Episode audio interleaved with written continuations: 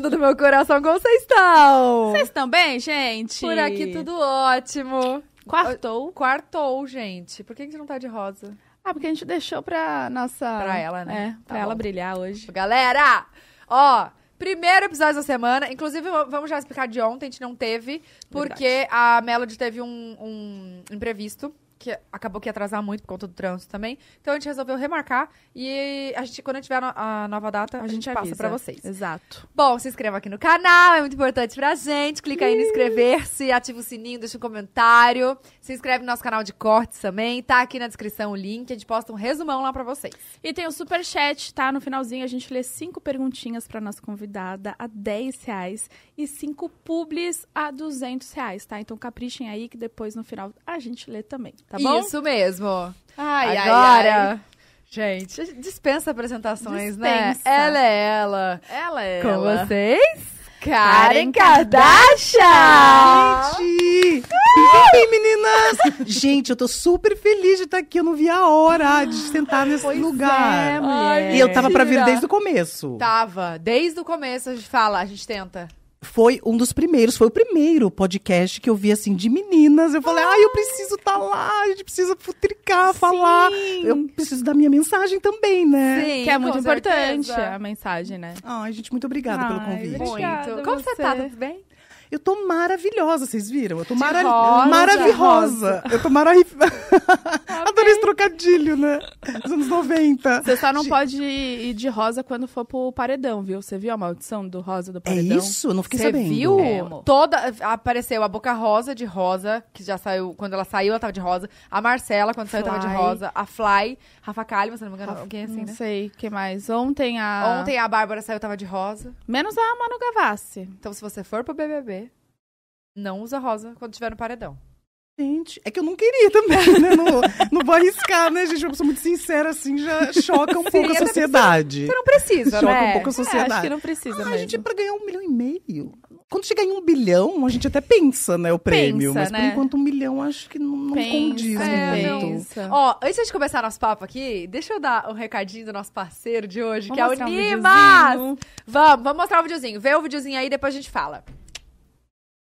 Aprenda como fazer um drink refrescante de frutas tropicais com Nimas Blend. Vamos lá. Primeiro coloque o gin, premiado mundialmente, hein? Depois, aquele toque de gás bem refrescante. Adicione frutas tropicais bem fresquinhas e depois finalize com aquele toque de limão. Pera, pera, pera. Ué? Não dá pra facilitar isso daí não, hein?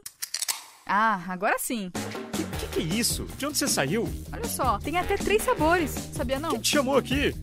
Segurança, Ué, eu vim te ajudar a beber com mais qualidade. alguém me ajuda aqui. Drink de verdade feito com gin de verdade. Nimas Spirits. Qual o seu? Beba com moderação. É, amores. Ele de volta aqui, hein? Gente, novidade pra vocês. Nimas Spirits. Ó, ó, Gente, três sabores, tá? Com gin de verdade. Gin de tá? verdade, já vem pronto, bebida pronta, tá? É, Só geladinha. Tá aqui, ó, geladinha. ó. Drink de verdade, feito com gin de verdade. São três sabores maravilhosos. E aí, minha galerinha? Ai, tá, tá. Vamos falar? Conta. Mas, ó, do Nimas vocês já conhecem, gente. O Nimas aqui, ó, um gin brasileiro, conceituadíssimo. Nossa. Ganha, assim, ganhou prêmio atrás de prêmio, tá? Já ganhou como melhor gin brasileiro no... Posso falar o que, que eu faço com isso, gente? Pode. Pro meu Mili, Ah. eu faço todo um drink. Ele nem imagina que já vem pronto, né? É. Eu faço, coloco na tacinha, coloco ali, acabou. Olha, isso Arrasou. E ele achando que eu fiquei o quê? Meia hora, uma hora. Pra... Imagina, tudo prontinho. Ele Gente, coloca e fala, é amor, é hoje eu que fiz pra praticidade, você. né? Praticidade é tudo, né, amor? Amiga, é mara essa dica. porque Você, dica. pega, você pega uma taça linda dessa aqui, a Sim. taça, ó, do Nimas já. Inclusive. Coloca o drink prontinho. Dá uma laranjinha, gente, uma rodela de laranja, pronto, tá? Coloca um guarda-chuvinha assim, olha, Mili, tá aqui, ó. Arrasou! Cara, eu vou fazer isso.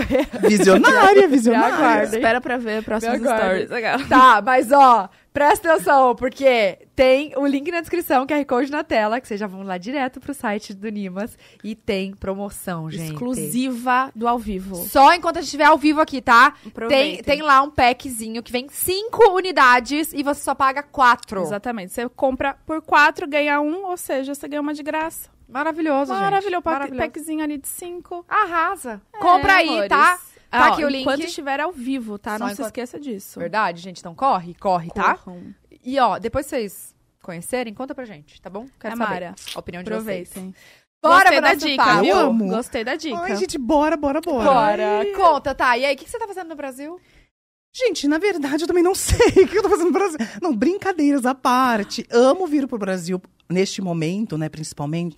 Agora que já sou casada com milionário, tá tudo certo, né? Agora que sou cidadã americana, eu posso vir Green tranquilamente. card, tudo. É, já cheguei no meu objetivo. Agora o Brasil se torna um lugar maravilhoso, né, gente? Pra visitar, pra trabalhar, pra encontrar amigos, os seguidores. Amo encontrar meus seguidores aqui no Brasil. O pessoal é muito carinhoso, muito amoroso. Eu não encontro, assim, tantas pessoas lá fora. Sou internacional? Sou internacional. Mas acaba que a gente não encontra tanto assim, né? Não é o mesmo calor daqui, né? Você acha Sim. que lá a galera não tira muita foto? Assim, como que é o público? Como que é o assédio lá? Olha, gente, eu sofro um pouco, né? É. Porque eu sou um pouco, assim, um nível um pouco acima de famosa. Mas, assim, em geral, falando da, da massa popular, do, do ser humano normal, não, não, não tem- ele- o pessoal não tem muito isso, assim, de ficar muito em cima, não, tá? O Brasil realmente ama isso, né? É, uma, é cultural no Brasil, essa coisa da... Acho que a novela conta muito pra isso, viu? Vou falar é pra verdade. vocês, acho. Será? Posso falar por quê? Quando, pensa nos filmes de Hollywood. A gente assiste lá um filme. Posso falar com propriedade que meu marido é um produtor de Hollywood, é, né? A gente assiste lá um filme, você assiste um filme com a pessoa, você vai assistir outro filme com ela. Você ficou quanto tempo assistindo ela? Uma hora, uma hora e meia? Você vai assistir outro filme com ela daqui um ano, dois anos, cinco anos, dependendo do ator. Novela, você assiste uma atrás da outra com a mesma pessoa todos os Ô, dias. gente, lá não tem novela? Tem sopa opera, né? Como é que eles falam em inglês? Como- Que, é, que as- é como malhação, que fica 20 anos passando. Ah, E as pessoas vão crescendo, os Vão mudando, personagens vão, assim. vão amadurecendo, vai entrando novos, vai saindo alguns. Mas a- o nome é o mesmo, é como se fosse malhação. Vai ficando assim Caraca. durante Chama? 20 anos. Chama sopa opera. Ah, que é- seria sopa ópera, né? Soap opera. Mas é, é um programa isso? É tipo um... É uma novela. Uma novela, Uma novela que que, dura chama 20 anos. E passa Caramba. que horas? 15, 20 anos, à tarde. A dona de casa ali, né, lavando uma loucinha, assistindo soap opera. Você assiste? Você gosta de assistir ou não? Gente, eu não sou, não é muito meu público, assim, não é muito minha vibe, Uhum. né? Eu sou mais daqueles canais que ficam vendendo joias, sabe aquela coisa? Você vai ligando o telefone pra comprar que tá na promoção. Ah, lá e também na verdade tem não tá na promoção, eles só falam. Hã? Lá também tem isso? Gente, muito, só tem isso na TV aberta lá. É Ai, verdade. Tem essa parte que é muito interessante nos Estados Unidos. Gente, isso é chocante. Lá na TV aberta é só essas propagandas. O resto é tudo canal pago, TV a cabo. Gente, é verdade. Sabe que eu- a última vez que eu fui. Não, uma vez que eu fui. é, eu realmente liguei a TV e tinha só essas propagandas. Falei, mas o que, que é? Será que eu tô no, tipo, canal da Polishop, alguma coisa assim? E não, e é. não então é realmente a- a- o Padrão. canal aberto. Igualzinho, gente. Só que aqui só tem, lá só tem isso, né? Tá, e onde você mora?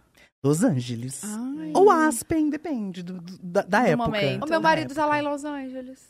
Sozinho? Sozinho.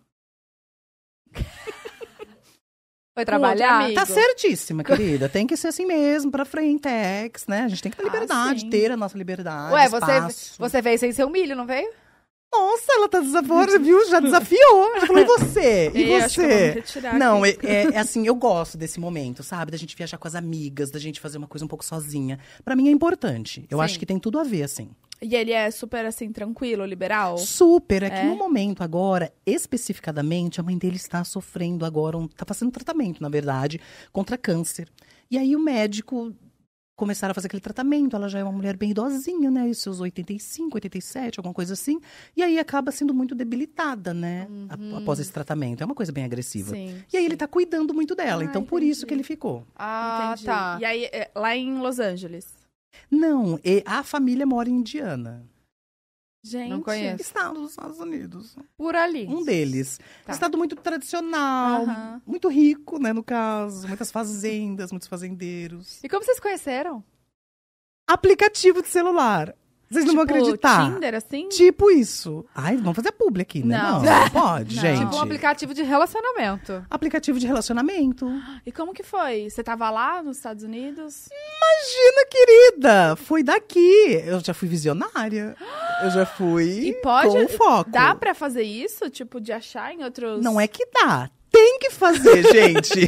Pelo amor de Deus. Você vai colocar na sua localização ali do lado da tua vila, vai aparecer quem? o motoqueiro. O, o- Não dá, gente. Não é nada contra, claro, né? Cada um com seu, Sim. com o seu veículo de locomoção. Mas eu particularmente, prefiro gringo. O que, que você pesquisou, então, quando você entrou nesse aplicativo? Então, eu escrevi milionário, não apareceu nem nada na busca. Eu falei, bom, não deve ser uma palavra que eles devem colocar muito, né? Fui e tentei fazer, refinar a minha pesquisa. Falei, então vou um pouco mais leve. Aí foi quando eu fui e coloquei assim, ai, gringo que seja bobo, né? Porque tem precisa ser, senão não ia cair no golpe. No golpe não, senão não ia se apaixonar, né? Eu quis dizer. Mas aí, é, o- a, minha, a minha ali, o meu momento era o quê? Encontrar um relacionamento sério. Sim. Né? Você Vocês já podem tinha namorado que eu sou antes? cristã, tranquila, super leve. Tá, mas você já tinha namorado antes? Já, tinha- já teve outras experiências? Ah, quem nunca teve aquele boy lixo na vida, né, Sempre, gente? A gente precisa todas. deles, não é? Precisa Porque tem que crescer. passar por isso pra gente chegar e saber até mesmo valorizar, né? Uhum. O, o que a vida depois nos traz. Você sofreu muito já em relacionamentos, assim? Ai, gente, foi triste. É. Fui traída, né? Jura? Você descobriu? E detalhe, viu, gente? Todo mundo falava pra mim assim, as amigas. Ai, nunca vai te trair, é maravilhoso. Esse deve você nunca mais achou outro igual. Graças a Deus que eu não vou achar outro igual, né? Amém! Ainda bem, pensei comigo. Tá, mas e aí depois de ter sofrido por esses outros relacionamentos, aí você falou, agora eu vou achar um milho. Boy pobre, lixo, que me trata mal e me trai, nunca mais. Chega. Porque eu pensei comigo, gente, se ele fosse milionário, né? No mínimo naquela, naquele momento eu ia fazer o quê? Eu ia sair daquele relacionamento com dinheiro, viajando, Exato. com vários contatinhos que eu consegui enquanto ia com ele em jantares de amigos, porque tem essa, né? Ah, Enfim, ah, tem que ser esperta, né, gente? Por exemplo, sai com um milionário, Ah. você já tá no jantar de negócios dele, você já vai pegando contato. Aquele ali- Vai Não, mas não faz nomes. nada, que eu sou cristã, então eu não faço, Tá. né? Eu fico ali só assistindo, né, o movimento. Não, mas ó, mas você grava bem o nome, né? O sobrenome, pra depois ter como Principalmente achar. sobrenome, porque o sobrenome eu já pesquiso na hora, aqui embaixo da mesa, né?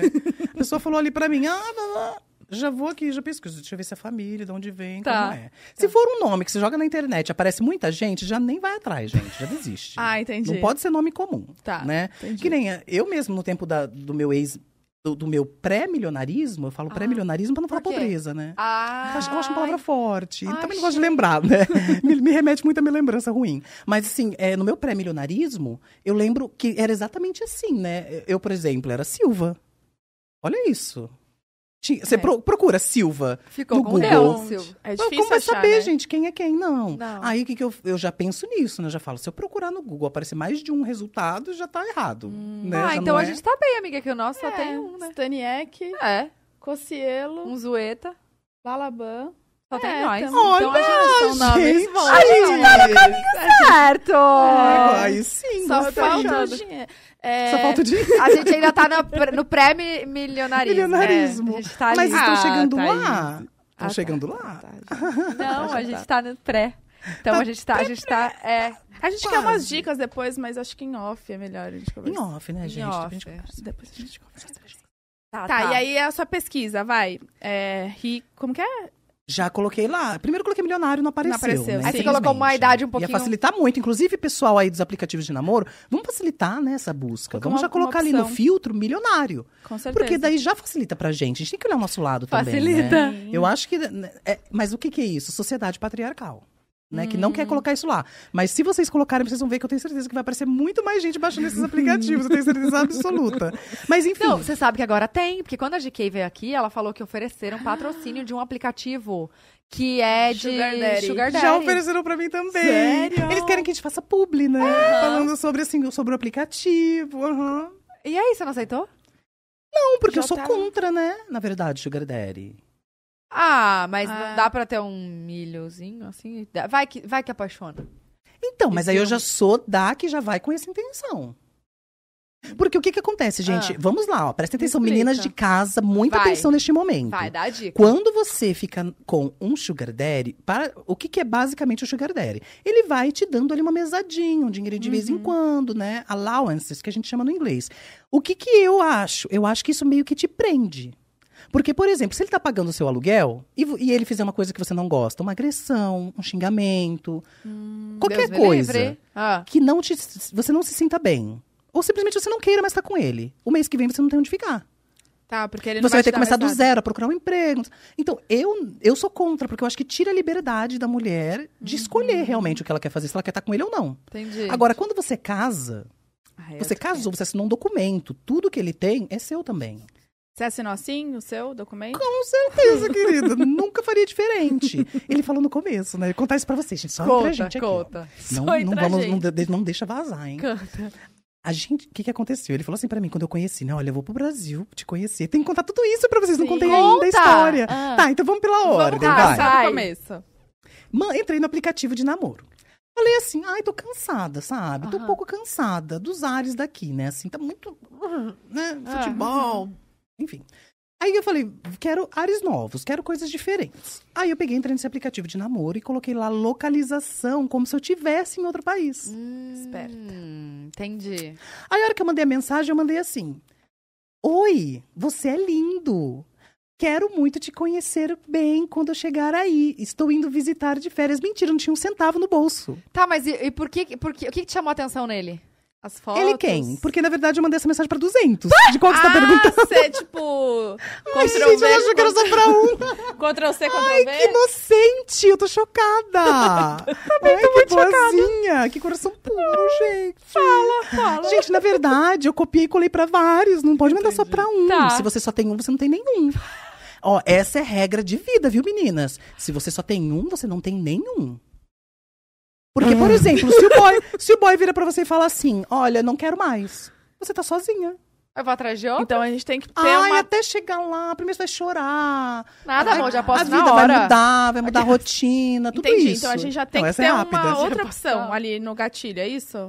Ah, eu acho sempre bom. Aí tem pessoas que têm opções diferentes. Por exemplo, tem gente que é só na vista, sabe? Ah, aquele ali, ó, se esse aqui não der certo, aquele ali já vai ser o próximo. Entendi. Tem gente que tem o contatinho, né? Que manda ali a mensagenzinha di- diariamente regando a plantinha. Que essa é a regadora, né? Ai, meu Deus. Ela tá todo dia regando a plantinha porque ela não sabe quando vai florescer. Tem que estar Entendi. esperta. Tá.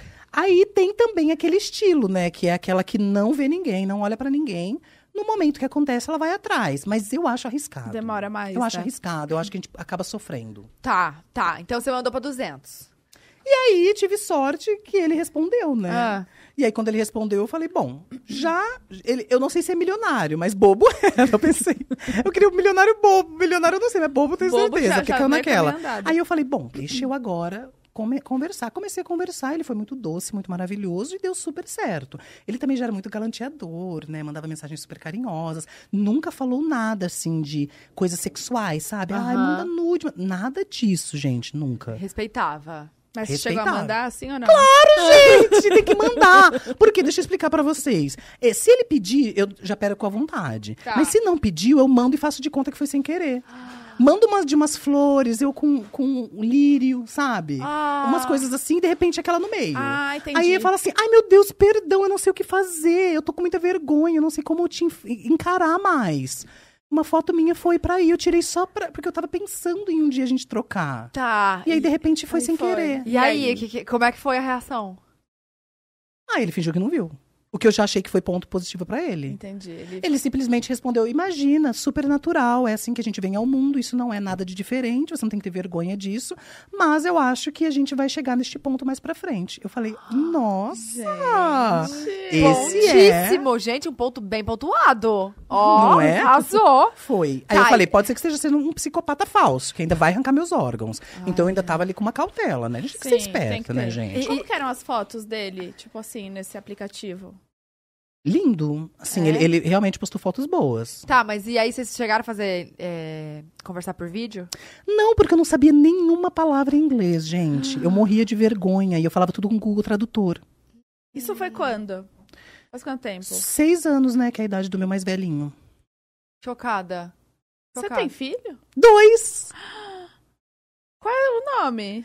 Tem o Enzo, né, que é o meu primogênito. Sim. E o... o... o- Calma, gente, calma. Noah! Noah. Noah. O Tá. Enzo e o Noah. Tá. Que são duas fofuras. É a minha vida, né, gente? Não sei o que fazer sem eles. Amei os nomes. Eu vivo pra eles, né? Sim. Pro Enzo e pro, pro Noah. Noah. Obrigada. Você se inspirou em quem nesses nomes? Então, na verdade, não tive inspiração. Eu fui a, pri- a primeira, né, a, A colocar primeira. Enzo. Ah, tá. No Brasil, foi a primeira a colocar Tá. Enzo, né? É. Não Eles é, tanto que não é comum até hoje ainda. Eles Não. nasceram aqui? Não ia fazer isso com eles, né? eu não queria pra mim, eu ia fazer pros meus veio. filhos. Eu não, eu não quero pra mim, eu ia fazer pra eles. Não, eu não tinha como voltar no passado, né, gente? Mas os filhos a gente tem como salvar. Então eu, eu fiz o quê? Já tive lá, né? Tá certo. Porque olha só, deixa eu explicar pra vocês. Se eu tivesse no Brasil, pra passar a cidadania americana, ia ser um trabalhinho. Ia demorar. lá, nasceu, já fez o passaporte americano e brasileiro junto. É muito Arrasou. rápido. Na né? hora, tranquilíssimo. ra- E como que foi a gravidez? Foi tranquilo, assim? Foi muito tranquila, gente. A do Enzo, assim, sabe, quando você nem, Nem percebe. nem percebe que tá grávida, assim, quando eu vi já tava nascendo, né? Ai, perfeito. É. Não sei nem de que que é, tô brincando. Mas eu, eu tenho uma dúvida, mas enfim. E, e o segundo já é mais, foi assim um pouquinho mais trabalhoso, né? É, Sim. foi- Que ele já é um pouquinho mais assim, como que eu posso dizer? Ele joga futebol, adora futebol. Tá. Aí qual que é o problema dele? Na gravidez, ele já treinava, né? Tá. Ai. Então vocês imaginam como que era. Muito Ah, chute na costela. Muito, ai, eu não tenho paciência. Quantos anos Fala, querido, têm? você já tá aqui praticamente de aluguel, né? Tá, tá de favor. E ainda tá querendo me machucar? Você toma jeito, né? Pensei. Calma. E ó, me conta por que que você começou na internet? O Que que você, qual, qual foi o seu primeiro vídeo? Como é que você ficou tão famosa assim? Gente, na verdade, foi assim, um- uma coisa sem querer, né? Eu já era famosa nos States. Hum. Tá. Até aí a gente não tem, a gente sabe, todo mundo dúvida. sabe disso. Sim. Mas assim, aqui o pessoal ainda não era acostumado, né? Uhum. Então o pessoal falou assim, bom, né? Preciso conhecer melhor ela. Tá. E aí foi quando o pessoal começou a ficar curioso. Quem é você? De onde você vem? E começaram a me fazer perguntas. Eu falei, bom, acho que em vez de eu ficar respondendo o direct de todo mundo, eu vou simplesmente aparecer no Instagram e responder. Mas eu sempre fui muito privada, né? Eu nunca gostei muito assim da vida pública. Discreta. Tá. Muito discreta, obrigada, me corrigiu. Parabéns. É, Deu uma mas- ajudada. é, ajudou. Aí, gente, o que que acontece? Eu, eu pensei assim, bom, eu vou expor a minha vida na internet? Não. Então eu nunca fiz Instagram, essas coisas, nada. Mas aí tinha uma pessoa, não, não devo citar nomes aqui, né? Acho que não vem ao caso, não quero dar esse bop, né? esse Tá. todo pra essa pessoa. Mas aí ele falou assim pra mim, ah, usa meus stories. Ah, eu falei, ah, eu vou fazer isso então. Mas vocês se conheciam, assim? Essa pessoa? A gente nunca conhece ninguém, né, gente? Vamos ser sincera. Entendi. Nossa, A gente que acha que conhece às vezes, Foi né? profundo Meu esse. Deus do céu. Tocou aqui. A gente às vezes. Olha o BBB o que tá acontecendo. A gente realmente acha que conhece, né? Pois Todo é. mundo enganou a gente na primeira semana. O favorito, que era não sei quem, que depois virou o pior, enfim. Gente, eu tô, você tá falando, tá sendo uma aula. Eu só tô aqui, ó, refletindo, sabia? Tô aprendendo tanto com você. Ai, tá entendendo? gente, vamos lá. É, é- é o momento da É, é conselhos da Karen, conselhos da Karen. Tá, mas você começou com conselhos, não foi? Dando conselhos. Eu comecei, na verdade, abrindo uma caixinha para as pessoas me perguntarem o que quisessem. Tá. E aí as pessoas começaram a perguntar, mas como você ficou milionária? Mas é, você tem filhos? Mas onde você trabalha? O que, que você faz? Como você trabalhasse? Eu achei aquilo uma piada praticamente, mas enfim. Aí eu, enfim, fui respondendo o pessoal. E aí deu super certo. O pessoal falou, não, a gente quer ver mais. É, fala pra gente como a gente pode conseguir também o milionário. E aí eu fui ensinando, né, gente, que eu acho tão chato o pessoal, né, que tá lá na rede social vendendo, sabe, as informações. Gente, né? Aproveita, tá- a internet tá aí, é tudo gratuito, né? Tem que aproveitar, a gente tem que realmente doar as informações que a gente tem. Eu quero ajudar todo mundo também. Tá, Então, então, você- dá uma dica de como conseguir um milionário. Gente, como eu falei, primeira coisa, sair de, de querer arranjar o vizinho. Não dá. Tá, Eu acho que um dos maiores problemas hoje é que a gente tá se contentando com o vizinho. tá. Então não pode estar ali perto, tem que mudar a localização. Tem que estar bem longe, na verdade. E, Porque e você acha que aplicativo ajuda? Eu acho que faz quase tudo por nós. É. Porque o aplicativo, você começa o contato com a pessoa, primeiro testando e vendo quão carinhoso, quão atencioso, quão educado, né? Às vezes você consegue até pegar informações dele pra já buscar na internet e descobrir coisas. Tem isso tudo. Cara, sabia que eu fiquei pensando que você poderia aparecer nesse.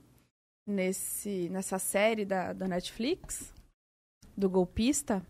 Ai, meu Deus, por quê? Você conheceu ele, assim? Tipo, você achou É. não, ele? não, é meu tipo. Não, Ai, não achei meu tipo. Moleque, Sem né? Parece né? moleque. porque ele é bem milionário, né? Ele é bem mili, né? É, Então, é, Mas ela tem o feeling, né? Ela ia perceber já- que era golpista. sentiu. entre aspas, né? Ele é milionário. É, sim, É. né? O que aparenta. Por isso que eu até perguntei da, da foto do seu Mili como que era, porque as fotos dele eram tudo jatinho, com os relojão, assim. Não, falei, gente, só falta a desde o começo, quando eu falo com as seguidoras, olha só, quem me segue desde o começo já não cairia num golpe desse. Hum. Porque desde o começo, há um ano atrás, quando eu comecei no Instagram, eu falo para as minhas seguidoras, eu falo, gente, primeira coisa, se o boy tiver foto com coisas de marca, foge. Ah, é? Você tá, tipo, montado assim. Primeira coisa, foge. Mas por quê? O meu milionário tinha um Instagram privado, com assim, 30 postagens. Ah, Instagram privado é tudo que nós queremos. Quando ele, quando ele. Ai, gente, é maravilhoso, não é? Ai, vamos falar só entre a gente. A gente não gosta de assumir isso, mas é bom. É bom. É Ah, bom, é o uma marido sensação é boa, dá uma assim. paz. assim. É? Ai, que sorte. Ah, é verdade. E ele quer abrir, eu falo. Não, o meu, o meu Nossa. era quando eu conheci, mas aí cresceu muito, aí ele teve que abrir. Ela não deixa nem eu divulgar o roubo do marido dela. Pois eu divulgo aqui, gente, arroba dele. Tô brincando. Tô brincando. Não, mas se eu tiver que achar um milho, pode divulgar. Ai, Bruna! Tô brincando, Eu Lin. tenho. Mas, enfim. Depois me É, passa. eu falei, tem pra te apresentar. Tá. Mas enfim. é, aí o que. Desculpa. Ai, gente, piada interna de meninas, é assim. Mas a, a gente acaba fazendo o quê? Se você entra na rede social do boy e ele já tá com um monte de marca, sinto com uma fivela desse tamanho, Aí quer mostrar demais, querendo né? falar que é a marca. Ah, não. Ah, eu também Ai, acho. gente, eu Quem já acho- ostenta muito é porque não tem tanto. Eu acho que a pessoa, se ela tá. Ó, ai, mas pode ser que ele seja milionário. Pode ser sim. Pode ser que ele seja milionário. Não é todo mundo que ostenta marca que é. Que tá fingindo, não é isso. A chance é grande, é, mas não é todo mundo. Agora, que com certeza, se ele não tá fingindo, a outra opção é que ele tá tentando se autoafirmar. Entendi. Tentando compensar a personalidade dele, ou falta de personalidade dele, com marcas. Entendi. Tem Então, assim, tá tentando se esconder atrás de alguma coisa. Eu acho que a roupa, a- o nosso cabelo, a maquiagem, tudo isso é pra trazer pra fora aquilo que tá por dentro. E não pra esconder o que a gente tem. Então, olha só, na verdade, o que a gente usa, eu acho que roupa, cabelo, maquiagem, na verdade, é pra mostrar ainda mais quem a gente é. Tá E certo? a pessoa que se veste de marca das pés à cabeça, pra mim, ela tá tentando se esconder. Ela tá tentando esconder a personalidade, esconder os defeitos, que na verdade é o que fazem ela uma pessoa perfeita. Tipo, tipo, tipo, olha, tipo, chamar a atenção de outro jeito, né? Tipo, Compensar, da- compensar, verdadeiramente. Entendi. A pessoa tentando compensar a falta que ela acha que ela tem falta em alguns lados, nas- na personalidade, na vida. E aí ela acha que talvez utilizando essas marcas ela vai mostrar isso. E eu, os dois já não me agrada. A pessoa que tá fingindo e a pessoa que tá autocompen- tentando se auto-afirmar. Tá, então se, vê um Instagram lá, a pessoa de- da marca dos pés, a cabeça foge. Nossa, com certeza, gente, por favor. Aprenda, meninas. Tá, que É minha mais dica. dicas, mais dicas. Bom, vamos lá. Segunda dica que eu acho muito importante também. O boy tem que pagar tudo. É. Ai, Karen, mas eu quero ser independente. Seja, querida. Isso não tem nenhuma relação uma coisa com a outra. Ixi, então já tô fazendo tudo Você errado. pode muito bem pagar sua- o seu apartamento, o seu carro, você pode muito bem fazer tudo isso, até você conhecer ele. A partir do momento que você conheceu ele, ele vai pagar o seu jantar, ele vai pagar o cinema, ele vai te levar para festas interessantes, ele vai te levar para família, Viagens. viagens com tudo pago. Talvez até mesmo falar para você, ai, deixa eu pagar esse seu apartamento esse mês, deixa eu pagar esse a parcela do carro. Vai continuar no seu nome, meu bem. E o seu dinheiro vai estar guardado. Não falei para você parar de trabalhar. Entendi. É uma questão realmente de ser visionária. Sim, pensar no futuro, né? Pensar no futuro. Tá, Ué, por que, que eu vou gastar meu dinheiro se ele tá querendo fazer? Faça. tá. Entendi. Agora, se ele não quiser, eu já não quero. Mas e aí, cê- como é que é? Dá indireta ou tem que... O, o, o- milho tem que ter atitu- atitude. Eu sempre falo, gente, o pessoal fala assim pra mim, como pedir para o meu namorado? Eu falo, se tiver que pedir, já tá já é o namorado Já errado. esquece. Ah, entendi. Tipo, Se você ai, tiver que ai, pedir, ai, já é o namorado errado. Mas aí, gente, tem uma outra questão, tá? Se você, por, por exemplo, é milionária e não tá querendo um boy milionário, tudo bem. Tá? Liberdade que de escolha. O propósito é outro, né? O propósito é outro, você tá procurando uma outra coisa agora. Tá. E vai em frente, querida, seja feliz. Você fez por onde já? Sim. Ah, então não tem que ficar com essa preocupação. A gente tá falando de quem realmente quiser o milionário. Aí, se você Sim. quer o milionário, você tem que prestar atenção nessas E coisas. quando os dois são milhos, assim, como que, que a gente faz? Como que é? Eu não gasto meu dinheiro, eu sou milho também, eu não gasto o meu. É? Agora que eu já cheguei no milionarismo, eu quero guardar, né? A gente nunca sabe o dia de amanhã. Eu, pra pobreza, não quero voltar, né, gente? Pelo amor de Deus, um caminho sem Ah, volta. entendi. Mas e aí, como é que faz, por exemplo? Passou na vitrine e viu a bolsa e falou, nossa, que bolsa linda. Só isso. Não, eu, eu não gosto de indireta. Ah, Eu acho que é forçado pra mim, sabe? Mas Eu aí acho faz o quê? Pede? Não. Porque, ó, como é que ele vai acertar a bolsa que você quer? Depende. Se for casado, eu mesma já pego o cartão e compro. Eu não fico com essa lenga-lenga. Ah, Se for casado, eu pego o cartão e compro. E se ele reclamar, eu falo pra ele, nossa! Mas pra quem já não está mais comparecendo tanto, você tá reclamando bastante. você já aproveita e joga na cara o que dá pra jogar. E aí vai Tem pra que outro aproveitar o rumo a momento. conversa, né? Sim, você tira a atenção da, da bolsa que você comprou de 7 mil. E parcela? Pra não perceber. Gente, não existe parcelar nos Estados Unidos. É verdade. Ah, tudo- nos Estados Unidos não parcela. Mais um aprendizado aí hoje, gente. Tá, tá, tá. Verdade. Mais uma. Faz tanto tempo que eu não vou pra lá, amor. Tô com tanta saudade. E quando vai, usa o cartão do Brasil, né? Tem Não, essa também. não, não uso não, amor. Que eu tenho um ponto internacional. Você tem? Tenho, Mentira! Tenho, sou Ai, visionária. maravilhosa. Visionária. visionária. Visionária. Olha aqui. É, e aí, quando você conheceu ele, como é que foi o convite pra você ir pra lá? Eu quero saber também. Pois é. Então, na verdade, gente, ele, na ele queria que eu fosse pra lá, que eu já Tá. tava. Eu falei que ia, né? Uhum. E E aí, o que que acontece? Eu sempre conto, gente, pro milionário, ó, outra dica pra vocês. Nunca conte uma mentira que você não tem como sair depois. Tá. Então, é por ordem, assim, contou uma mentira, sai dela. Contou outra mentira, sai dela. Não fica deixando acumular, que vira uma bola de neve, né? Então, eu, eu já vou mentindo e vou saindo da mentira. Então, tem que ser sempre já sabendo como eu vou sair depois. Tá. Então, eu já falei o quê? Estou chegando de férias, mas sabendo que o quê? Viajar para outro país não é assim fácil. Então, se você falar, o visto deu um problema, o Brasil fechou o avião no dia, meu avião era um golpe, eu comprei era um golpe, a pessoa vai acreditar em tudo isso, porque é tudo que acontece no Brasil. Sim. O avião que cancela, o golpe que aconteceu, você comprou a passagem, era um site falso, enfim. Então, ele vai acreditar. O visto que é difícil tirar para um brasileiro. Então, eu falei, eu tô contando uma mentira que é muito fácil eu sair depois. Gente, já pensou no. Entendi. Já tem que pensar em tudo, gente. Nunca, Entendi. nunca dá um, um ponto sem nó, tá? Tá. Porque senão a pessoa não sabe como desfazer. Tá. E aí, o que, que eu falei? Bom, eu vou então, né, a partir deste momento, começar a desfazer essa, essa coisa. Eu falei pra ele, ai, fui tirar o visto, não deu certo. E agora? Eu tô tão desolada. Liguei chorando. Ah. Gente, naquele dia eu soube, eu sou atriz. Liguei chorando, assim, Chorando. caindo, a lágrima caindo. Ele no telefone e a lágrima caindo, que eu queria ser muito realista. Tá. E aí, chorei muito. Aí ele falou assim: fica tranquila, meu amor. Eu vou para o Brasil te buscar. Aí o que, que aconteceu? Ele falou assim pra mim: eu vou pro Brasil, a gente vai se conhecer. Olha só, porque eu, tem essa também, gente. O americano é um pouco lento. A gente tem que dar aquela apertadinha de passo neles. Sabe, da corda, Tá. praticamente. Tá. Ele falou assim: olha, eu vou pro Brasil, a gente vai se conhecer. E se der tudo certo, a gente vai. Eu pensei: oi? Se der tudo certo. Eu lá sou mulher de si, Aham. mas eu quero, vai casar. Já pensei comigo assim. Ah, já tá Ai, pensando no casamento, ah, então. minha filha, nem, nem teria falado com ele se não fosse com esse intuito, Entendi. né? Aí eu falei, não, 30 anos mais velho, se não for pra casar, é pra quê, gente? É. Pra, pra fazer curso de cuidadora, não. Tem, tem, já, é, já tem aquele, aquele intuito. Aí eu falei o seguinte, eu falei, bom, vou então, já neste momento, né, vou já começar a fazer ali como que eu vou fazer pra casar. Mandei uma mensagem pra ele e falei assim, viu, um amigo meu, aí, dos Estados Unidos também, me disse que tem uma solução para mim, para o meu caso, que o visto foi negado. Ele falou que ele pode me pedir um visto de noivado para mim, que ele seria meu noivo. Aí eu falei, mas é só amizade, né? Claro. Olha. E o dia que acabar o processo, a gente volta a se encontrar de novo. Porque eu tive algo especial com você, eu não quero perder essa conexão. Promete que me aí, espera. Tem gente? sempre essa do promete que me espera. Gente. Jogou no Aí ar. ele falou, como assim? O que, que é isso, visto de noivado? Eu falei, ai, não sei também. Imagina, a gente tinha ficado a noite inteira no Google procurando, pesquisando. Aí eu falei assim, ai, também não sei. Não sei informações. Ele que me falou disso. O que, que ele fez?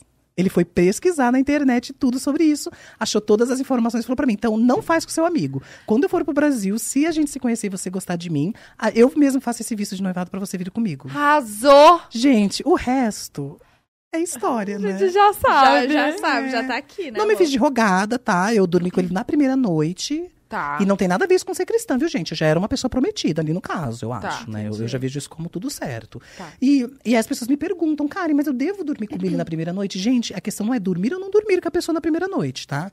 A questão é ficar acordada, né? Na noite inteira. Não, tô brincando, gente. A questão é, é, não, é não é se você vai pra cama com a pessoa ou não na primeira vez, na primeira noite. A questão é com quem você está indo. Essa- Tem essa é homens importante. Tá. que vão te tratar com respeito e vão saber que isso não muda em nada quem você é e o seu caráter. Porque o deles também não mudou. que eles vão Sim. entender que não é diferente do pro homem e pra mulher essa questão. E tem homens que vão já pegar isso por causa do que eles ac- acreditam ou, ou aprenderam né, na sociedade aqui do Brasil, que isso desvaloriza a mulher ou que ela é menos agora porque ela dormiu com ele na primeira noite. Aí vai depender da cabeça pequena, mas eu digo uma coisa pra vocês. Se na primeira noite, você foi pra primeira noite e essa pessoa depois não te liga mais, não conversa com você direito, gente, naquela noite você aproveitou, né? Dependendo, que também tem uns caras que não dá pra aproveitar nada, é né? Que é sofrido. É, Que tem. Isso, é, vira só arrependimento. Mas enfim, você aproveitou o que você podia aproveitar também. E, enfim, a pessoa já mostrou pra você que não é a pessoa pra você. Eu acho que isso já é o sinal. Então não tem ninguém perdendo ali. Não tem assim, ah, ele usou. Não, os dois ali aproveitaram. Você também tem que ter buscado o seu prazer, o seu momento. Ah, sim. E agora é ficar com a cabeça livre e falar, tá Passou. bom, ele, ele, ele não tá querendo, então eu tô me livrando, na verdade. Próximo, né? Próximo. Verdade. Thank you, next. Livramentos. Com Livramentos certeza. da vida. Tá, e aí ele veio pro Brasil, vocês conheceram. Veio pro Brasil, a gente se conheceu, saímos, viajamos com tudo pago, ele pagando tudo. Onde vocês foram? Ai, menina, pra todos os lugares possíveis. É aqui no Brasil Ele me mesmo. pediu em casamento em Maragogi. Gente. Rica. Adorei. Lindo, né? Lindo. Ai, ficou na minha Cadê o memória. anel? Então, gente, eu não posso usar no Brasil, né? Eu tenho medo de arrancarem meu dedo. Tem essas histórias, não tem? Ah, eu não sei o tá. quanto é verdade, gente, mas o povo fala, eu fico com medo. Aí, desculpa, Ai, porque lá nos Estados Unidos é um brilhante, assim, é, um, é Uhum. um diamante gigante, né? Sim. Aí, Aí eu, aí eu fico com medo aqui, o pessoal fala que, né, não pode. Verdade? É, tem que ter um cuidado especial. Verdade. Fez Gente, certo. Não, é, eu falei, bom, não sei, né? Eu, quando eu vou pra qualquer outro país, eu. Nos Estados Unidos, eu já, eu já penso onde que eu tô indo. Ah, é? Você tem medo também? Em qualquer lugar, gente. Eu acho que em qualquer lugar você nunca pode. Porque só precisa de uma pessoa louca pra fazer alguma coisa com você, com E aquilo, chama né? muita atenção, É né? verdade. O diamante. é. Não, as pessoas, por mais que fosse falsificada, a pessoa ia arrancar seu dedo pra pegar, né? Entendi. Então, assim, pra não arriscar, eu falo, não, vou deixar guardadinho Deixa em casa coração. guardado. Mas Tá. você nem traz, então, pro Brasil. Eu trago, não consigo ficar longe. É.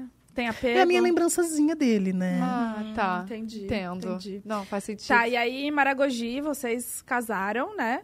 Não, você foi pedindo casamento. Vocês casaram lá nos Estados Unidos. A gente se casou nos Estados Unidos. Aonde? Como que foi? Conta pra gente. Ai, gente, aí tem essa outra questão também, que é broxante aí pra todas nós, né? Que os americanos, eles são simplistas, né? ah. Eles gostam de tudo muito básico. Muito... Então, assim, o casamento no, no quintal de casa, só os íntimos, a família. Mas, enfim, a gente tá ali, né? A gente tem que fingir que tá, Tá, tudo bem. e, e as amigas do Brasil, você não levou pra dar aquele. Gente, nem que pudesse. Se estivesse na minha casa no Brasil, eu não levava, na verdade. Então, a gente tá- tem que saber também, né? O limite eu, tava- eu ainda não tinha assinado o papel, gente. Não tinha assinado ali no casamento, né? Casou no outro dia, separou, ainda não tem direito a nada. Tem que, tudo tem que ser com tempo. Ah, Só tem foram um conhecer depois de um ano. Tem um tempo Tem um assim, tempo? Pra ter Ah, direito? gente, só família. Só apresentei pra família no começo. Não, não. Quando você assina o papel lá nos Estados Unidos, tem um tempo pra. Não, não é que tem um tempo, mas é que assim, dependendo do tempo que você ficou casada com a pessoa, você não vai conseguir nada se você tiver um Entendi. divórcio. Entendi. Porque os Estados Unidos vai entender o quê? Bom, testaram, não deu certo. Foi poucos dias, foi um mês, foi dois meses.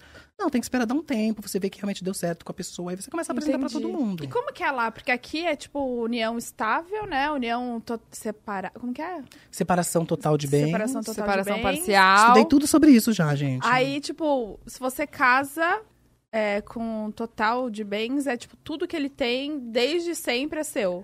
É então, isso? na verdade, lá nos Estados Unidos, como em qualquer outro lugar, né? Como aqui também no Brasil, você vai assinar um contrato pré-nupcial. Uhum. Então você vai falar o que você, na verdade, vai ou não adquirir daquela pessoa. Entendi. Tem a opção de você adquirir tudo que ela já tem, tudo que ela tem é metade seu. Uhum. O casamento, se você não assinar nenhum documento, o casamento normal, ele já disse que a partir daquele momento, tudo que vocês conquistarem é dos dois. A partir né? do momento do A partir do momento que papel, vocês tá. se casaram. Só que depois de muito tempo de casamento, eles vão entender o quê? Ai, ela não trabalhava porque era dona de casa e cuidava dos filhos. Então, mesmo a casa que ele já tinha antes, o carro que ele já tinha antes, eu consigo ainda pegar alguma coisa. Não que eu queira, viu, gente? Pra Não. deixar bem claro. Mas já tá entendendo um estudou. pouco de português, tem que tomar cuidado. Não que eu queira, claro. Tô só sendo uma, uma boa instrutora de, né, explicando pra todo Sim, mundo. com certeza. Pera, mas e se você chegasse lá e aí no papelzinho tá escrito separação total de bens? Mas deixa eu falar pra vocês, é essa parte que eu queria chegar. Fala. Quando ele chegou no Brasil e me conheceu, eu falei assim pra ele. Primeiro deu aquele clima. Quando a gente foi quase se beijar, eu parei ele e falei, calma. Você só me beija se você realmente quiser alguma coisa séria comigo. Do contrário, nem toque em mim. Eu não sou uma brasileira que você vai vir ter uma aventura no Brasil. Sagrada. Aí ele se afastou, pegou na minha mão, me levou pro hotel. né? No caso, ele não sabia, eu fiz uma surpresa. Ele ia me levar. Na verdade, ele achou que ele estava indo pra minha casa e eu levei ele pra um hotel lindo numa cidade super Romântica. rústica, vamos Ah, colocar rústica? assim. Ah, romântica também, né? Campos do Jordão. Tá. Hum. Levei ele pra essa cidadezinha, num hotel super bacana. E aí, nesse hotel, eu falei pra ele, que inclusive eu paguei o cartão de crédito dele, né? Ele ainda não sabia, mas até ele ver, ia demorar ainda, enfim, deu tudo certo. Acho que até hoje ele não percebeu. Mas enfim, levei ele pra lá como uma surpresa. Será que é por isso que o Júlio não tem cartão de crédito? Será que não tem? Amor, a gente vai conversar saindo daqui. Ele não é, tem gente, mesmo? sempre tem que Agora pensar tem- em tudo, Fica. gente. Não sei. Eu falo, o homem quando diz um, você já conta dez. É assim. Se ele falar nenhum, alguma coisa tem. Alguma coisa tem. É, eu conheço, gente, conheço o homem, eu falo sempre as meninas, gente, não não acredita em tudo, viu? Tá. Não vou- tô falando de vocês, de jeito Não. nenhum, né? Tá. Meninos, amo vocês, inclusive. Cocielo e, e, e Lin. Bala. Lin. Lin, Lin. Ai, ficou uma dúvida aí. É tem é- dois. é. Olha, ela tem dois, gente. Bem que a gente falou. Essa é das minhas. A Bruna, Já fica ali com, com um step. É, eu sou, sou diferenciada. Maravilhosa. Linda desse jeito também. Ai, seria um desperdício. Seria um Pra um desperdício. só, não dá, né? Não, não dá. É desperdício. É, não dá. Mas, ó, gente, é- é, falando sério mesmo. Tá. Eu levei ele pra esse lugar, sentei com ele, aí ele falou pra mim: Ah, então, antes de qualquer coisa, eu quero que você entenda uma, uma questão. A gente vai precisar casar com separação de bens. Ele falou, Ele falou. E eu, e eu assim, ó. E por dentro pensando, eu vou matar ele. O No que bom ele veio sentido. fazer aqui? Foi o que eu pensei. Eu ele veio de lá aqui pra me falar que vai casar em separação de bens? Por que eu não falei esse assunto antes? Enfim. Aí ele pegou e começou a falar tudo isso e falou: você tem que entender que eu conquistei muita coisa, muitos anos de produtor em Hollywood. Eu tenho mansões, tenho bens, né? Carros. Eu fiquei pensando, tô um pouco me lixando, até porque se não tivesse, eu não estaria aqui, né? Eu pensei. Sim, Eu sei de tudo isso. sim. Pesquisei, aí-. E aí ele falou pra mim, olha, é, você pode casar com a separação de bens? Porque eu demorei pra conquistar tudo isso.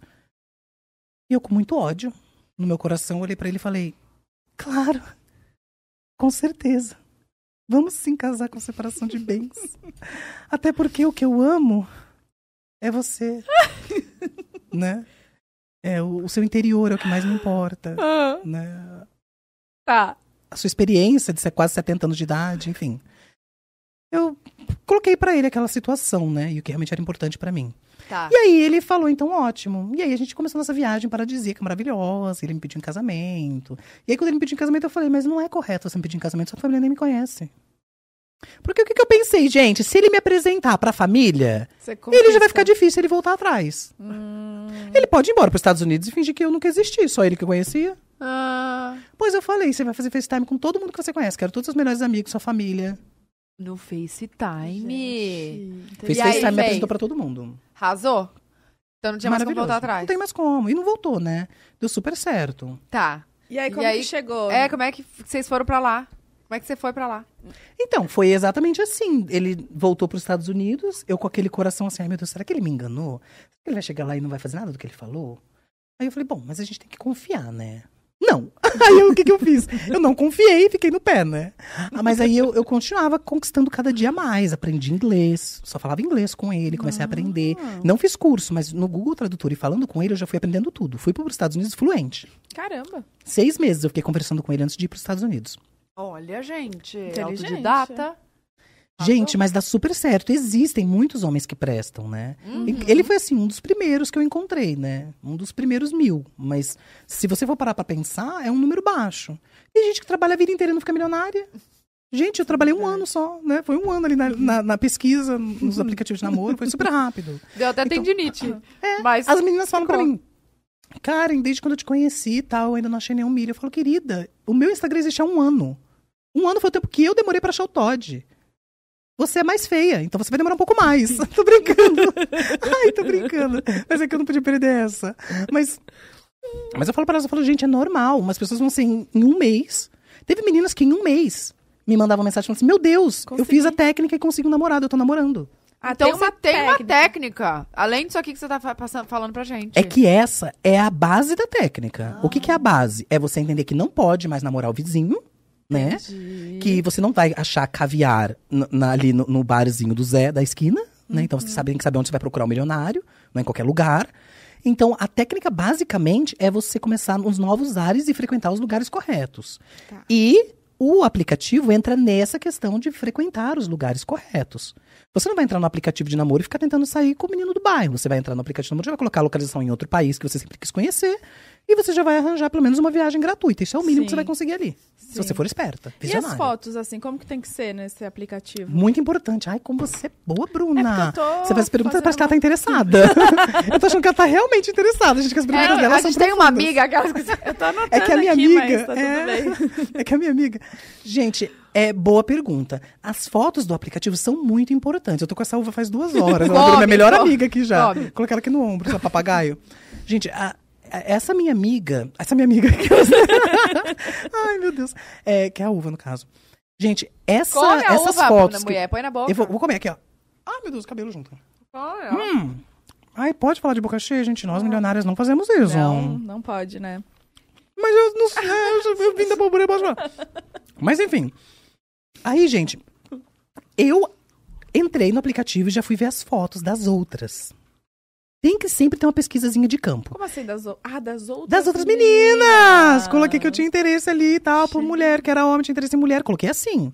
Por quê? Porque daí você já consegue ver a foto da concorrência. Com quem estou lidando? Entendeu? Então eu coloquei lá a idade, que é a idade que eu queria, né? Pra mim. Então eu falei assim, que boy que eu quero? Então eu fiz um perfil do que era o perfeito Qual pra era a mim. idade? Pra- eu sempre penso 30, 40 anos mais velho. Tá. De 30 a 40. O ideal é 40, né? A gente que já não tem mais sogro, sogra, perfeito. Mas enfim, né? nem sempre a gente dá essa sorte. Eu, no caso, sou só 30, tenho sogra até hoje, enfim, a gente lida com o que tem que lidar, né?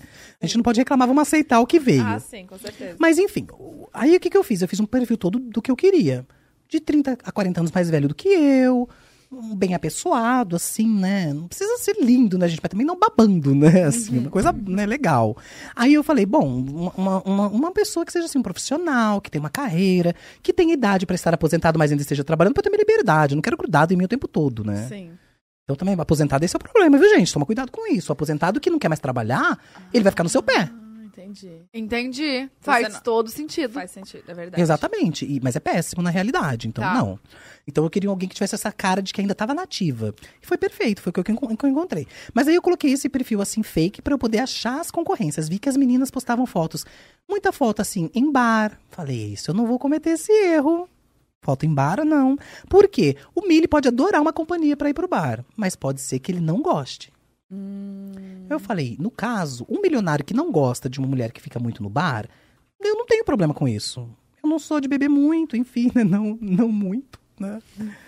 Mas, mas assim, eu acho que se ele, por acaso, não gostar que eu beba ou que eu vá pra bares, tudo bem, a princípio. Depois eu mudo a cabeça dele, mas no começo, tudo bem. Mas eu não quero assustar, entendeu? É isso que você tem que entender. Você não quer assustar de começo. Você não quer que a pessoa passe e já te manda pra esquerda. Você quer que ele passe pra direita o seu perfil. Tá. E aí, gente, o que, que eu comecei a perceber? As fotos eram muito assim. Mas eu gostava de algumas que eu via com um cachorrinho. Mostra um lado humano. Tinha aquelas também fazendo alguma caridade. Nunca pode faltar da caridade, gente. Entendi. Alguma da caridade. Mas é que a gente faz caridade, então nada Sim. a ver. Tem que tirar uma foto, tem que registrar, né? Sim. Aí aproveita e coloca lá. Tá. Porque se você não registra, é que você não faz, né? Hoje em dia é assim. Se É. você registrar, é que você tá querendo mostrar. É. Agora tá assim. É Mas verdade. ali, coloca. Coloca Tá pra bom. parecer que é o que você faz da vida. E aí, gente, também tem uma que não pode faltar. Hum. Toda de branco. Por quê? Pra ele achar que você é médica, dentista, alguma coisa. Tá. Aí depois você vai explicar pra ele, Da não, área da querido, saúde." é que de fim de ano no Brasil a gente não usa branco. Essa foto minha é da virada. Lá não tem esse costume. Não. Hum. Então eles vão achar que você é médica, doutora, alguma coisa. Vai super colar e aí você já tem como sair da mentira. Lembrem do que eu ensinei? Ah! Mentira que tem como sair. Entendi. Entendeu? Entendi. Aí você já sabe que você tá falando, deixando entender, você nunca falou. Mas que você é uma profissional de gabarito. E aí ele já vai se interessar. Olha só, tem gente que faz cinco anos, seis anos de faculdade pra usar branco. E você postou uma foto ali e o cara já acha que você é médica. Gente. Visionária. Arrasou. Visionária. Arrasou. Mas não fala, gente, porque não pode mentir. Então não coloca lá médica. Tá. Você só vai deixar a roupinha Ah, toda tá. de branco. Deixa Tá. ele imaginar, né? A imaginação é dele, né? Problema A culpa é dele. dele. Sim, Uhum. sim. Enfim, aí você coloca essas fotinhas assim, o cachorrinho, Foto a, de a caridade. Ai, gente, a família é difícil. Porque, por exemplo, vou dar um exemplo meu, tá? Você tá lá e tira uma foto com a sua mãe. Uhum. Ah, sua mãe é feia. Ele vai falar, hum, ela vai ficar mais velha, vai ficar igual a mãe. Entendi. Gente, é, infelizmente é como as pessoas pensam, vamos ser realistas, né? Não, tá certo. Mas é assim. Minha mãe é linda, maravilhosa, mas, né? Melhor Sem maquiagem, meu Deus. Não tô brincando. Mãe, brincadeira. só. Ó, gente, vocês vocês estão anotando as dicas? Já tem de fotos, Fotos. do lo- localização. Do aplicativo. do aplicativo. Aí a descrição tem que ser como, assim? Tem que falar um pouco de você, mas não muito como que é. Minimalista, sim? Minimalista. É. Tá. Discreta, tals. Cultua, cultura, Muito, porque- é? Cultua bons, Bons livros. livros. Muito, porque pensa comigo, gente. Se você, porventura, coloca muita informação, você pode colocar coisa que não vai agradar a pessoa. Não, e outra, é melhor botar pouco, porque daí você tem mais o que conversar, né? Você já dá todo assim, já abre o jogo? Não, né? É. Na descrição. Tem que ter aquele lance Mistério. mistério. Mistério é legal. Mistério é Uhum. bom. Bom demais. Fechou. É isso. Arrasou. Tá. Tá. Ah, eu- sabe o que eu quero saber? Que eu não entendi ainda. Porque assim, ele falou que não ia casar com é com, né? Ele falou, ele falou que queria separação total. se- Separação total. Como que chegou Como é que foi até a virada? Eu não toquei mais no assunto, mas eu fiquei parecendo aquela mulher perfeita todos os dias. Ele mudou de ideia. Simples assim? Foi. Fechou. Você mostra que ele não pode te perder. Aí Entendi. ele vai falar: bom, eu não vou perder ela, vou casar com todos, não quero chegar nela e ter que falar isso de novo, então ele não vai falar. Aí, aí você fala, hum. Arrasou, gente. Gente, eu achei super compreensível. Ele falou isso pra mim no primeiro dia que ele me conheceu. Pessoalmente. Eu acho bem. super compreensível. É, normal. Medo, Eu coloquei né? ele contra a parede, né? Eu falei pra ele, não toque em mim se você não quer tudo, alguma coisa séria. Então ele se sente na obrigação de falar, olha, se chegarmos nesse ponto, eu ainda não te conheço, preciso desses cuidados Sim. pra Entendi. proteger o que eu tenho. Tá, e como você fez pra apresentar pra família? Ai, Sua gente, foi família. difícil. É? Ai, chegar com um senhorzinho, né, pra apresentar, fica uma coisa... Gente, ele era mais velho que minha mãe e meu pai, né? Mas ele não, é- não aparenta ter um senhor assim. Ele é charmoso. Ele é um galãozão, né? Engana, né? Engana. Engana. Mas é lindo, né? Eu acho lindo, mas, mas engana. um. Nas fotos, você diz, assim, pessoalmente. Anda de bengala ou não? Não. Ai, gente, pelo amor de Deus. Aí vocês já estão exagerando, né? Pra andar de bengala, só se realmente já fosse. Ela tá falando isso porque ontem tinha um negócio na prova que era bengala, certeza. Bruna, É, você lembrou eu da bengala? com bengala A gente foi gravar um programa ontem tinha negócio de bengala. Ó, sabe o que eu ia falar? E aí conta, aí você falou, você tava falando que você começou no Instagram, porque você começou a usar o Insta- um Instagram de outra pessoa. Aí você abriu uma caixinha de perguntas E aí começaram a me perguntar essas coisas. da sua vida pessoal. Como você casou, como você tem o Billy, como... tudo isso. Tá, e por que que... Porque hoje você dá muitas dicas de relacionamento, muita dica... Conselhos É, amorosos. você você dá mu- muitos conselhos. Como que chegou nesse, nesse assunto, nesse nicho? Então, na verdade, desde o primeiro dia, né? Quando eles falaram como você se tornou milionária, e eu contei que eu tinha casado com um milionário, as pessoas já quiseram saber como, né? Onde está a fonte, né? É, como você fez isso? Queremos dicas. Entendi. E aí agora é só. Como é que você faz? Toda semana, todo dia tem caixinha? É uma vez por semana? Como é que, que, que Gente, o ideal, assim, desde o começo, eu fazia todos os dias. Mas por que, que eu não faço mais todos os dias? Porque você coloca hoje, por exemplo, 9 horas da manhã, amanhã só vai desaparecer às 9. Aí você vai colocar de novo. E eu faço tudo ao vivo, né? Então, assim, no momento que eu coloco, eu começo a responder o que as pessoas estão mandando na hora. E do jeito que você manda, eu te respondo ao vivo. Então, é, é tudo ali no momento. É totalmente orgânico. Então, é se eu, se, se eu postar stories por uma hora de respostas, é uma hora que eu fiquei parada ali respondendo. Nossa. Então, sim. então assim, é, esse momento de, de ficar parada assim durante uma hora, imagina, no primeiro dia eu posto às nove, sai no outro dia às nove. No próximo dia, eu vou terminar de postar umas 10 horas da manhã. Aí no outro dia só sai às 10. Aí no outro dia vai sair às 11. No outro meio-dia. Fica uma coisa insustentável. Cada dia você tá preso num horário fazendo aquilo diferente. Uhum. Então o que, que eu fiz? Eu falei, bom, eu vou colocar um dia sim, um dia não, porque daí sumiu, né? O pessoal respira um pouco. E também é muito conteúdo, né? Eu acabo respondendo muitas perguntas, o pessoal não consegue ficar tanto tempo. Quando eu comecei, estava durante todo aquele momento que a gente estava vivendo, né? O Brasil estava todo parado, as crianças não estavam indo para a escola, as, as mães estavam em casa, enfim. Não estavam indo trabalhar. Então, aquele momento era propício. A pessoa queria realmente alguma coisa diferente do que olhar para a cara dos pestinhas em casa, né? E Uma coisa muito que- conteúdo, né? Queriam muito. É. Tinham tempo de consumir muita coisa. Ela, é, elas queriam muita Sim. coisa, né? Eu recebia muita mensagem assim, faz mais. Assim, eu tinha feito 50 respostas. Você falou, faz mais. A gente quer mais. A gente quer mais. E aí eu falava, não, então, agora que o pessoal meio que voltou as coisas um pouco mais ao normal, o pessoal tá começando a, a voltar na rotina, eu acho que as pessoas têm as suas obrigações, as suas coisas, e eu não quero ficar sendo um motivo para desfocar a pessoa do estudo, da- do trabalho, enfim. Tá. Então eu falei, não, eu vou postar mais devagar, porque daí as pessoas têm a chance de consumir isso da forma mais é, adequada. Sim. E também fica uma surpresa, né? Hoje ela postou, hoje não. Hum. Ah, e quando ela posta, eu volto lá pra ver correndo. Tá. Então eu acho que fica também esse elemento legal. E o que, que você posta mais assim nas suas redes sociais? O que, que você compartilha pros seus seguidores? Eu linda, né? Eu gosto sempre de postar eu linda, gostosa. Acho muito importante. Acho que não pode, perder- não pode passar. Uhum. É, eu acho que eu gosto muito de moda, né? Eu- é uma coisa que me chama você? atenção. Então, eu não. Eu sei. É, é um dom, né? Mas é, não, nunca fiz curso, juro. Uhum. Sério? Nossa, Ai, você não tem muito bem. stylist? Não tenho nada. Tudo eu escolho. Gente, eu não consigo confiar, sabia? Posso falar pra vocês? Não consigo. No stylish, assim? Não consigo, porque assim, a pessoa, hoje ele tá comigo. Uhum. Fulana sai do BBB, vai com a fulana do BBB. Ciclana sai da fazenda, vai pra ciclana da fazenda. Se eu não sei quem sai, não sei da onde, a pessoa sai do meio do bueiro, ele vai caminhando do bueiro. Então, assim, não difícil, tem uma né? segurança de que hoje a pessoa que você amanhã tá. Ou eu aprendo a cuidar de mim mesma, ou eu, eu- é a única pessoa que eu sempre vou ter do meu lado sou eu. Tá. Essa é uma certeza absoluta que eu tenho. Entendi. Então eu não posso ficar dependendo de outras pessoas pra fazer. Então eu faço.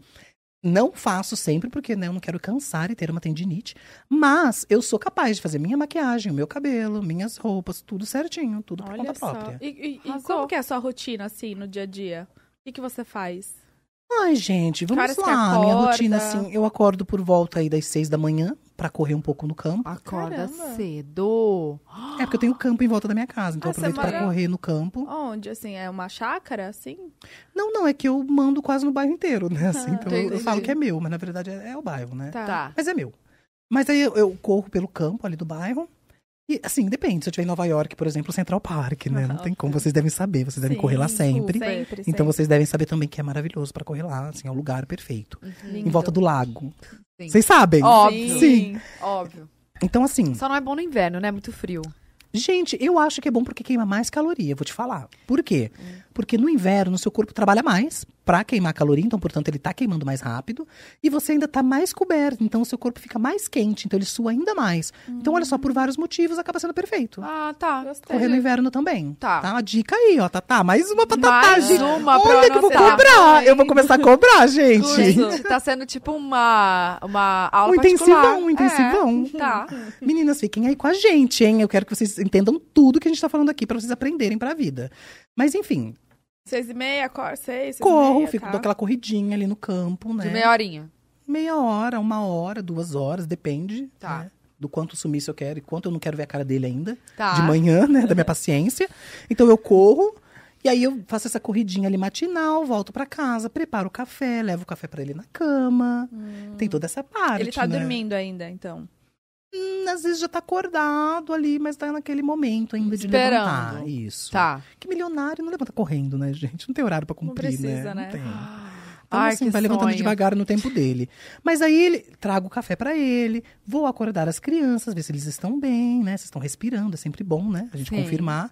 E aí já preparo eles pra escola e fica tudo certinho. E você que leva pra escola? Ou tem motorista? Ah, eu faço questão, porque eu gosto desse momento com a criança, a gente dividindo ali o momento entre a gente, Tá. eu e eles conversando, cantando no carro. Tá. Ah, Bem, bem O. Enzo tem uma voz linda, viu, gente? É? Nasceu pra cantar. Um- o outro já não tanto, assim, mas também acho que dá pra alguma coisa. Ainda não descobri, mas eu acho que quando ele crescer vai desenvolver alguma coisa legal, sabe? Que ele Tá. vai saber fazer. Eu Tá. sinto um favoritismo, eu não sei porquê. Na verdade, não, gente. Na verdade, eu acho que nós mães a gente ama todo mundo igual, né? É. Eu acho que a gente ama todos iguais. Ama. Não tem como nunca escolher um, é difícil. é Sim, difícil. sim, tá certo. Tá, e aí Agora, depois... falando a verdade, gente, eu acordo de manhã e fico no Instagram, não faço muita coisa. é, que, é que eu não sei, vai dar pra cortar essa parte? Não dá. Não, dá, dá. Não é ao vivo, não. Tá, se vocês puderem cortar depois. tá. Mas é que só entre a gente eu posso falar, né? Tá. Sim, sim. Que daí eu. Ai, eu não consigo, gente. Instagram. Eu, agora que eu vejo, passou duas horas, eu tô ali no Instagram Pois é, vendo né? Reels. É, o que, que você gosta de ver no Instagram? Ah, então, eu gosto de ver aqueles vídeos que a pessoa transforma de maquiagem, acho o Ah, máximo. é que a pessoa legal. tá aqui assim, aí vira o pescoço, acho que quebra o pescoço dela, vem do outro lado. não sei como é que elas fazem. Eu faço com o dedo, eu consigo entortar meu dedo bastante, assim. Ai, meu Deus! Mas o pescoço eu não consigo. Mas do dedo eu ainda não vi nenhuma trend do dedo que entorta. Então Então, você eu não podia- consigo fazer ainda. Não, você podia lançar a trend. A trend do dedo. Você vai, você tá sem maquiagem, Mas eu você maquiar faz meu assim, ó. dedo. Aí você coloca A hora assim, que solta o dedo. aí solta, já Ai, tá. que genial! Maquiada. Gente, a trend do dedo torto, amei. É, Gostei eu acho que podia também. lançar. Super. Nossa, será que eu consigo editar isso, gente? Que hora que faz Gente, assim? mas é muito... to- Ai, que agonia. Ai, normal, ó. Ela também faz. Não, mas dói, viu? O seu não parece Ai, a- mais. olha a vontade dela, Meu gente. Parece não. eu. Parece eu com a minha mãe quando era pequena, que ela falava pra lavar louça. Eu ia com essa vontade de lavar louça pra minha mãe. Assim, vontade? ó. Ai, deixa eu tentar entortar meu dedo. Não Gente, tá tava indo. doendo mesmo, desde o... Ó, tá desde- indo meu Dói, dói dedo. um pouquinho, dói um Cara, pouquinho. o meu tá doendo muito, muito. Eu acho que é da academia. Não, mas eu não entortei tudo. Dá pra entortar muito Meu mais. Ai, que aflição. E quem que você, assim, segue no Instagram que você tem como referência? Além da gente, lógico. É. Gente, meu plano no futuro, com certeza, né? o meu plano no futuro é, na verdade, não seguir ninguém. Estilo a Beyoncé. Ah... Quero chegar nesse ponto, né? Tá. Hoje ainda não. O que, quê? que falta? Pra eu chegar nesse ponto de não seguir ninguém, Então, na verdade, eu acho que falta realmente eu, eu ser bilionária como a Beyoncé, né? Ela é Ah, bilionária, ela não entendi. precisa de mais ninguém. A milionária acho que ainda precisa um pouco, né? Hum, tá. Acho que a gente milionária a gente ainda tem essa, essa necessidade ainda. Tá. Entendi. E qual que é a sua marca favorita? Marca? Uhum.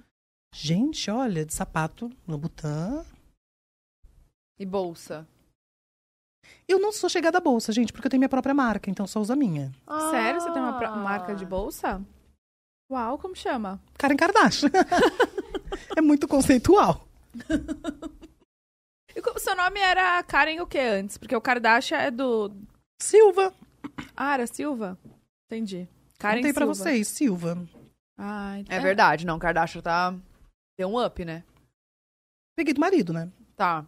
Aí você tem que mudar todos os, os- os documentos. Já veio o green card. Tranquilo. bem- Tranquilo. Gente, assim. Na verdade, nossa, acho que eu engasguei. Eu tô aqui assim, ó, Faz- tentando. soltar. Não vai. Mas enfim, nossa. Foi? Foi. Saiu? Acho que Sim. sim. cisco, né? Que a gente pergunta pra pessoa. Mas enfim. É, é que eu fiquei emocionada, né? Tá. Então, o meu nome, assim, pra mim, eu adoro. Eu acho que super combina comigo. Acho que combina com o Rosa Choque. Eu Acho que E o Karen já é diferente, né?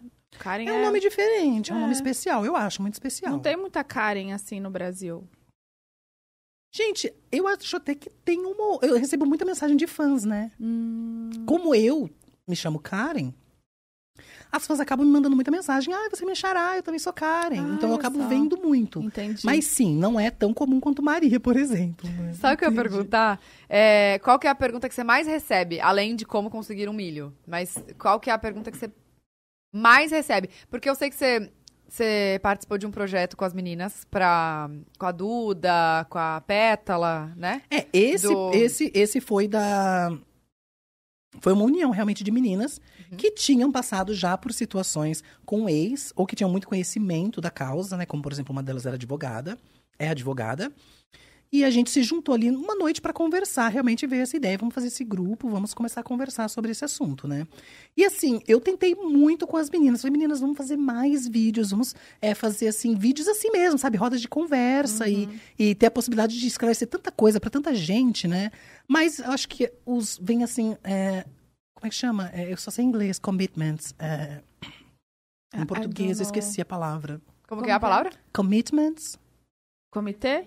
Ai, que maravilhosa! Que é Quem que é bilíngue ali, gente, na Quem? produção? Comprometimento.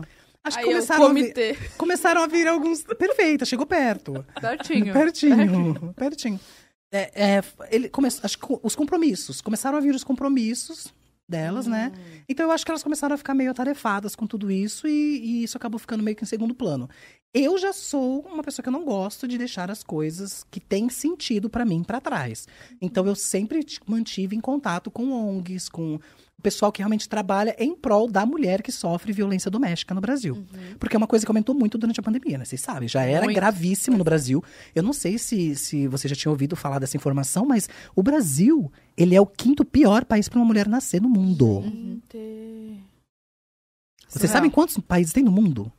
Eu não. Também isso que eu não. perguntei. Mas enfim, devem ser muitos, né?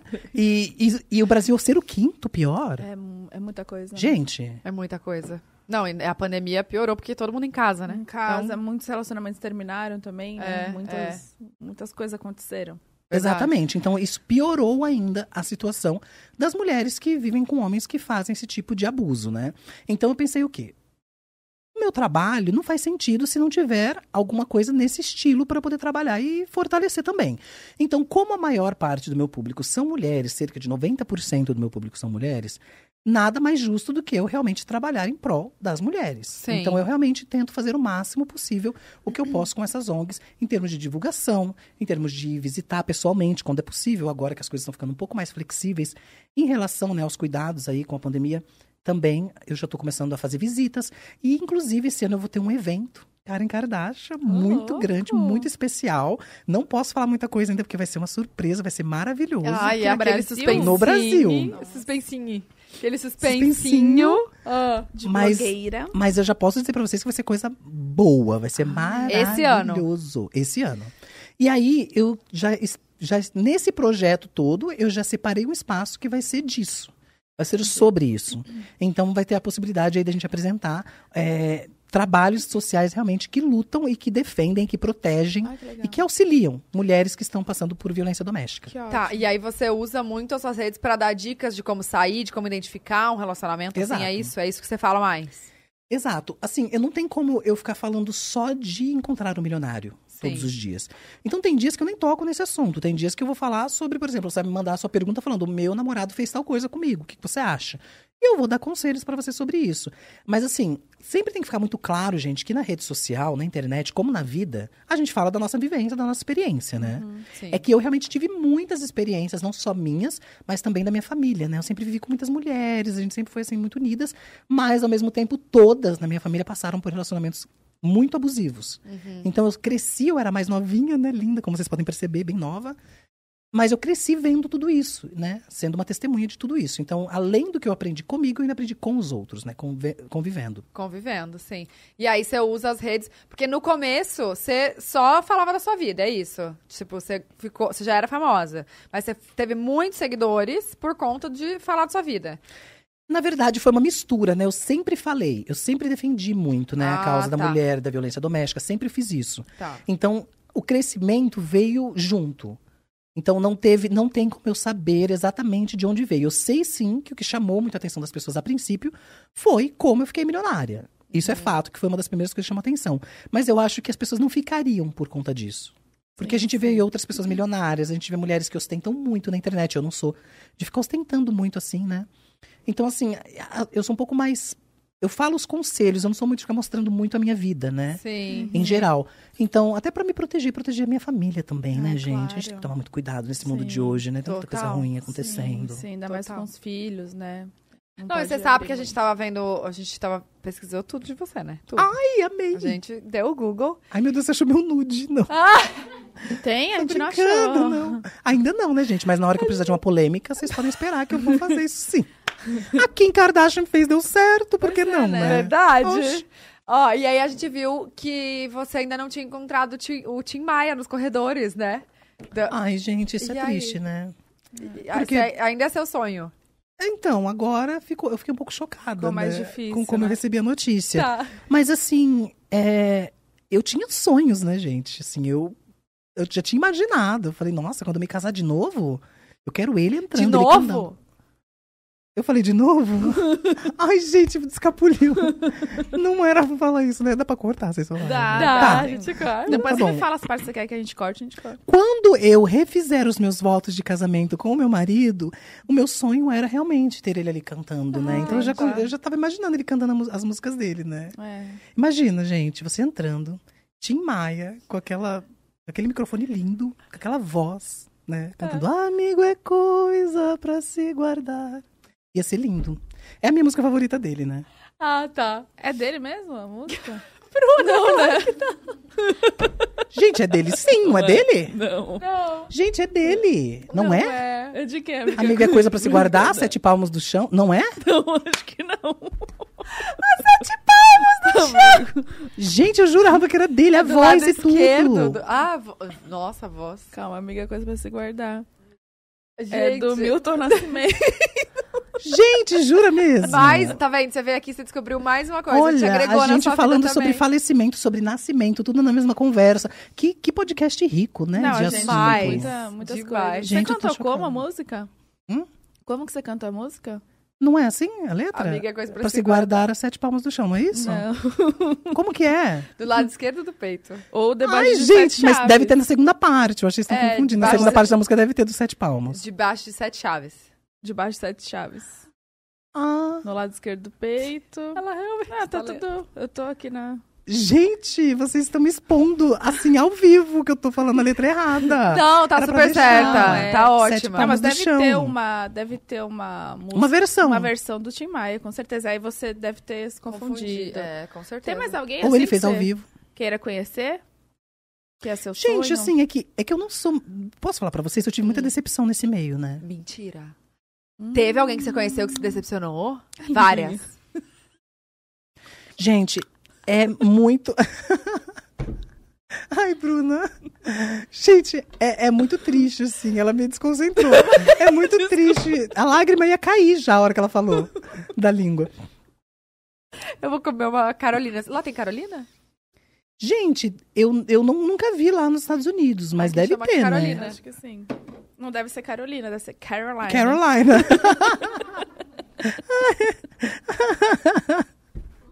Ai, maravilhosa, Bruna. Conta quem você- você decepcionou.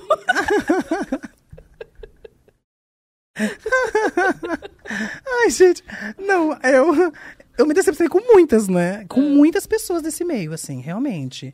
Tô sendo sincera, a gente, a gente tá aqui pra quê? Não, é uma conversa de amigas, né? Sim, não, e depois dá- pra cortar se eu falar o Sim. nome de alguém que não deve. tá. Dá, super, a gente Então pronto. Porque assim, gente, a gente se decepciona um pouco, né? A gente, vocês sabem, vocês são desse meio também, né? sim. Artistas, há quanto tempo vocês estão nesse meio? Mais de 10 Mais de anos. 10 anos. Perfeito. Eu cheguei a um ano. É. Imagina quão inocente eu ainda tô sendo. É isso. Então, assim, é, uma coisa que pra mim foi muito, muito marcante em relação ao podcast de vocês foi que logo no começo do podcast de vocês, vocês me convidaram. Então, isso foi uma coisa assim, infelizmente não bateu a data, eu não, Não. consegui na, na época. E eu acho, sabe o que, que eu acho? Eu acho que tudo acontece quando realmente tem que acontecer. Sim. Quando me convém, eu falo isso, né? Quando não convém, eu falo, não, vamos fazer acontecer agora. Mas quando me convém, eu falo, tudo acontece quando tem que acontecer. Ah, Mas enfim, entendi. Então você não queria ter vindo antes, só agora, né? eu acho que foi o momento perfeito. Hum. Primeiro que a Bruna não estava aqui na época que eu fui convidada ainda. É verdade, era a Flávia. Flavinha! Verdade! Que linda! Saudade dela. Nunca conheci. Não, tô brincando. tô brincando, gente. Conheço super Flávia, linda. Beijo pra vocês se estiverem assistindo. Mas, enfim, é, eu realmente, assim, me marcou muito isso, porque eu estava no meu começo. Muito no começo, alguns meses, né? Mas a E- gente acompanha há muito tempo. Sim, e vocês super já me convidaram e eu me dar o espaço pra conversar. E eu queria muito, mas eu tava nos Estados Unidos. Então, assim, é porque eu fico viajando muito ponte aérea, né, gente? Não, Los e tava Angeles, fechado, tava fechado. Era mais difícil. Mas eu, cidadã, da podia, né? Ah, não, acho cidadã que não. podia. Podia? Uhum. Ah, tá, não Cidadã sabia. pode ir e voltar. É, só, só fechou pra turismo. Mas, mas eu teve um momento que fechou mesmo, alguns dias. Aham. Mas depois já voltou pra cidadão podia. Tá. Mas, assim, eu fiquei muito feliz com o convite naquela época. E isso, na época, pra mim foi muito especial. Porque naquela época foi a época quando começou. Assim, muitos convites, mas as pessoas cancelavam. As pessoas te chamam pra alguma coisa e falam assim, ai, vamos fazer. E nunca faz. Vamos marcar. Vamos marcar, vamos marcar sim. Gente, não tem nada a ver com ego, com nada disso. Pra mim, é, não fico chateada por esse tipo de situação. O que me entristece é saber o que a pessoa passa. Né, na, ali a hora que ela tá na frente do vídeo, de simpático, de legal, de fazendo ações legais, boas. E por trás, ela tá fazendo esse tipo de coisa com as pessoas, perdendo tempo, fazendo convites, se desfazendo. É, não, não tem sentido, não tem o porquê, né? Ainda você entenderia se a pessoa viesse com todo carinho, né? Te explicasse, falasse, olha...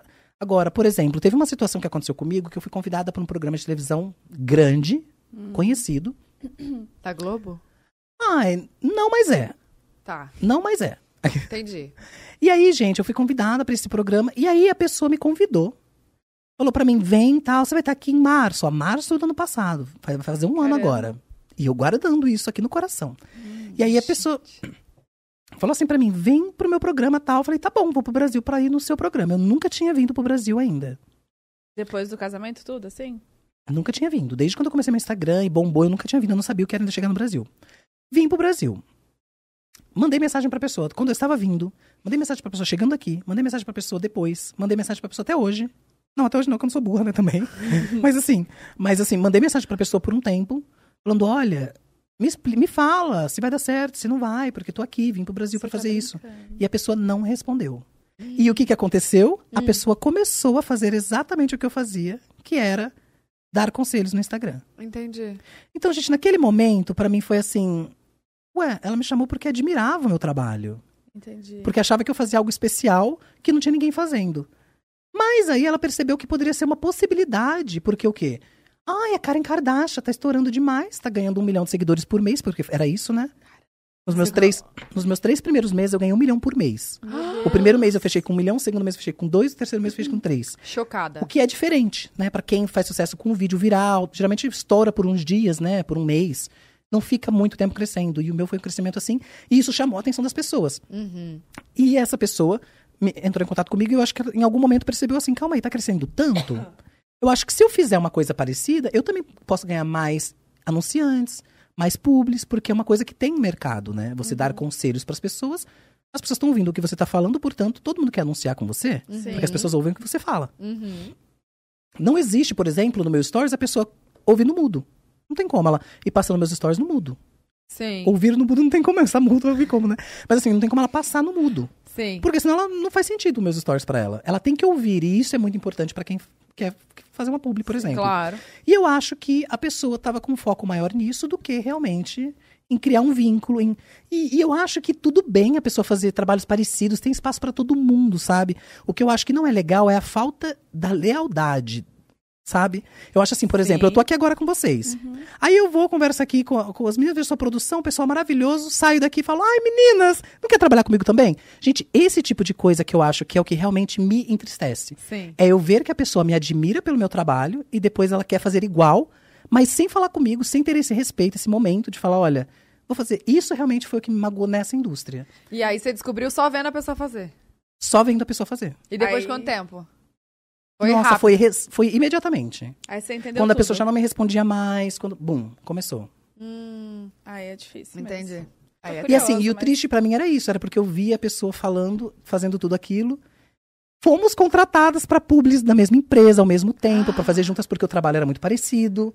Esse tipo de coisa que foi me, me pegando assim, gente, mas tá tão Tô óbvio. querendo saber? Nossa, eu também tô muito curiosa. Não, depois Ai, você não- fala. é, depois a gente pode. Mas assim, é, eu não tenho medo realmente de me comprometer, tá? Inclusive, vou votar, né? Inclusive, vou votar em você por afinidade. Não, mas é. Quero colocar a plaquinha na testa de duas caras. Não, mas é. Não, mas assim, falando sério realmente sobre o assunto, gente, porque eu acho que muita gente em casa também passa por esse tipo de situação em trabalho e tal. Eu digo uma coisa pra vocês, gente, seja na internet, seja no mundo virtual, seja no mundo real, não importa. Sempre a mesma coisa. Os haters, que são essas pessoas que tentam nos colocar pra baixo para que eles se sintam melhores, de um jeito ou de outro, o fim é sempre o mesmo. Eles vão acabar te ajudando a chegar onde você tem que chegar. Seja porque você quer provar o contrário para essas pessoas, seja porque simplesmente eles acham que tiraram alguma coisa de você, quando na verdade eles abriram espaço para algo muito maior. Então eu tenho isso muito, muito forte comigo. Então, naquele momento, eu fiquei chateada, mas foi uma coisa assim. Vamos continuar nos seguindo, vou fingir que também não vi, como ela também fingiu que não sabe o que eu tô fazendo, o que tá fazendo. E vamos indo assim na vida. E eu sei o que essa pessoa fez comigo. Ela pode ser maravilhosa, simpática, fofa, doce pra todo mundo, mas eu sei o que ela fez da forma como ela fez comigo. Ela pode não ter percebido o que ela fez, tudo bem, mas então a pessoa realmente já tá com mau caratismo entranhado nas veias, né? E aí, Porque bom mim é uma coisa você muito não óbvia. teve um vínculo também. Que bom, né? Que não nem Olha, aproximou. eu iria do mesmo jeito por causa do Ibope, né? Ai, tô brincando, gente, tô brincando. Na verdade, eu iria, sim, eu acho. Tá bom. Mas, mas assim, é, eu acho que é muito importante isso. A gente se saber, independente de qualquer coisa, foi da melhor forma possível e agora a gente trabalhar pra fazer acontecer. e aconteceu, né? Sim. Depois de tudo isso que aconteceu, eu ainda cresci muito, eu ainda tenho vários projetos. Em um ano, olha só, eu vou agora lançar esse evento, que vai ser um evento grandioso. Presencial é, no Brasil, presencial, vai ser um evento maravilhoso. E assim, e vai ser histórico, assim, né? Então eu acho que vai. vai A gente realmente faz e a gente planta aquilo que depois a gente colhe. Ah, sim. então eu faço questão só de prestar atenção nas sementes que eu tô plantando. O que o outro tá plantando, gente, não me importa, né? Perfeita. Então eu é só presto ótimo atenção na minha, no, meu, no que eu tô plantando e aproveito e faço também uma cova, caso a pessoa passe sem querer. Não joguei. Caiu. Eu só, fiz, eu só coloquei a cova ali. Se E a uma pessoa de caiu. banana do lado. Não, porque eu penso assim, não tá me seguindo e tentando copiar tudo que eu faço, então eu vou, vou fazer uma cova e vou passar. A hora que a pessoa vier, Cai. tentando ir atrás, caiu. Aí só joga uma terrinha ali, ó. Pronto. Nem, nem isso, faz gente. isso, É só fazer bem fundo que a pessoa não consegue sair. só fazer bem fundo Tá, que... mas, mas tem alguém que você ainda quer muito conhecer, que você admira demais, assim, que você gosta de acompanhar? Gente, então, como eu falei, por conta dessas decepções, assim, desse meio, eu comecei a ver que não existe super-heróis. Então, eu acho que meio, que meio que foi desfazendo, sabe? Essa, essa, essa imagem que eu magia. tinha das pessoas que eu tinha pra conhecer. Mas se eu fosse falar de alguém que eu quero muito, muito conhecer... Nossa, gente, só me vem Michael Jackson na cabeça. Eu gosto muito, né? Ele é lindo, maravilhoso, canta Sim. muito bem, dança muito bem. É. É um ícone, sempre foi um ícone na história. Então eu acho que se fosse alguém assim que eu pudesse. Ai, Britney Spears também, né? Vale internacional? Vale. Você já tá ali. É, você É, é? porque do Brasil eu sou uma das maiores. Não faz muito É, sentido, não- né? Não faz. Todo Eu já mundo sou quer te amiga já. conhecer, entendeu? Ai, gente, vocês É, perceberam assim, também, né? Muito. Ai, eu sou. Muito. Então tem que pensar internacional mesmo. Não, já tô pensando com a cabeça lá fora, né? É. Pois é. Você não- Vamos responder umas, umas, Vamos. conselhos amorosos? Você topa? Ai, Se mandarem gente, aqui pra adoro gente? esses, esses desafios, vamos. Tá, você consegue mandar pra gente, Pan? Que a galera do, Do Instagram, Twitter. Twitter mandou mandar. Eles mandam como? Eles chegam e vão mandando pergunta. A gente abriu uma caixinha, né? Conselhos amorosos. E aí a No Karen- Instagram também? Aham. Cadê? Perguntas Karen, ó. O Ítalo Samuel perguntou pra você. Karen, não tô gostando de ninguém, mas não aguento mais essa vida de solteiro. O que que eu faço? Não está gostando de ninguém, mas não aguenta mais a vida solteiro. Bom, primeiramente, ele precisa saber o que ele está sentindo falta, então, na vida de solteiro. Porque se ele não quer ninguém, então ele não quer uma pessoa do lado dele. Sim. Então ele vai permanecer solteiro. Mas o que ele está sentindo falta? É o que? É um prazer carnal? Porque isso ele pode sobrir sem necessariamente namorar, né? Sem precisar casar. Ah, tem que fazer uma autoanálise, né? Eu acho, nessa... É isso, ele vai precisar saber realmente o que ele quer primeiro, né, Sim. querido? Ele vai precisar saber o que está sentindo falta. Eu diria isso. Preste atenção no que está te fazendo falta primeiro. E aí você vai saber como suprir isso. Legal. Arrasou. Ah, a Luana mandou. Karen, o que fazer quando o boy não demonstra ter os mesmos interesses? Gente, mas se o boy não demonstra os mesmos interesses, isso não acontece. Desculpa, querida, desculpa. Mas não acontece depois de um ano. Não acontece depois de dois. A pessoa já tem essas bandeirinhas vermelhinhas ali levantando desde o começo do relacionamento. Hum, É entendi. que ela não dá ouvidos. Mas às vezes tá no começo do relacionamento, a gente não sabe. Então, mas é aí que tá. Se está no começo do relacionamento, por que que ela tá continuando esse relacionamento se ela já percebeu que não é o mesmo interesse? Ah. Eu, eu acho que ela está no relacionamento um pouco mais de tempo porque ela tá preocupada em tentar ainda salvar aquilo. Sim. Mas se ela acabou de começar, ela vai salvar o quê? Verdade, vaza. Vaza. Só tchau. Tá, próximo. Boy fica comigo há um tempo, mas tem vergonha de mim e não quer que ninguém veja a gente junto. O que fazer? Dá na cara dele. Gente, mas aí tem, hein? Tem, né? Quando ele não quer que você apareça junto. Tá escondendo Tem um algo. negocinho, sempre tem um negocinho pra se Gente, duvidar. Ó, no mínimo, ele tem vergonha da sua aparência. Mas essa, essa escala pode ir até o ponto dele realmente ter uma namorada, ser casado.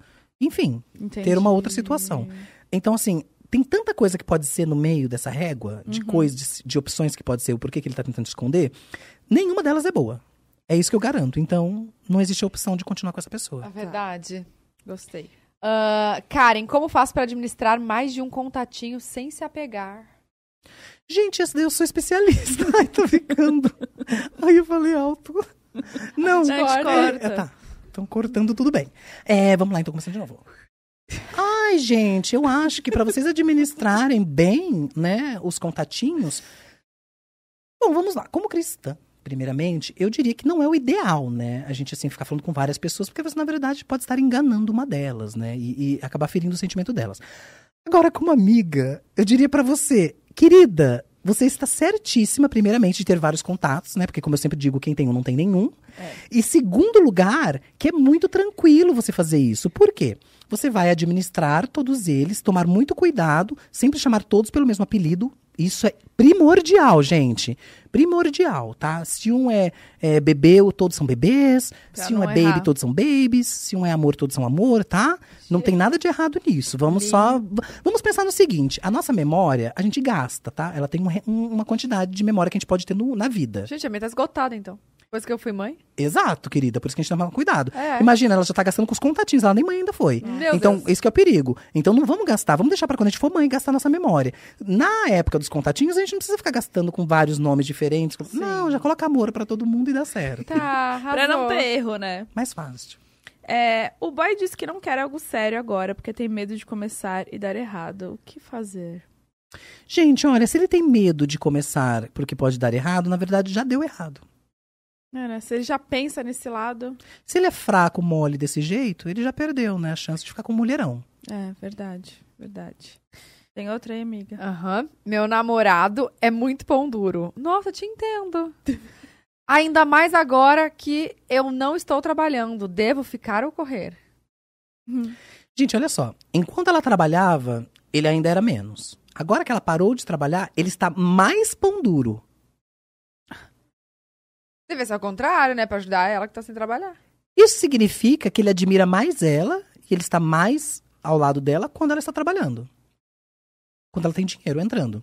Entendi. Quando ela está precisando da ajuda dele, ele tira o corpo fora. Pra que, que serve um, um traste desse? Pra nada. Pra Pra passar nada. ódio. Pra nada, gente. Vai falar pra mim o quê? Que ele é carinhoso? Se fosse carinhoso, ele não ia fazer isso. Ele não ia botar ela pra ficar passando necessidade enquanto ele- ela não Tá tá certo. trabalhando. Tá certíssimo. Arrasou. É, meu namorado não sai da barra da saia da minha mãe. O que que eu da faço? minha mãe, não, da mãe, amiga. Da mãe. Eu ia falar, toma cuidado, que se ele não sair da barra da sua mãe, alguma Eu- coisa de muito interessante ele achou ali, né? Embaixo da saia. Ai, gente. meu namorado não sai da barra da saia da mãe. O que que eu faço? Se juntar à mãe dele. Eu sempre É. digo, gente, não tem, não tem um sogro, sogra, não é defeito. Uhum. tá? A gente tem que ter inteligência emocional. Eu sempre falo isso. Sogro e sogra, na verdade, eles são mais uma arma que você tem contra o seu marido. Você acha que vira contra ele? Sempre! É? É só você prestar atenção no que, que a sua sogra reclama dele desde pequeno. Ah. Nos primeiras vezes que você visita a sua sogra, ela ainda não vai brigar com você. Geralmente, tá? Tem umas que são cão, né? Mas geralmente não. Geralmente elas ainda vão ficar ali meio que de rabinho de olho pra você, mas elas vão começar a contar. Fulano faz isso de errado, viu? Faz aquilo lá. Aí o que, que ela fala? Você chega lá no primeiro dia do encontro, ela já vai começar a contar. Nossa, lá na casa de vocês, no apartamento de vocês, ele deixa tudo em cima da, da cama, porque aqui, nossa, era toalha em cima da cama toda hora. Ela tá tentando te espantar, te fazer fugir do relacionamento. Entendi. Você vai usar contra ela no futuro. Você vai chegar pra ela um dia e vai falar assim: sogrinha. Você acredita que ele fica deixando a toalha em cima da cama o tempo todo? Ele era assim com você também? Ó, ela te falou isso lá atrás, você lembrou depois de um tempo. Aí ela vai Usando falar, a memória, né? Aí tem que usar. usando a memória. Aí ela vai falar assim pra você: Ai, é verdade, ele já fazia isso aqui também. Vocês têm uma coisa em comum. Vocês têm as mesmas reclamações dele. E nasce uma conexão, então. Nasce uma conexão contra ele. Arrasou. Aí o que que acontece? O dia que ele brigar com você, vai falar assim: ai, mãe, mas ela tá gastando demais. Ela vai falar: mas você é homem, você trabalha mais então. Entendi. É isso. Gostei. Gente, já fiz, deu gente. super certo. Ela É? sabe tudo. Tá. É, e aí tem um superchat aqui, da Flávia. Ela falou: Olá, Tata, Bu e Karen. Que entrevista incrível. Meninas, tenho um fã-clube pro pod delas. Ai, que fofa! Nossa! Só vocês pra me fazerem criar um fã-clube com quase 25 anos. Uma pergunta: quando virão a Portugal pra eu vos conhecer e amar? Ela é de Portugal. Gente, amo Portugal. Beijo, Ai. Portugal. Tem muito seguidor de Portugal. Tem muito po- seguidor ao redor do mundo dos países que fala português. Que É. Moçambique, demais. Portugal, São Tomé. Eu tenho muito seguidor. Gente! É maravilhoso. Sério, ô Eu amo Flávia. esse pessoal. Você já foi pra Portugal? Gente, eu não fui, mas é, é a minha próxima parada. É? Eu já decidi. Minha próxima viagem é a Europa, porque eu quero ir pra Portugal No verão? pra encontrar com, com o pessoal de lá. E o pessoal de lá é demais. Demais. Ai. Flávia, obrigada. Passa qual que é o fã-clube. Gente, inclusive, posso só mandar um beijo pros meus fã-clubes? Um beijo pra todos eles. Gente, eles são maravilhosos. Eles ficam Ai. se matando toda vez. Se alguém falar alguma coisa, ah, eu acho fofos demais que eles defendem, né? É demais, Ainda mais né? eu, né? É um trabalho de 24 horas pra eles por dia. Tem, É, um- tem que um me defender. Fandom, fandom, acho que é. Sorry. Então, I'm a gente tem vários, né? Porque assim, no começo eles se chamavam de ex-trouxas. Hum. Porque a partir do momento que elas ouviam meus conselhos, elas não eram mais trouxas dos boys. Tá, Tá. certo. E aí depois, agora elas gostam muito da- do visionária, né? Sim. Então elas se chamam muito de visionárias. Visionárias. Ah, ex-trouxas e visionárias. Tá ótimo. Gostei. É, é- é que eu acho que são níveis, né? Uhum. Sim, né? Exato. Quando conseguiu... tem- Ex-trouxa, vira visionária. Milho, Que vira milionária. Depois bilho. Bilionária. É, é isso. Esse é o seu próximo passo, então. Ficar bilho. Eu acho, eu acho que o meu, o meu foco agora tá sendo cada vez mais. Tá. E, e a sua rotina? que- Quem que administra seu, sua, sua, sua vida, assim? Você é tudo sozinho. Gente, eu, eu gosto de administrar tudo. Eu não deixo nada na mão de ninguém, não gosto, não consigo. Tá. Você que fecha as publis, assim. Então, eu tenho pessoas que fazem esse meio de campo pra mim com a empresa, porque eu não tenho paciência com a empresa e também, quando eu falo, se eu falo com a empresa, vocês veem que eu sou muito sincero, eu falo muito na lata, né? Sim. Nem toda empresa gosta disso, né? Aí se chegar um produto e fala, "Hum, não gosto. Ou pior, né? Eu falo, ai, mas você tá me oferecendo só isso. Então, Ah, assim, eu não, não- eu não quero criar esse tipo de situação. Então, eu tenho uma pessoa que faz isso pra mim e depois passa pra mim. a- Tá, faz esse pente fino e te passa os E orçamentos. já passa o que sabe que vai me agradar. Hum, Agora, sabe o que eu queria te perguntar? O que, que aconteceu, assim, tipo, com você e com aquela outra pessoa, Pessoa. que você não, não quer. É, dá pra ver já que você não gosta muito. Que você Porque você- começou lá no Instagram? É, ele te deu ali, tipo, né? Uma. Porta, né? Vou resumir, tá? Tá. Pra gente não ficar dando muito ibope, muito tempo pra ele. Não quero citar os nomes do Renato. Tá. Mas enfim, é, o que aconteceu foi, ele, né, falou, ai, vai, usa meu Instagram hoje pra você poder fazer aqui e tal. Enfim, usei. Falei, fiz um story, gente, um stories eu fiz, falando um pouco sobre mim, né? Eu falei, ai, gente, olha como eu tô linda com esse filtro, parecendo uma milionária e tal. Falei isso, porque de fato eu sou, né? Mas é lindo quando a gente vê que um filtro mostra a nossa realidade. E aí eu falei, eu falei para eles, e aí o pessoal falou, nossa, adoramos, tal, volta pra cá, faz mais stories. E aí eu falei, vou fazer, né? Falei, Renato, posso fazer mais, né? Olha só. Eu pedi. Eu Tá. não tinha que pedir. Você foi delicada, né? Eu poderia ter tomado o celular dele e ter feito escondido. Eu pedi. Aí eu falei, vou fazer então, Renato. Fiquei fazendo por 24 horas. Depois de 24 horas ele falou, olha, me desculpa, mas eu estou perdendo seguidores. Por quê? Porque o pessoal não tava gostando da minha sinceridade. Oi? Ô, Eu falei, calma aí, querido, não. Tô chocada. Falei, não, senhor. Como assim? Isso daí tá errado. As pessoas que não gostam de sinceridade são falsas. Pra você é um livramento elas saírem do seu Instagram. É, não era pra Falei ficar mesmo. Aí eu falei, é melhor pra você, na verdade, eu tô fazendo uma limpa, né? Aí ele falou, ah, tá, mas eu acho melhor você criar um Instagram pra você. E foi assim. Isso quer dizer, ele usou, né, o meu conteúdo, a minha inteligência, o meu engajamento, que eu dei pra ele um engajamento bem bonito lá fora, né? Lá fora. E aí ele foi me chutou no dia seguinte, em 24 horas. Ué, mas você não falou que ele perdeu seguidores? Sim, e daí? Eu não foi meu, era meu? Ah, eu não ligo que ele perdeu. Não, mas aí, que, o, O que, que ele, é, engajamento. que engajamento que ele usou? Você, você fez ele perder? Querida, não, você não tá entendendo. Ele perdeu seguidores. Ok, diz ele que perdeu. Também não sei se eu confio, né? Porque homem, eu já falei pra vocês como é que homem é. É, Não sei se eu confio, mas enfim, diz ele que perdeu, né, seguidores, mas nunca tinha tido tantas visualizações dos stories como teve aquele dia. Nunca teve tanto engajamento das pessoas responderem, mandarem mensagem, nunca teve. Hum, Entendi. Então, tudo bem, pode ter perdido, mas engajamento não tem nada a ver com o número de seguidores. Não. Nada. Então pode ser que ele perdeu seguidores, mas o engajamento dele estaria melhor. Entendi. Enfim, no final, eu acabei dando um pouco de seguidor pra ele, né? Porque as minhas seguidoras acabaram descobrindo que eu comecei por lá, queriam ver esses primeiros vídeos meus, que só tinha lá. E acabou ganhando alguns seguidores, né? Me arrependo, mas. Mas aí é passou. passado. Agora você segue sua vida firme e forte. É, mas agora me persegue, né? Então as pessoas me chamam pra fazer uma entrevista. Ah, mas a gente quer fazer entrevista com aquele onde você começou no Instagram também, que foi o, o criador, né? Aham. Da Karen Kardashian. Eu, Bom, então tá bom, façam, né? Não tem como eu proibir. né? Sim. As pessoas de fazer entrevista com ele e comigo. Tá. Mas, assim, amizade estremece. né? Inclusive, a gente queria te agradecer muito por ter vindo. Gente, ela tá me mandando embora. Porque vai chegar outra pessoa aqui pra falar com a gente também.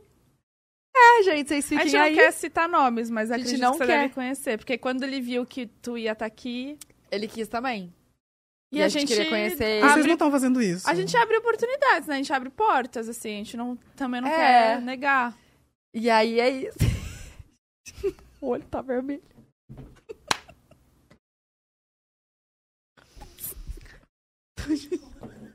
Gente, eu vim aqui com muito amor, tá? Não, foi demais, a gente. foi Eu espero, eu espero que as páginas de fofoca todas, de notícias, coloquem isso no ar. Não desliga, viu, gente, do ao vivo. Depois a gente corta isso, Tatá. Eu espero bom. que vocês coloquem isso, né? Se tiverem o mínimo de, de sentimento ainda, não vão cortar. Tá. Eu fiquei com todo carinho. Eu me dediquei, eu me arrumei, eu tô linda. Tá lindo. Tudo natural, gente. Olha isso aqui. Estão Nossa, vendo o decote? É demais. Tudo natural. Pra eu ser expulsa. Antes da Não! hora. Eu vi que teve gente que ficou aqui, gente, gente, sem brincadeira. Eu vi que teve gente que fez seis horas de podcast. Desculpa. E eu fiquei quanto tempo? Nem sei. Ó, Não, bastante. já. bastante. Bom. Mas assim, Mas assim, você pode voltar. Lembram quando eu falei, gente, que a gente se magoou com as pessoas da indústria? Não, a gente pode. A gente pode. a linguinha, eu amei. Não, Ó. mas assim, portas abertas, né, amiga? Portas abertas voltar, sempre. Mas é que assim, realmente. A gente Ele tem que cumprir uma né? agenda, é, não tem muito o que fazer. E aí é, é isso aí. Mas é isso, a gente vai ficar. é, esperar porque ele ainda não chegou, mas Ele- enquanto isso a gente vai ficar aqui conversando. É, ele vai chegar daqui uns 10 minutinhos por aí. 10 minutos. 5 minutos. ele vai chegar. Se você quiser falar mais alguma coisa assim, se despedir, não sei. Enquanto isso, a gente, enquanto ele não chega, a gente vai ficar respondendo aqui uns conselhos. A gente pegou tudo, todas as dicas com você, a gente vai responder aqui. Tá bom. Gente, ouçam os conselhos delas, né? Como vocês podem ver, elas sabem realmente como fazer, né? E é isso, eu agradeço o que vocês fizeram aí por mim. Me fazendo virar chacota em rede nacional ao vivo. E é isso, né, gente? Espero que ele, ele seja né, o que vocês estão esperando. É. Não, a gente não tá esperando nada, a gente não- espera nada das A pessoas. gente não espera nada. das pessoas. Ai, que drama! Gente, mais dramática que eu, ela. A gente não espera nada das pessoas, a gente Ai, só. de repente veio uma nuvem negra assim aqui em cima. A gente tá Ó. na bad, todo mundo. Então, muito obrigada por ter Obrigada, vindo. Karen. Muito obrigada, as portas estão sempre abertas. E eu vou voltar, hein? Tá bom. Vou chutar com o meu lambutã, gente. Ai, maravilhosa. Você não Você tirou. viu? Arrasou. Não tirei, ah, não Quer tiro. mostrar o saltinho vermelho. Ai, gente, eu acho que tem que ficar com sal o tempo todo. A gente que é mulher, a gente já sofre, né? E, Tá. e a gente tem que acostumar que pra ficar bonita é assim. Tá. Se não quiser, não usa. Mas se quiser, sofre. É assim Tá. a vida, né? um beijo. Um Adorei beijo conhecer maravilhosa. vocês, conhecer todos vocês. E eu Muito volto já, obrigada. já. Tá Volta, volta mesmo. Tá bom, enquanto isso eu tinha que ficar respondendo É, aqui. não saiam daí, porque a gente vai responder agora os conselhos amorosos, tá, gente? Verdade, a gente vai responder o que vocês mandaram, hein, Já galera? mandaram pra gente aqui? Quer falar um pouquinho da, do que vai acontecer no Rio Ai, antes? vamos falar, gente. Mas o que, que a gente vai falar? A gente soltou uns spoilers sem citar nomes, sem citar dias exatos de Não, convidar. di- di- Ah, dias dia a gente já exatos, sabe. né, de cada um. Mas Tá. hoje eu fiz uma live me arrumando, muita gente acertou, sabia? Bruna, você não deu spoiler no Não falei live, né? absolutamente nada. Tá bom, só Nada. para... Nada, passa nada. nada. Só para saber, Mas é isso, né, eu amiga? hablo muy bien. Habla muy bien mesmo. Sí, muy bien. ¿Puede, puede hablar comigo? Claro, Acá? vamos falar. Sim, sim, temos. Bom, é o seguinte. A gente vai fazer o pod delas em Real. Real. Não é a tour ainda, gente. A tour a gente já explicou como é que ia ser, tá? Pra vocês entenderem. A gente vai fazer uma tour, sim. É, mas a gente vai fazer em teatros, no mesmo formato que a gente faz aqui. É, que aí não vai vai ser gravada, a gente vai colocar depois, só a pessoa vai ter a oportunidade Sim. de ver ao vivo. É, então não, não vai fazer parte da tour. Porque, ah, e outra, o que fez dar uma atrasada na tour foi realmente é, a pandemia, que vocês sabem como é que tá. Deu um negocinho, né? Que é, as- né, veio mais restrições, depois saiu, enfim, tá super assim, então a gente não gente- sabe mais, a gente não sabe como é que tá ainda a questão de teatro, de colocar as pessoas e tal, né? A gente prefere evitar. É, né, vamos esperar. Vamos esperar. É, então, a gente fez o pod delas em Rio, porque a gente tem muitos convidados do Rio de Janeiro. Sim. E é, a gente resolveu fazer uma semaninha aí pré-carnaval, um aquecimento pro carnaval. Porque, né? Rio de Janeiro, tudo a ver com carnaval, praia, sol, mar. Então, a gente resolveu fazer essa semaninha aí antes. Vai ser do dia 20 ao dia 24, sim. A gente começa no domingo, Domingo. às 6 da tarde. Dei esse spoiler. Caramba, Tata. Eu nem me toquei, eu... Ah, Ah, amiga, domingo, pra avisar a galera, pra É. galera se programar, comprar pipoca. tudo bem, domingo é uma data diferente, vocês não estão acostumados, Amiga, né? comprar pipoca, já dei uma dica. Compra pipoca, é... Vem assistir a gente no sofá. talvez um energético pra aguentar muitas horas de papo. Verdade. Muitas horas, né? Muitas a horas. Pode ter um Vamos juntar nós três. de muitas horas. As quatro, quem sabe? É, bom, a gente, a gente vai postando mais informações lá no nosso Instagram. Se você não segue a gente, arroba pode delas, tá? A gente vai postando mais infos lá. São mais. A gente vai ficar. Do dia 20 ao dia 24 são cinco dias, né? dias. Porque começa no dia 20 mesmo. É, então, são cinco dias, mas são mais de cinco programas. Então, façam as contas. Façam as contas. São mais de cinco convidados. Então, a gente espera vocês. O lugar de encontro é o mesmo aqui no nosso canal, neste canalzinho aqui, ó, youtube.com.br poddelas. Que mais? E A gente- cenário diferente. Cenário diferente. Lindo, por sinal. É, vai ser realmente um especial. A gente pretende fazer isso mais vezes. A gente tá é, se aventurando aí, né, amiga, nesse Sim, primeiro sim. projeto. Que Mas, já deu é, certo. Já deu certo, graças a Deus. Mas a gente pretende fazer o pod delas é, no sul, no nordeste, pod delas por aí, tá? A gente quer viajar.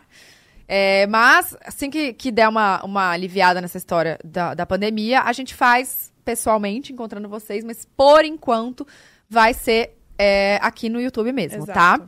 Mas a gente conta muito com vocês, porque a gente sabe, sério, quanto vocês são maravilhosos. maravilhosos. A É, gente vai soltar a agenda completinha? Do- sábado mesmo? hoje é. Hoje é quarta. A gente vai postar na sexta-feira. Sexta. Sexta-feira a gente já solta a agenda de domingo. E aí, a gente vai soltando um dia assim? Ou como é que, que vocês acham? A gente solta toda a agenda? Soltar tudo? Pra galera se programar também. Então tá né, bom. Sexta-feira, eles que decidiram aqui. Sexta-feira a gente solta a agenda, né, amiga? Sim. E é bom vocês já se programarem que domingo, como é diferente, vai ter episódio 6 horas da tarde com a zoeira. Vocês acharam, né? Meu coração veio aí.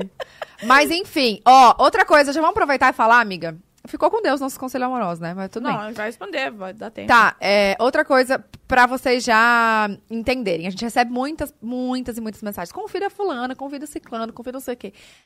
Todas as pessoas que vocês já falaram, a gente já convidou. Tem muita gente que a gente tá em negociação, por exemplo, em negociação, em, em tentando agenda. Por exemplo, a Karen. A gente chamou desde muito tempo, gente, faz um ano já. Só que a questão é a agenda, não bate. Às vezes, ah, tô no Brasil, só que a gente já tem convidado pra semana. Não dá. A pessoa do Rio de Janeiro, ah, tô no Brasil, tô, tô em São Paulo. É, mas a gente não tem agenda. É tipo, a gente não vai cancelar com os nossos convidados que já estão marcados há muito tempo também. A nossa agenda tá muito cheia já. né? Graças a Deus. mas enfim, é, todas essas pessoas que vocês pedem, eu não vou citar nomes, mas vocês sabem, tá? Se você já pediu alguém, essa pessoa aí. Essa aí mesmo. É. É. é todas as aí. pessoas que vocês pedem, a gente já tá chamando. Só que tem a questão de que fala com assessoria, aí vê agenda, e aí vê logística, e vê tudo. Então, assim, não é uma coisa fácil, entendeu? Porque a pessoa tem que sair da casa dela pra vir aqui, é presencial. E, e é isso, né, amiga? É isso. Nossa, a Tatá fala tão bonito, né, gente? É uma honra de apresentar esse podcast com você. Ai, amiga, muito obrigada. Gente, te amo. Te amo, Vamos juntas nessa. Vai ser um projeto top, meu. Vai ser, já é. Incrível. Já deu certo. Já deu certo. Ansiosa. Ansiosa. Ó, a gente vai preparar muito conteúdo legal. Vocês vão gostar dos convidados, tenho certeza. Tenho certeza também. A gente tá aí, tamo ai. indo aí. Eu tô um pouco ansiosa, digamos, amiga. Nossa, a gente tá muito Pois ansiosa, é. gente. Vamos responder umas perguntinhas? Acho que é Vamos. isso, né? A gente falou tudo, É, gente? Acho que a gente não pode falar muito, né? Então a gente só É, ar ali. segue a gente no... Ô, gente, inclusive, deixa eu ver quantos seguidores a gente tá no Insta do Pod. Segue a gente lá no Insta, por favor, se inscreve aqui no canal, é muito importante pra gente. Por favor, a gente faz tudo com Twitter amor também. carinho. O Twitter também é muito legal, tá? A gente tá postando vários conteúdos lá. Amiga, ó, no Insta a gente tá com 1 milhão 160. Então, falta 40 mil pra gente. Será que a gente consegue 40 mil até começar o. O Real? In Real? Até domingo? Esse nome é chique, né? In real. Eu acho que sim, vamos colocar essa meta aí. Até domingo bater 40 mil. Mais 40 mil, né? Mais 40 mil, 1,2. Ajuda a gente, Por vai, por favor. favor. E eu também, gente, eu tô. Aquelas. Segue a Bu também, arroba Bunzueta. 2.2. E um milhão e E meio um de milhão e meio aqui de inscritos. Quanto a gente tá? 400? Ô, louco. Ah, então ainda falta, né?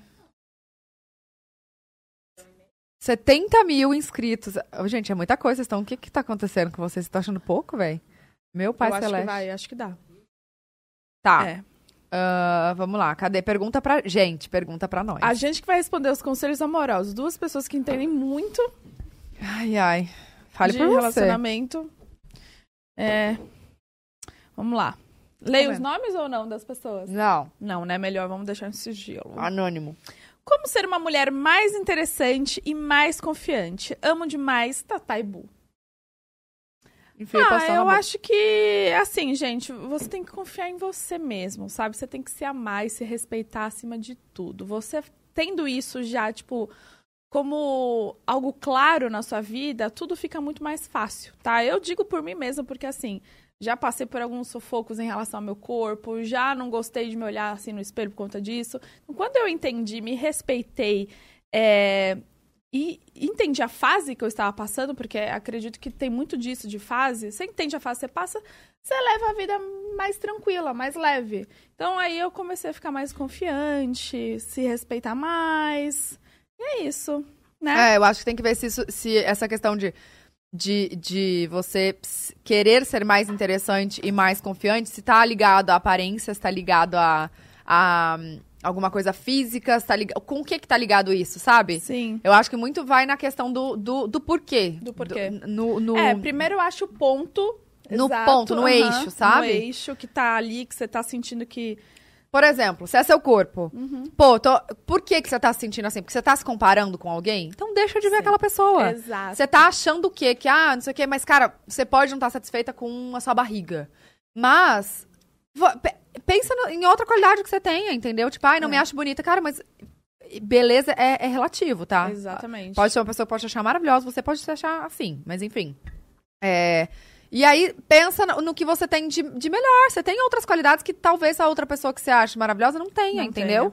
Então, se respeite e, e eu acho que tem muita questão de, de admitir que você é bonita, que, pô, olha o que você faz, tipo, imagina. Sabe? Se, se valoriza, entendeu? Exatamente. Se respeite, acima É. de tudo também. Qual que é a próxima? Estou com a mesma pessoa há seis anos, mas o nosso relacionamento virou rotina. O que faço? É. É difícil. É difícil, porque acaba virando, Acaba né? virando. No começo é sempre todo mundo fala, ai, como esse relacionamento é muito gostoso. É mesmo, gente, porque tem ainda aquele friozinho na barriga, tem aquele, sabe, parece que é uma motivação a mais, porque aí você tá cativando, você tá conquistando, você tá fazendo isso, e aí depois vai passando, parece que você perde meio que tipo, ah, tá e agora, não deixa isso morrer, entendeu? Não deixa isso perder. Eu acho que todo dia é legal você ir fazendo coisas novas assim com seu com, com seu parceiro, sua parceira, enfim, Pra não deixar mesmo cair na rotina. Mas eu acredito que seja super normal. Sim, cai na rotina, Cai mas na eu acho que rotina. também a base de tudo é conversa. Conversa é Então, assim, se primordial. você, por exemplo, ah, que que você, que- por que, que você achou que, senti- que caiu na rotina? Porque a pessoa fazia surpresa e não faz mais, porque a pessoa te falava alguma coisa e não faz mais, mandava mensagem, te dava uma flor, te dava um bilhetinho, te dava qualquer, uma, uma atenção. Conversa, chega e expõe. Primeiro, eu acho que dá pra você tentar, tipo, fazer. É, é, sei lá, eu gostava de surpresa. Ah, faz uma surpresa. Eu gostava de uma mensagem. Manda uma mensagem. Sim. Pô, uma mensagem no meio do dia, oi, tudo bem? Passando pra falar que eu amo você. Isso, isso é super caraca. A pessoa tava no meio do dia dela e lembrou de mim, Lembrou de sabe? você. É, mas eu acho que, independente de qualquer coisa, a minha opinião, conversa. Fala, tudo bem, fulana, fulano. Então, queria te falar que tais e tais coisas eu tô sentindo um pouco de falta. Acho que a gente caiu um pouco nesse, né, no, na mesmice. Será que tem como a gente mudar isso? Eu tô sentindo saudade. Não, não, não. Eu acho que É a conversa é a base. É a base né? de tudo pra, pra ter um, depois um norte ali. E né? não tenha vergonha de falar, tá? Porque às vezes a pessoa também tá querendo falar e não sabe. Por exemplo, se você, se você é mulher, você, você é mulher, e você, o seu relacionamento é com homem, não sei. Mas, gente, homem tem isso, né, amiga? Que homem não sabe falar, vamos, Não, vamos ser sinceros. não sabe conversar, gente. Homem não sabe conversar. Se Não você é sabe- mulher, você tem que desenhar. Não sabe colocar, parece Não põe pra fora, guarda tudo. Uhum. E, é sério, 99% dos homens são assim, gente. Sempre quando a gente conversa, né, entre amiga, Aham. os homens são tudo igual. Então, é... Enfim. Fa- é, Converse. Gente, Felipe Neto falou da gente numa live. Disse agora em live que se ele fechar um contrato com uma marca, ele vai no pod delas. Quem que é a marca? Gente, manda, vamos fazer Quem mutirão pra que marca. é a marca? Felipe Neto! Rezar, todo mundo reza, porque vai ser Quem que é a marca? Você não grita? É o Nimagin? Calma que ela ficou emocionada, gente. Fiquei, eu falei com ele ontem, gente. Ô, juro, eu queria. é, Ele é muito, ele é muito gente boa, cara. Eu acho que ele sofre um hate na Sim. internet, uma coisa. É, eu não eu sei explicar. Demais. Eu acho que todo mundo que é- acho que coloca muito ali ah, se A cara tapa, muito, né? Leva hate. E, cara, tipo, é maravilhoso as pessoas que falam que estão sentindo, pensando, sabe? Tem muita gente aí que vocês idolatram que não. Tá aqui, ó, com a boca Exato. fechada, não se posiciona. E aí, pra você é tudo lindo, né? Mas aí as pessoas que vai lá e fala, ai, porque isso, porque aquilo, cara, deixa as pessoas. Não, e outra, gente, tudo bem ter uma opinião diferente da sua, graças a Deus. Imagina se todo mundo fosse igual, assim, um porre. Exato, deixa as pessoas, deixa todo mundo. Ai, Vamos aí. gente! Vamos. Hoje vai, a minha resinha vai ser brava. Felipe Neto. a Gente, qual que é a marca? Me fala que eu vou contrato. Já manda um DM pra ele. Amiga, falei ontem, você lembra? Ele foi muito gente boa. Ele foi fofo. Eu Foi tava do muito lado dele gente quando boa. ela, ela respondeu. Ele respondeu ela. É, deixa eu ver. Meu coração tá... É, O que fazer... Fala, o amiga. que fazer para o boy tóxico sair do pé? Entender que eu não quero nada. Bom, se você não Seja quer sincera. nada, quer dizer que vocês não têm nada já. Então, O que, que você tá fazendo com o cara? Isso já é tóxico. E aí, ah, como que eu vou falar que eu não quero nada? Amor, você não tem, é só sair. Tchau e benção, entendeu? Fala, amor, não tá dando, não bate. Aqui, ó. Não tá Hum, batendo. Amiga, mais tóxico, aqueles que fica tipo, hein, hein, hein, hein, manda foto de agora. Ai, não, Nossa, bloqueia, manda foto de gente. agora, pra mim é o carro, não dá. Bloqueia, né? Toma no mapa. De onde você conheceu ele? Eu, hein? Muda o lugar onde você tá conhecendo as pessoas. Mas é isso. Você já, já deu a resposta aqui. Eu não quero nada, vocês não têm nada. Então, por favor, só saia. Pra ele sair do pé. Ah, eu, eu... Eu bloqueio. É que esse boy tóxico tá parecendo aquele tipo, tipo assim, não aceita que ela não quer, entendeu? Hum, tipo, ser. deve conseguir todas, e aí não aceita que ela não quer. E aí fica no pé, enchendo o saco. Sabe o que faz? Deixa no vácuo, amor. Aí, é, ah, é. Ou então fala assim, fulano, tudo bem? Eu Amor, não te quero, não vou beijar sua boca. Pra encostar na minha, quero ser amigo, quer dizer. quero seu amigo. Qual é o, o sobrenome do seu amigo? Ó, como falar pro boy que estou afim dele? Eu acho que assim, as- eu sou muito direta, sabe? Sou muito reta. Eu acho que ou dando sinais ali, tipo, olhares, trocas, né, tals, ou você já chega e fala assim, cara, tô sentindo algo, algo acontecer. Eu acho que é isso. Desculpa, gente. eu tô- Ah, demonstra interesse, né? É que às vezes a pessoa também tem que desenhar, né? Que é pro Pra boy. entender, né? Pro boy entender, tem que, tem que desenhar, exatamente. É, Você fala, fala oi, assim, fulano, tudo bem? Então, tô querendo te dar um beijo. Quero dar um Te dar um beijo, beijo. depois. E aí? Brincadeira, não sei. Acho que como falar pro boy que tá afim. Ah, gente, acho que tem como saber, vai. Demonstrando, tipo, É. vontades ali, conversando. Demonstrando interesse, É. perguntando, se- né? Exato. É isso aí. Nossa, a gente tá péssima, amigo. Muito bem. Gente, é porque é complicado. Como fazer para o meu namorado me pedir em casamento? Pede você. Eu sou dessas, tem que pedir mesmo. Mas assim, calma. Tem que ver se ele quer, né? Exato, tá? Vamos lá. Casamento é casamento, amores. É isso, é assinar contrato e os caramba, entendeu? Então, você tem que entender quais são as intenções desse boy. Se o boy tá demonstrando algum interesse ali de, ah, falando já em família, construir coisas juntos, tal. Aí você já fala, bom, aqui eu posso tomar iniciativa, porque eu acho que mulher deve sim tomar iniciativa, não é só o homem que deve pedir em casamento. Eu acho que mulher tem total liberdade pra isso. É... Mas pode conversar Mas, também. Conversa. Falar é, tudo tipo, bem. Então, eu super quero casar, é meu sonho, blá blá blá. Ou gostaria muito. O que, que você pensa disso? Você também Uhum. tem o sonho de casar? Você também quer casar na igreja, no campo, Sim. na praia? O que, que você pensa? Né? Conversa. Exato, exatamente. Conversa resolve tudo, gente. Tudo. Que mais? Ahn, a última. Posso ler? Uhum. Vai. O boy é muito lerdo. Eita. Fala que quer, reage, comenta tudo meu sempre. Mas só eu vou atrás. É aquele que a gente tá falando, que tem que desenhar, né? Parece. Aqueles boy que a gente desenha. Ou não, amiga. Ou então é aquele que tá com vários. Ah, Entendeu? Ai, meu Deus. Que é aquela coisa, quem tem um não tem nenhum. A Karen acabou de nos ensinar. Pois é. Então o que, que a gente faz, amiga? O que a gente dá de conselho? Calma. Some. lerdo, fala que quer, reage, comenta tudo meu sempre, mas só Ai, eu vou gente. atrás. Eu posso falar, eu sou um pouco rata, tá? Eu vou atrás. Eu sou a FBI, amor. Eu pego ali, vou em todas as pessoas que ele segue, em todas as meninas que ele segue. Vejo se ele também tá curtindo e comentando as fotos delas. Se ele estiver fazendo isso, Caraca, amiga. ai, não, corta. Corta, corta, cortar, corta. tem- corta. Mas eu sou assim, tipo, ah, cara. Um pouco. Amiga, é que eu, eu sou muito de. Eu sou prática, né? É. Eu O sumo. que, que você faria? Tá pronto. Não, eu, eu sumo, amiga, eu sumo. Tipo, eu posso estar, é, assim, morrendo por dentro. Eu finjo que caguei. Tá tudo bem. Sumo. Com os dias sem postar, aquelas. Brincadeira, isso não, porque, né, eu tenho que ganhar dinheiro.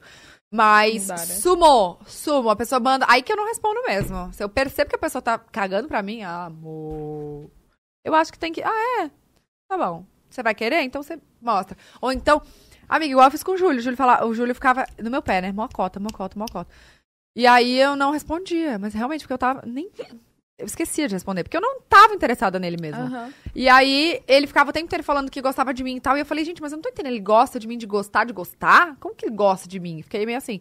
Ele é. é, cê- a, a questão toda foi assim: ah, você não acredita que eu gosto de você? Então vou te falar pessoalmente. Falei, então vamos hoje. Falei, então tá bom, vamos hoje, tô pronta. E aí foi assim. E foi, ele te falou choque. pessoal- pessoalmente? Ou eu gosto de você, assim? Falou. Ele falou, amiga, você não sabe a nossa Não. história? Que a gente foi no, no negócio da Flavinha.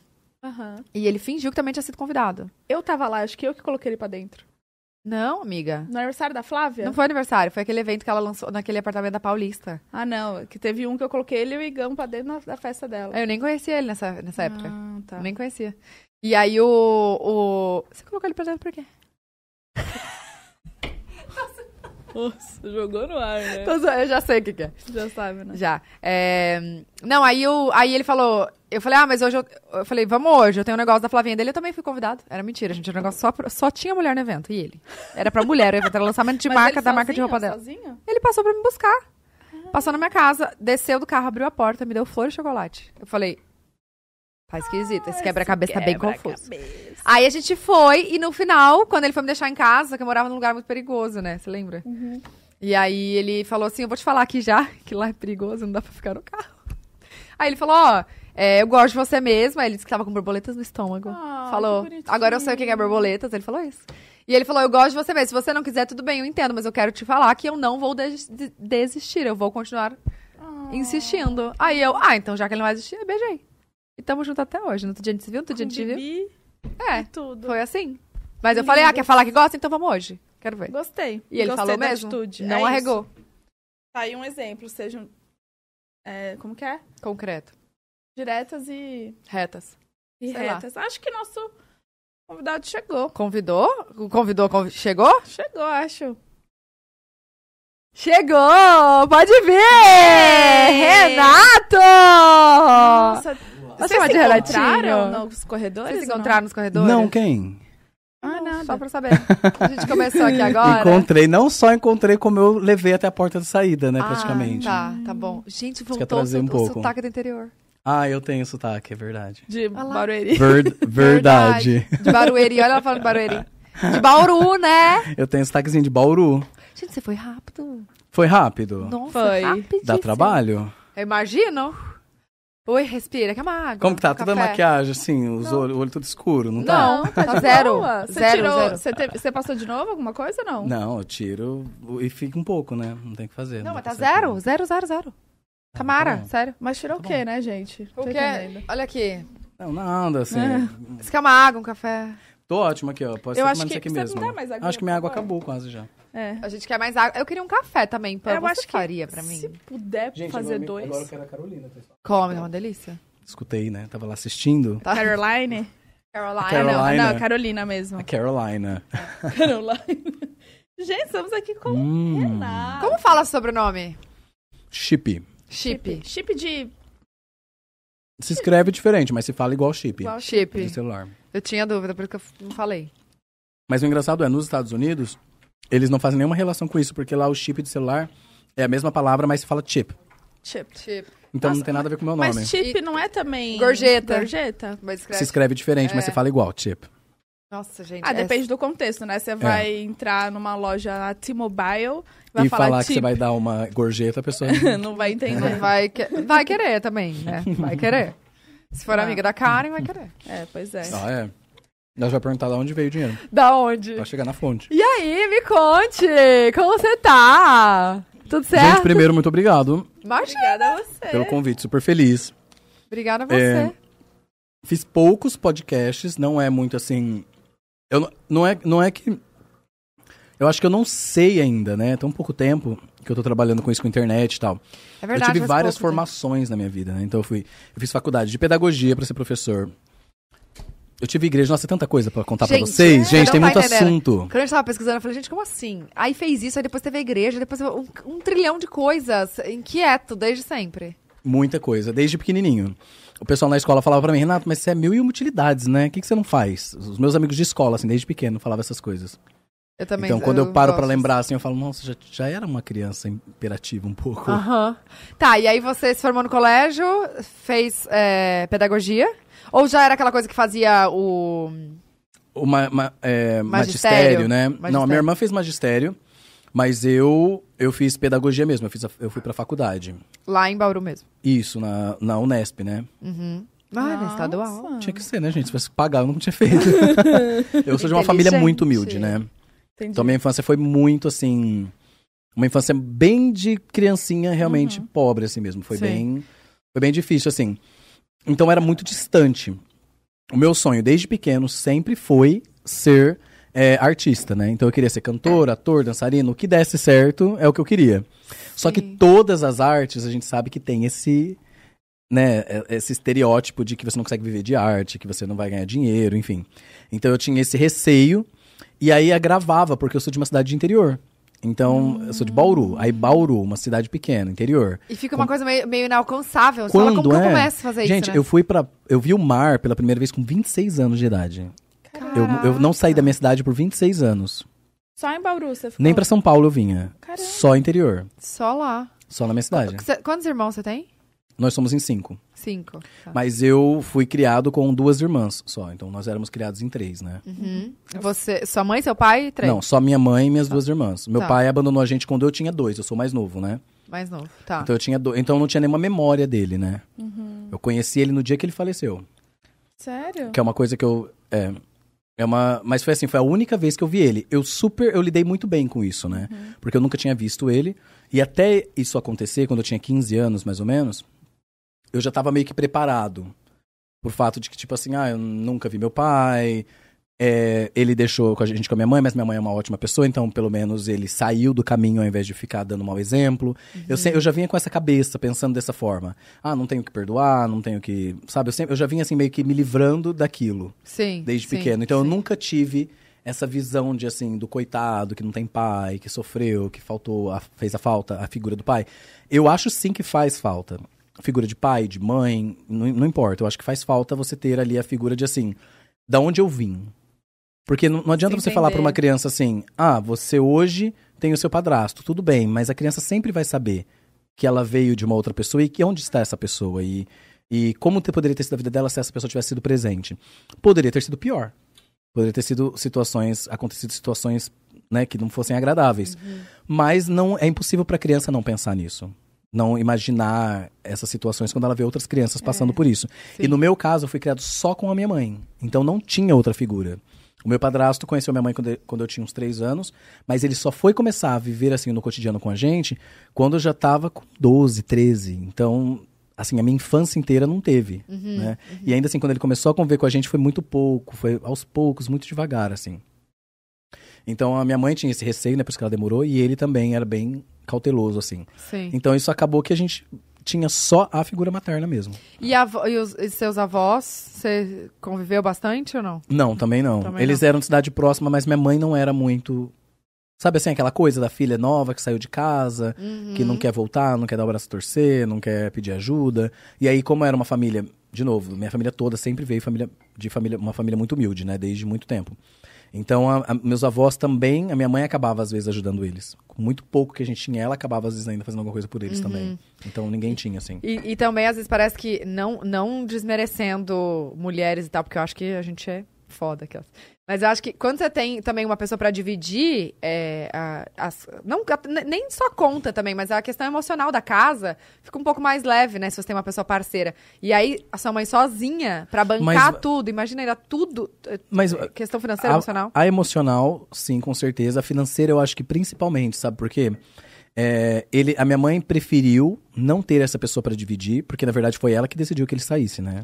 Entendi. porque ele dela. estava sendo um, um marido ruim. Entendi. Então ele, assim, ele mandava minha irmã ir comprar pinga pra ele no bar, com, com 7, 8 anos.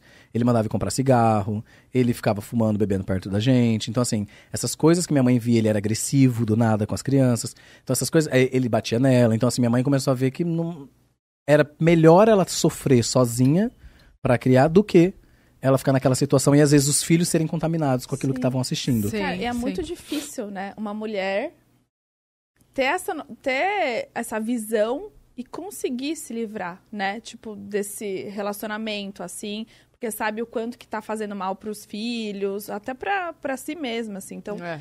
tem muitas mulheres hoje que passam por isso e não conseguem sair, né? Mas é por isso que eu falo, que a minha mãe ela foi a primeira ex-trouxa que eu conheci, assim, né? Quando eu falo nas entrevistas, assim, sobre a Karen, eu sempre falo isso. Eu falo, ela é o exemplo do que a Karen ensina, basicamente. Que ela ensina, a Karen ensina o quê? Não fica nessa situação Sim, que você tá de abuso, de agressão. Desculpa, de agressão, de traição. É, porque você merece mais. E ela, de fato, saiu daquela situação, conheceu meu padrasto, demorou 10 anos pra trazer ele na nossa casa. Pois é. Caraca. Uhum. Mas ela foi nutrindo aquele rela- relacionamento com ele. Uhum. Mãezona, né? Ela, ela foi muito esperta, né? Uhum. Em termos de. Poxa, ela tem quatro, cinco filhos. Ela não poderia simplesmente chegar pro rapaz, conhecer ele na primeira noite e falar: "Ah, Eu tenho cinco filhos, vem aqui e começa a cuidar deles. Vem me ajudar aqui. Sim. Ela foi Sim. muito devagar, mas hoje, há 10 anos atrás, a minha mãe ela teve um AVC, né? E o meu padrasto é a pessoa que cuida dela esse tempo todo. Super parceiro. Veio pra somar, né? Também. Que bom. Mas ela tá bem, assim? Ela teve sequela, né? Ah, é? Mas assim, ela não. Ela não consegue falar bem como ela falava Uhum. antes. E não consegue andar muito bem. Uhum. Então ela ficou com sequelas do AVC. Então ela precisa realmente, né, de estar com alguém, de estar cuidados. sendo cuidada. E ela encontrou aquele homem lá atrás, que a gente não entendia muito. Nossa, mas por que ela não traz ele em casa? Por que, que ele não é Uhum. nosso padrasto de tá convivendo com a gente diariamente? Uhum. Ela já tá pensando em tudo isso. Caraca. Ela sabia o que, bom, é melhor eu nutrir esse relacionamento de uma forma saudável E com Porque lá na calma, frente- sem pressa. Ele pode se tornar realmente uma pessoa muito especial e realmente estar do meu lado. E, e foi de fato, Sim. E aí ela tá no interior ainda. Ela mora em, em Bauru? Eles moram lá. em Bauru. E as suas outras irmãs? As, as duas irmãs? Você cresceu? As duas que eu cresci junto, uma mora no Paraná, a outra mora nos Estados Unidos. E ela, ela foi antes que você? Não, foi depois. Foi depois. Tá, e depo- você fez faculdade. Aí Fiz. depois você se formou. Você chegou a trabalhar na área? Trabalhei como pedagogo, como professor. Caramba, de qual, de qual série, assim?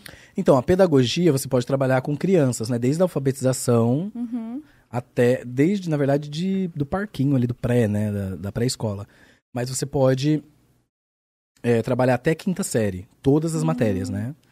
É, mas no meu caso, assim que eu saí da faculdade, eu tive meio que uma sorte, né? Financeiramente falando, porque um- uma das maiores instituições de preparação de jovens aprendizes para o mercado de trabalho estavam procurando pedagogos para entrar no time. Então poderia ser pessoa de matemática, poderia ser pessoa de psicologia, mas eles queriam um pedagogo. Ah, Alguém que tá. tivesse realmente a didática de ensinar mesmo. Uhum. E aí eu passei no processo seletivo, mas era uma empresa que só tinha mulheres até então. Aí eu fui o primeiro homem que entrou na empresa. Nossa! Isso foi quando? Logo depois Foi em tempo. 2014, 15. 2014. Tá, e aí você trabalhou quanto tempo nessa empresa? Dois anos e meio, porque foi logo antes de ir para os Estados Unidos. Antes disso, eu tinha trabalhado minha vida toda. Na verdade, eu fui mecânico primeiro, esse foi meu primeiro emprego. Caramba. Eu Como, fui mecânico. como eu fiz. Minha mãe forçou, né? Fazer curso de mecânico. Não é assim. Vai fazer o que eu tô mandando. Uma hora na minha casa vai fazer o que eu tô mandando. O dia que você morar sozinho, você faz aí o que você faz- quer. Aham. Mas não faz, né? Que até Mas hoje minha também não faço. Não, depois não tenho dinheiro, tem que pagar conta. É. Você não faz tanto que faz o que você quer. Pois é. Tá, e aí? Aí você fez... Quantos anos você tinha que você era mecânico?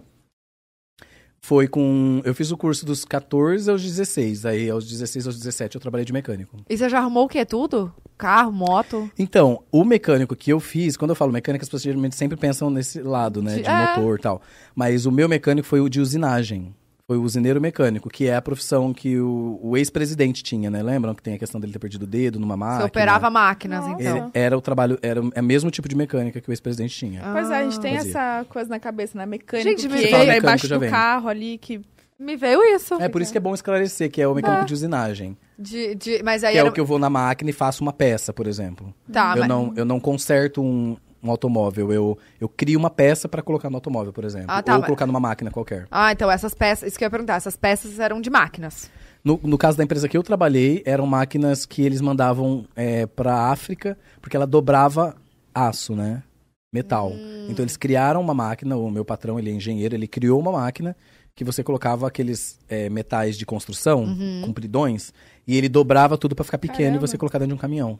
Quadradinho, por exemplo. Gente, gênio. Aí depois, a hora que chega no local, desentorta ele, a máquina desentorta e você pode usar na, na construção. Enfim. Caraca. É, ele fez isso e com isso ele criou um império, né? Uhum. Assim, E aí você trabalhava nessa, nessa empresa, e aí depois... por um ano, mas aí eu fiquei traumatizado, né? Tá. Porque era um ambiente, assim, muito hostil pra mim, né? Então, imagina, eu fui criado com a minha mãe e com duas irmãs. Embora na minha casa fosse uma casa muito machista, né? A minha, a minha mãe acabou dando essa criação muito machista E as Que minhas que irmãs que eram mais recebeu, né? velhas. Não, com certeza, Sim. aquela época. Ainda mais a minha mãe que veio, morou na roça há muito tempo, cortava cana, enfim, não, não, não foi pra escola. Então, tudo isso, na cabeça dela, ela tá ainda. Ainda o que a gente imagina, uma pessoa que minha mãe hoje tem 60 anos, imagina, ela seria uma pessoa que hoje teria cento e poucos, entendeu? Pela criação, pela forma que foi a vida dela. Então, é, ela não teve acesso a esses conhecimentos, ela acabou tendo- dando essa criação pra gente muito machista, assim, sabe? Das meninas, de falar pras minhas irmãs, não, é, vocês têm que limpar porque o Renato é menino. Sabe, esse tipo de, de coisa, assim. Aí eu ia e limpava escondido, ajudava minhas irmãs. Porque Sim. eu não gostava quando me mandava, né? Se falasse pra mim, pra você limpar, eu já não queria. Aham. Mas se, se eu visse que as minhas irmãs estavam fazendo sozinhas e eu não tava fazendo nada, aí a hora que todo mundo saía de perto, eu ia e fazia. Hã? Ariano? Que Ariano, é? Sagitário. Ah. Mas é muito parecido. É. É, são signos mais parecidos, né? Eles são a melhor combinação do zodíaco. Olha, não sabia. Ares e Sagitário? Sagitário. Ah. É quando? Dezembro? É. Novembro e dezembro. Você faz que dia, aniversário? 29 de novembro. Hum, tá. É que eu sou esco- escorpiana. Quase. É antes, né? Pertinho. Faz dia 16 de novembro. Pertinho. O Pertíssimo. meu, meu marido é dia 1 de dezembro, é Sagitário. É pertinho, nossa. Bem perto. Tá, e aí? Aí você, ela... E, e não- muitas das coisas que você fala, às vezes, com a, com a Karen... Você, Ariana, é uma história dif- diferente. você não sabe, você não... Não, eu, eu sou. Eu nasci na cúspide, entre Ares e Touro. Ah, E aí eu sou taurina. finalzinho. Eu nasci que dia era. 19 de Mas abril. você sente muita coisa de Eu Ares. só tenho Ares em mim. Minha filha é Ariana. A linguinha, né? Minha filha Nossa, é Ares Ariana. com escorpião, você, Uhum. você passa uma barrinha, né? É, pá. Eu fico... Agora, deixa eu te falar, mulher de Ares é a pessoa mais difícil de lidar. Você acha? Você é touro? Não, Se eu concentra aí? Bruna. pode... pa- Não, mas Oh, é. mas- não, mas conta, isso, muita, o que- a minha curiosidade é, muitas das coisas que às vezes você faz na, na Karen é, tem a ver com as suas referências de infância? Com certeza, tudo. Tudo, tudo, tudo. Pra começar, assim, o meu sonho de ser conhecido, né? Quando criança eu tinha esse sonho de ser reconhecido pela arte. Por desenhar, cantar, enfim. E eu cheguei... Acabei ficando conhecido como a Karen, né? Com a Karen. Uhum. Então, pra mim, ali já começa. Ela me possibilitou a realizar uma coisa que eu achei que nunca fosse acontecer na minha vida. Que era andar, por exemplo, na rua e alguém vir e falar: Meu Deus, é você, posso tirar uma foto? Isso é uma coisa que eu sonhava em acontecer quando eu era pequeno. E hoje acontece. E, o que, o, e é muito engraçado como aconteceu, porque o meu sonho não era assim: eu quero ser famoso. O meu sonho era: eu quero ser reconhecido pela arte que eu faço, pelas coisas que eu crio. Você E sempre foi bom nisso? De, de... Sempre criei, assim, com. A primeira música que eu escrevi, eu tinha 5 anos de idade. Eu lembro dela até hoje, da letra, da melodia, de Caramba. tudo. E eu tenho, assim, umas 500 letras de música, pelo menos, que eu escrevo. Alguma já lançou? Já lancei músicas, eu tenho um álbum em inglês. Quando eu ainda morava nos Estados Unidos somente, e eu não tinha ainda Karen. É, eu fiz um EP sozinho, independente, com um amigo produtor. E aí eu fiz cinco, é, cinco músicas, e o EP chamava O Quinto Elemento. E aí eram cinco músicas, eram os quatro elementos da natureza, e o quinto era o ser humano. Então, pra quem quiser ouvir, tá lá em todos as- os lugares, tá? Desde o YouTube até Como que iTunes, procura? em todo lugar. Renato Chip, meu nome. Uhum. Vou colocar aqui embaixo que eles vêm assim, né? Que eles achando que Tem- tá. não, deve tá tá aparecendo. tecnologia. Renato Chip. Não, deve estar aparecendo mesmo. O, cadê o, o- aquele, como é que é? O, o QR, QR Code Code. tá logo aqui, gente. Tá. É só você apontar Não, seu celular pra quando você tela. apareceu, aparece seu nome e seu arroba, gente. Ai, que maravilhoso. Sério, tem essa tecnologia aqui. Mas Tem- o QR esse daí a gente Code tem. leva pro Nimas, tá? Como Vai assim? comprar gin. QR Code pra comprar gin. É, o QR Code é. Ah, a gente pode falar, gente, nesse QR Code você consegue ouvir minha música. Pronto, É, mais não, acessos. é verdade. Não, mas assim, E tem nudes meu. Eu, eu e tem nudes. É, eu fiz então essas cinco músicas pra esse álbum. E então tudo, vocês podem perceber, assim, vocês vão percebendo conforme a gente for conversando, mas em geral as pessoas que estão ao meu redor sempre percebem que tudo eu sempre coloco algum sentido nas coisas. Nunca é assim por fazer. Então, por exemplo, eu gravei aquele EP, não gravei um álbum de músicas. Eu fui e fiz um álbum com o conceito dos, dos cinco elementos. Eu gravei é, letras, a letra da música de cada um nos lugares. Então, por exemplo, o de Terra, eu gravei. A música falava sobre o terremoto, é um funk em inglês. E, e aí ela era toda num lugar onde tinha várias ruínas, assim, de, te- de pedras e tal. Então, o outro, a água eu gravei no mar, de Malibu. na- é, fogo eu Você gravei. gravou o áudio? Não, você fez o clipe. Eu fiz um, um, uma letra, um Lyric. lyric vídeo, né? Ah, tá. Aquele, aquele vídeo da letra. Tá. E aí a música eu gravei em estúdio com meu amigo Ah, tá, produtor tá, lá. tá. Então eu tenho essas cinco músicas. Depois eu gravei mais umas cinco músicas em singles, soltos em inglês, sendo duas delas de Natal. Uma delas original, né? A outra eu regravei a música de Natal. E depois eu lancei uma música em português com a Tati Zaki no Brasil. Gente. Depois da Karen, que é Renato Chip, Karen Kardashian e Tati Zaki na música. Caraca! E o clipe aparece os três. Quando você lançou? A gente lançou no final do ano passado.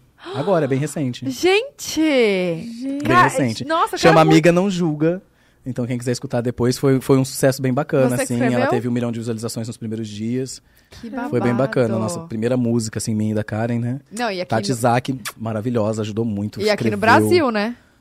Porque você no não tinha Brasil, lançado nada no no Brasil, nunca tinha lançado nada. Eu tinha lançado uma música em português que chama Carnaval Todo Dia, que é sobre você superar o relacionamento, é, imaginando que a pessoa tá, na verdade, te liberando pra conhecer alguém melhor. Então a música fala sobre você sentir que a vida é carnaval todo dia agora.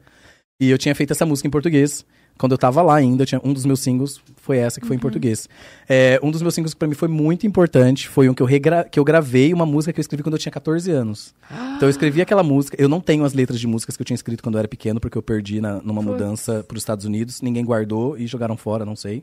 Talvez era eu até era, ache Era um ainda. caderno? Era um fichário. Com 400, com 500 folhas. Eu, eu- eu já tinha chegado a 500 e por isso que eu sabia que eu tinha 500 músicas. Meu Mas depois eu Deus. já escrevi muito mais, né? Mas assim, naquela época. E aí, é, nesse, nesse fichário tinha essa música e eu perdi, eu não sei, mas eu lembro das letras das minhas músicas sempre, né? E das melodias. E aí eu lembrava, eu falava, nossa, You'll always be my spotlight. Eu lembrava que era esse ritmo, que era essa letra. E eu falava, não, eu vou gravar essa música um dia pra eu poder ver como é que fica. E aí quando eu comecei a lançar essas músicas, eu falei, mas eu tô lançando música que eu tô escrevendo agora. E se eu pegasse uma música que eu escrevi lá atrás e lançasse pra ver como ia soar? Será que eu já tinha uma ideia de como poderia ser? E a música virou uma das minhas favoritas das minhas. Caraca. Você Então- chegou a fazer show? Não porque quando é, tudo isso aconteceu, eu ainda tava nessa fase, né, no Brasil. Tá, tá. Então, assim, eu, eu gravei esse EP em 2019, quando eu ainda não vinha pro Brasil. Aí nos Estados Unidos eu fiz isso. A- a- uma das minhas músicas que foi Água, Water, né?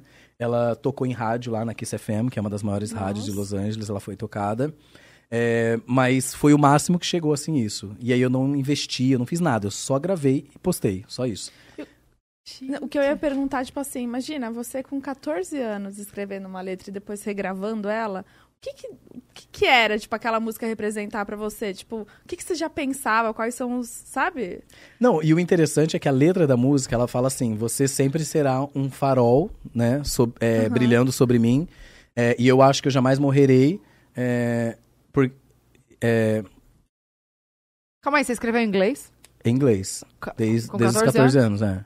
Eu ia, gente, quando eu tinha assim 12, 13 anos, eu pegava um caderno meu, ia pra biblioteca perto da minha casa, andar, ia andando, não era tão perto, ia andando pra biblioteca, ficava a manhã inteira, porque eu estudava tarde, ficava a manhã inteira na biblioteca pegando é, Barça, aquelas grossas assim de inglês pra português, que era dicionário, e ficava pegando palavra por palavra até eu formar as frases e tal. Aí conforme eu fui envelhecendo, eu fui começando a aprender que tinha umas, com- umas concordâncias erradas, os detalhes de gramática. Ah, essa palavra eu usei, mas pra isso não se usa. Enfim, aí eu comecei a aprender. E aí, quando eu fui regravar ela, eu já era fluente em inglês. Porque daí eu já tava morando nos Estados Unidos há dois anos, três anos quase. Uhum. Tá, e, e- Não, pode falar. Não, aí eu aproveitei e refiz a letra pra fazer ela perfeitamente antes de gravar. E eu fiz ela correta. Então, no colégio, você sempre foi super, tipo, dedicado, assim, estudioso, gostava. Eu sempre fui, mas eu era aquele que a professora reclamava. Sim. Então eu falava muito, mas eu tirava nota boa. Ah, tá. Mas eu era aquela pessoa fala, que falava muito. Ah, mas, mas vale, né? Mas vale. Vale, mas a, a mãe chegava e falava assim: se eu tiver uma reclamação, eu falava, bom, falar muito é uma reclamação pra ela, então eu vou me ferrar com certeza quando Não, ela a chegar em nota casa. tava em dia, amor. Não tem problema. É Mas levava, levava ainda assim. Tá, e aí você sempre teve o sonho. Lógico que você trabalhou, né? Você fez curso de mecânica e tal, nanã, mas o seu sonho era sempre ser reconhecido por algo. Por, por algo que eu por fizesse, uma que eu arte. criasse. Uhum. Eu sempre quis ser criador. E o que mais você fez que não. que antes da Karen? É, então, vamos lá. Eu fiz curso de francês, primeiro, isso que eu amava. Então, eu fiz curso de francês, fiz Tudo curso de aqui. computação, tudo no Brasil, tudo aqui. É, como eu falei, eu nunca tinha saído da minha cidade, né? Até os 26. Mas aí você fazia. Mas você falou que também você não tinha muitas condições. Nenhuma. E Não aí você tinha fazia nenhuma, assim. isso. Como, Da- como na você na minha jeito? infância, era, era no ponto assim, de na infância a gente ter almoço e não saber se ia ter janta. Uhum. Era literalmente assim, era, era uma coisa que na época eu não tinha essa noção, né? De que era uma, que era uma situação difícil pra criança e tal. Mas hoje, olhando pra trás, eu, eu. Tanto que é a única coisa que consegue me fazer me comover, assim, e me entristecer em filmes quando eu assisto, é quando mexe com criança. Então, por exemplo, se no filme a criança perde pai, se a criança sofre um acidente, se a criança tá chorando porque tá doente, enfim. Se a criança acontece alguma coisa com ela, eu im- imediatamente eu me emociono em qualquer filme, de qualquer filme de criança.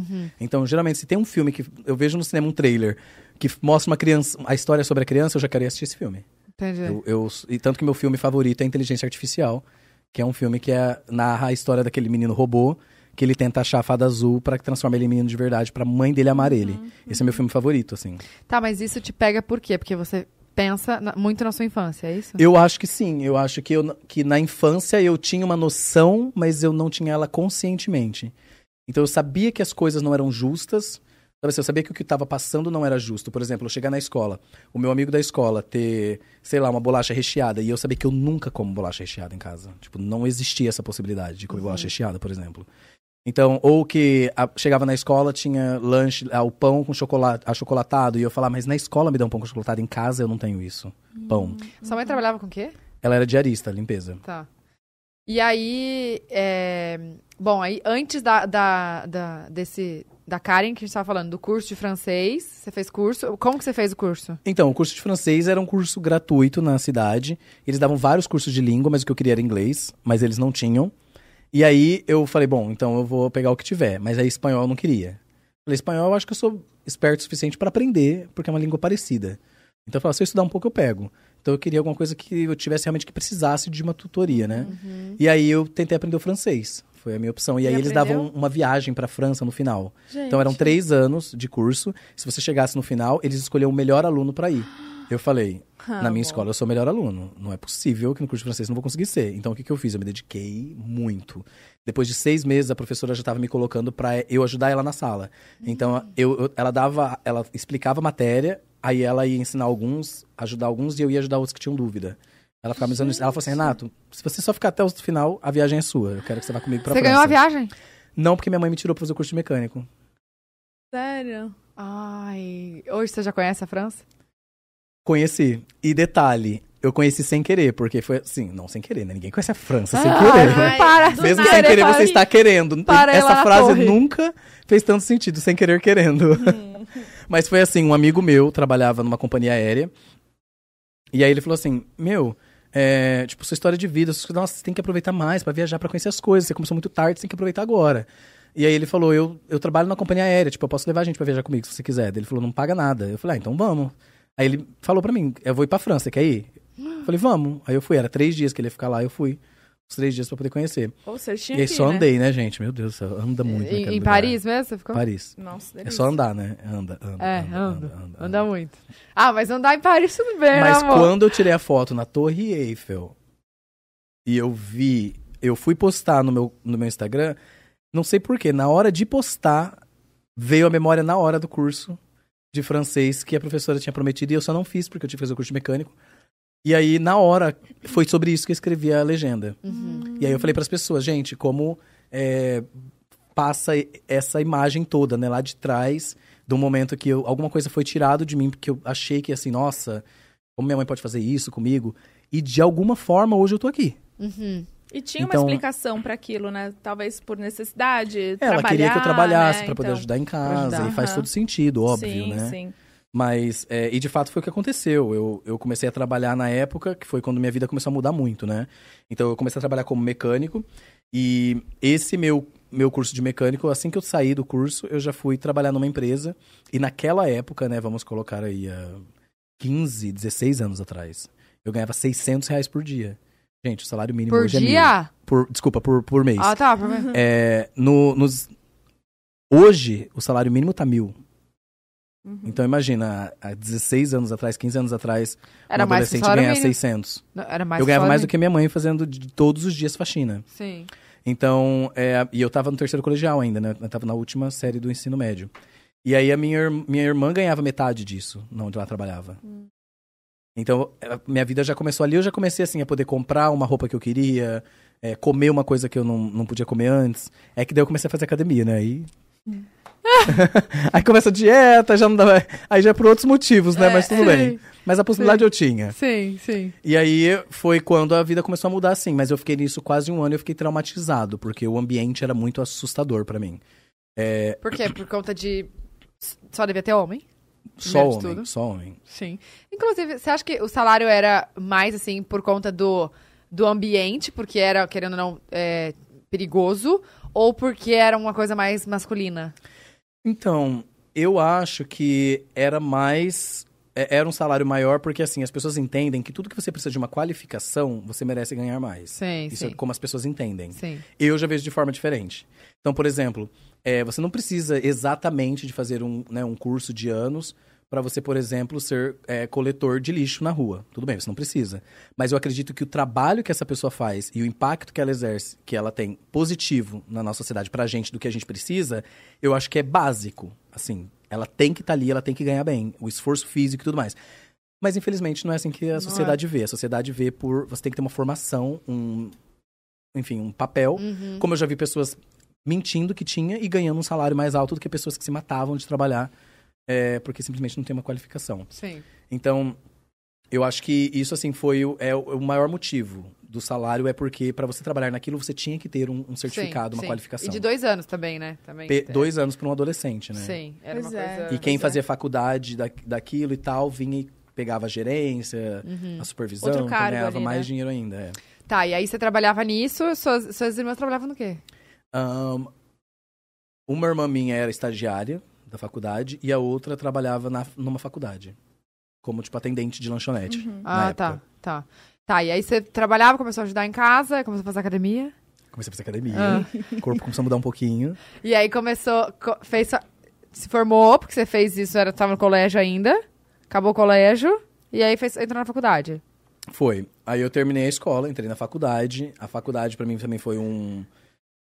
Eu, eu acho que foi um desafio muito grande também. Eu aprendi muita coisa. E foi ali que eu descobri que o que eu queria fazer era voltado a isso. Era psicologia, era é, pedagogia, era voltado a, a fazer algo com o ser humano, com as pessoas, ensinar. Enfim, eu sabia que era voltado a isso que eu queria viver. Aí eu ia perguntar por que você escolheu pedagogia. Porque, que- como Na é que foi? verdade, a minha irmã já fazia pedagogia. Quando eu escolhi, ela já estava fazendo há algum tempo. Então, quando eu escolhi, acho que ela já estava no terceiro ano da dela.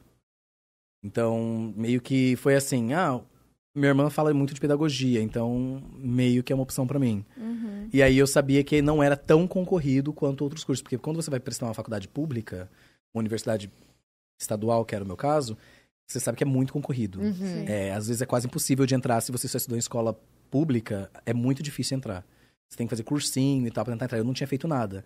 Então, eu ia com o conhecimento que eu tinha da sala de aula da escola. E a gente sabe que nem sempre, né? Ainda mais o terceiro ano meu, que foi praticamente... Foi à noite, então imagina. À noite ainda, estudando na escola Trabalho. pública. Estudo, trabalhando de mecânico o dia inteiro. Então, eu tinha muito, pouquíssima esperança de, de realmente passar. E aí, quando eu fui para escolher, eu falei, eu não vou fazer curso de engenharia porque eu não gostei de trabalhar nessa área de mecânico e tal. Então, eu não vou querer manter nesse tipo de negócio. Eu quero fazer alguma coisa que trabalhe no escritório, por exemplo, com computador. Só que daí não tinha. Que, que faculdade você faz para trabalhar com computador? Na, na minha universidade não tinha nenhum curso. Não tinha Administração, administração, não, não? tinha lá. Lá era cursos mais assim, como, é, sabe, é, acadêmicos de pedagogia, matemática, Sim. física. Todos eram mais concorridos do que pedagogia. E aí eu fui ver a grade. Pedagogia tinha um ano e meio de psicologia.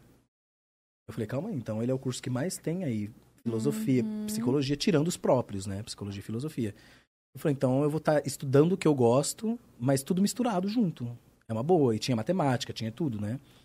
E aí, quando eu fiz é, a- o, o vestibular, e eu passei né, no vestibular, eu fui correndo né, pra minha casa feliz, falando, meu Deus, eu vou contar pra minha mãe. Porque a minha irmã fez o vestibular e não passou, né? Nessa mesma universidade. Você Aí passou ela de teve- primeira? Eu passei de primeira. Então você tinha o quê? Em 17 pedagogia, anos? sim. 17 anos você tinha? 18. 17, 18. Aí eu é, fui correndo pra casa e falei, nossa, minha mãe vai ficar super feliz, né? Porque eu passei numa universidade estadual que a minha irmã tinha decepcionado ela de não passar, né? Uhum. Quando a minha, minha mãe fez, colocou ela em cursinho, fez tudo e ela não passou. E aí eu falei, vou chegar e vou contar que eu passei na mesma faculdade, só que na estadual. Cheguei lá, minha mãe ficou super decepcionada, porque ela falou, mas você não é curso de mulher? Olha. Ah. Mas não é pra mulher fazer? Então aquilo já meio já me desanimou. Aí eu falei, nossa, será que eu escolhi errado? Será que eu peguei um curso que só mulher faz? Hum. E agora vai ficar uma coisa assim. Aí quando eu cheguei na sala, eram 50 pessoas, né? Tinha cinco homens. A minha turma era a que mais tinha homem. Gente. De todas as outras turmas de pedagogia da faculdade. Caraca. Se eu tivesse caído em outra, provavelmente eu tinha umas que ia ser só eu. E aí? Então foi, foi maravilhoso, porque eu não sabia disso, né? Me fizeram ficar com esse receio, mas na verdade era o meu habitat, né? Eu fui criado com mulheres minha vida inteira. Sim. Eu sempre fui amigo das meninas nas escolas, desde pequeno. Isso tudo começou quando eu tava, assim, acho que na primeira ou segunda série, que eu mudei pra uma escola diferente. E eu entrei pra brincar com os meninos e eles começaram a. Eu era novo, né? Eles começaram a falar: não, você não vai brincar, você não vai brincar. E eu comecei a chorar e as meninas vieram pra mim e falaram: não, Renato, você vai brincar com a gente. E aí elas estavam jogando, era amarelinha, sabe? Eu lembro até hoje. Eu lembro até hoje exatamente onde Nossa. era na escola, como elas né? estavam fazendo. E aí elas tinham desenhado no chão uma amarelinha e falaram: não, vem brincar com a gente. E é ali que eu aprendi, inclusive, o que era uma amarelinha, eu não sabia até então. E aquilo me marcou. E aí, como elas me acolheram, eu fiquei amigo delas. E eu estudei com elas até o quarto ano, até a quarta série. Então foram quatro anos da formação de uma criança, de 7 a 10, que eu só convivia com meninas. Porque os meninos não me davam aquela abertura. Sim. Não me deram no começo, e eu sou esse tipo de pessoa, né? A pessoa não me deu abertura do começo, eu não insisto, eu não tento, eu não. Não. não. Eu Você vou pra onde eu sou bem aceito e pronto. Parte pra próxima. É, e bora ser feliz com quem tá te querendo. Sim. E, e, ali- e ali eu meio que já tinha essa personalidade. Então eu não fui tentar de novo com os meninos, eu não fui tentar. Eu nunca mais joguei bola com os meninos. Eu não, não joguei durante os quatro anos de primeira a quarta série, eu não jogava bola. Eu não jogava nada na quadra. Eu só ficava com as meninas nos nas brincadeiras das meninas. Sim, sim. E aí, é, quando eu fui pra quinta série, quando eu mudei de escola, quando eu fui pra quinta série, aí eu comecei a ter mais convívio com os meninos, jogar bola, e eu adoro hoje, né? Futebol, todos os esportes eu gosto. Mas a minha experiência inicial mesmo foi é, assim, foi com as meninas Com as me defendendo e me, me recebendo. Então, quando eu cheguei na faculdade, aquilo pra mim era o meu natural, era o meu normal. Sim, Sentiu a vontade Tanto que, de também. novo, na faculdade eu não conversava com nenhum dos meninos da turma, só com as meninas. sim, sim. E o, o, você se formou também super rápido, não teve nada de, tipo, no meio, assim, de, de sei lá, perder matéria, é, teve que parar, teve que- foi tudo direto e reto. É, sempre, nunca tive nenhum São qu- quantos anos de curso? da, de da faculdade. faculdade, né? São quatro anos Quatro pedagogia. Quatro anos. Tá, e aí você já saiu e entrou nessa empresa que você falou que precisava de alguém na pedagogia, não era? E não, aí eu saí. Na verdade, durante a pedagogia, quando eu saí da mecânica, eu já falei pra minha mãe, eu falei, eu vou sair porque eu quero. Na verdade, foi assim, eu me machuquei na empresa, eu machuquei meu dedo, teve um corte e, e foi muito profundo assim na hora, então foi muito cicatriz? assustador pra mim. Tenho cicatriz aqui. Já te assustou? Ah, nossa, verdade. Aí eu fiquei muito assustado porque assim, como é uma extremidade do corpo, eu não sabia disso na época, mas como é uma extremidade do corpo, sangra muito. E aí foi muito feio na hora, pra mim. Eu não sabia o que tinha acontecido, tinha perdido uma parte do dedo, não sabia. Ah. Aí eu peguei e fiquei muito assustado. O meu chefe na hora me levou na água ali numa torneira lá fora, numa pia e ficou lavando assim, falou: "Deixa a água cair, rolando". Ele colocou minha mão embaixo da água e a água, do jeito, a água batia aqui, aqui caía vermelha como se fosse só sangue. E não Nossa, parava que nunca aflição. isso. E eu fiquei assustado. Ele pegou um pano, enrolou aqui e falou: "Não, dá pra voltar a trabalhar". E eu voltei a trabalhar o dia todo. Quando eu cheguei em casa umas 5 horas da tarde, 6 horas da tarde, eu mostrei pra minha mãe, e minha mãe falou: "Ah, mas não sei o quê". Eu falei: "Ah, mas não dá pra ir no médico, porque eu tô com medo de infeccionar alguma coisa". Aí minha mãe me levou no médico. Chegou lá, o médico ficou possesso que o meu patrão tinha feito isso. Ele falou, mas isso é muito abuso. Eles não uma empresa não pode fazer isso. Ele falou, agora eu vou te dar 10 dias de atestado. Você vai ficar 10 dias em casa com esse dedo. Aí ele fez, deu ponto, não podia dar anestesia. Ah, Nossa, teve que tomar ponto, Eu tomei então. ponto sem anestesia. O médico ficou super magoado, porque Gente, do jeito que tava, ele não podia fazer. Ele falou, eu tinha demorado 10 horas, né, pra é. ter o socorro médico. O médico falou, quase que eu não posso nem fazer. Falei, na verdade, eu nem sei se eu poderia fazer mais agora. Porque passou muito tempo, ele falou. Ele, tava, ele ficou muito bravo com o meu patrão. E ele falou, vou te dar 10 dias, mas é pra você ficar em casa, não é pra você trabalhar. Aí eu fui na empresa pra entregar o atestado. Quando eu cheguei lá, eu fui até com roupa de sair, assim, né, normal. Mecânico, você suja muito, né? Aí eu cheguei lá, entreguei o atestado, meu chefe falou: Ah, mas isso aqui é muita moleza, né? Você não, pelo menos, quer é, ficar aí na empresa e atender telefone, pelo menos, então? Porque o meu chefe via muito disso em mim, né? Ele falava: Você não foi feito pra ficar aqui na fábrica, você foi feito pra ficar no meu escritório. E ele tinha essa mulher que tava quase se aposentando, então ele tava sempre me dando o escritório pra cuidar, porque eu acho que ele queria que eu cuidasse do escritório. Gente, mas por que que você foi lá entregar o atestado? O atestado entrega depois? Não? Porque eu saiba Tem empresa que depois. tem regra, por exemplo, você se machucou hoje, você tem três dias, por exemplo, pra entregar, ou a empresa vai, não vai aceitar mais. Eles têm algumas regras assim. Pode ser inconstitucional? Talvez. Sim. Eu não tenho certeza em relação à lei trabalhista. Mas é, parece que tem um prazo de entrega. E não precisa ser você, pode ser uma outra pessoa entregar, caso seja um caso que você tem possibilidade de ir até lá. Sim. No meu caso, eu não estava impossibilitado. E também precisava Então eu do tinha que emprego, entregar né? no dia Sim, seguinte. Sim, sim. Aí eu fui lá e entreguei o atestado. Quando eu entreguei, isso já fazia uns nove meses que eu trabalhava na empresa. Quando eu entreguei, ele falou isso, eu fiquei no escritório naquele dia. Você ficou... Atendi o telefone, eu já, já tinha feito isso outras vezes. Então eu falei, ah, beleza, negócio do escritório. Fiquei lá atendendo. Uma pessoa ligou eu anotei tal as informações. Quando terminou a ligação, eu percebi que eu não tinha anotado o nome da pessoa. Era Nossa, e agora? Aí a hora que ele chegou e, e me, e me perguntou, ele falou, mas quem era? Eu falei, ah, não sei tal. Ele pegou uma régua e tacou na minha direção. Aí a régua bateu assim na mesa. Na hora, eu levantei e saí, nunca mais voltei. Eu voltei assim, uns dias depois com a minha mãe já, porque, pra ela assinar, porque como eu era de menor. De menor. Como eu era Menor menor de de idade. Como eu era menor de idade, ela teve que vir e assinar pra mim Meu Deus. é, o termo de rescisão. Mas aquilo pra mim foi traumatizante, assim, a minha experiência como mecânico. Foi uma coisa assim, não quero voltar pra isso mais. Sim, Eu sei que não é todo lugar que é igual. Mas a minha experiência foi Um chocante, Não, assim. de tudo, Foi né? ao ponto de, assim, tinham coisas que para um adolescente, eu hoje eu entendo a questão da inclusão, da de restabelecer uma pessoa de volta na sociedade, como por exemplo o pessoal que trabalha de presídios que vem trabalhar em empresas. Isso é uma forma de você realocar eles socialmente e tal. Mas naquela época, para um menino de 16 anos, você vê pessoas de um presídio chegando no ônibus, trabalhando em volta de você, você sabendo que eles estão presos e eles saem em volta do presídio. Aquilo para mim era um pouco chocante, eu acho que pela idade, a empresa não te explicar, sabe? Não sentar com você e falar, ó, isso, olha como isso é bom para eles e tal. Você só via simplesmente que era um, um ônibus da, de da polícia que chega entregando é, os, os presidiários e tal.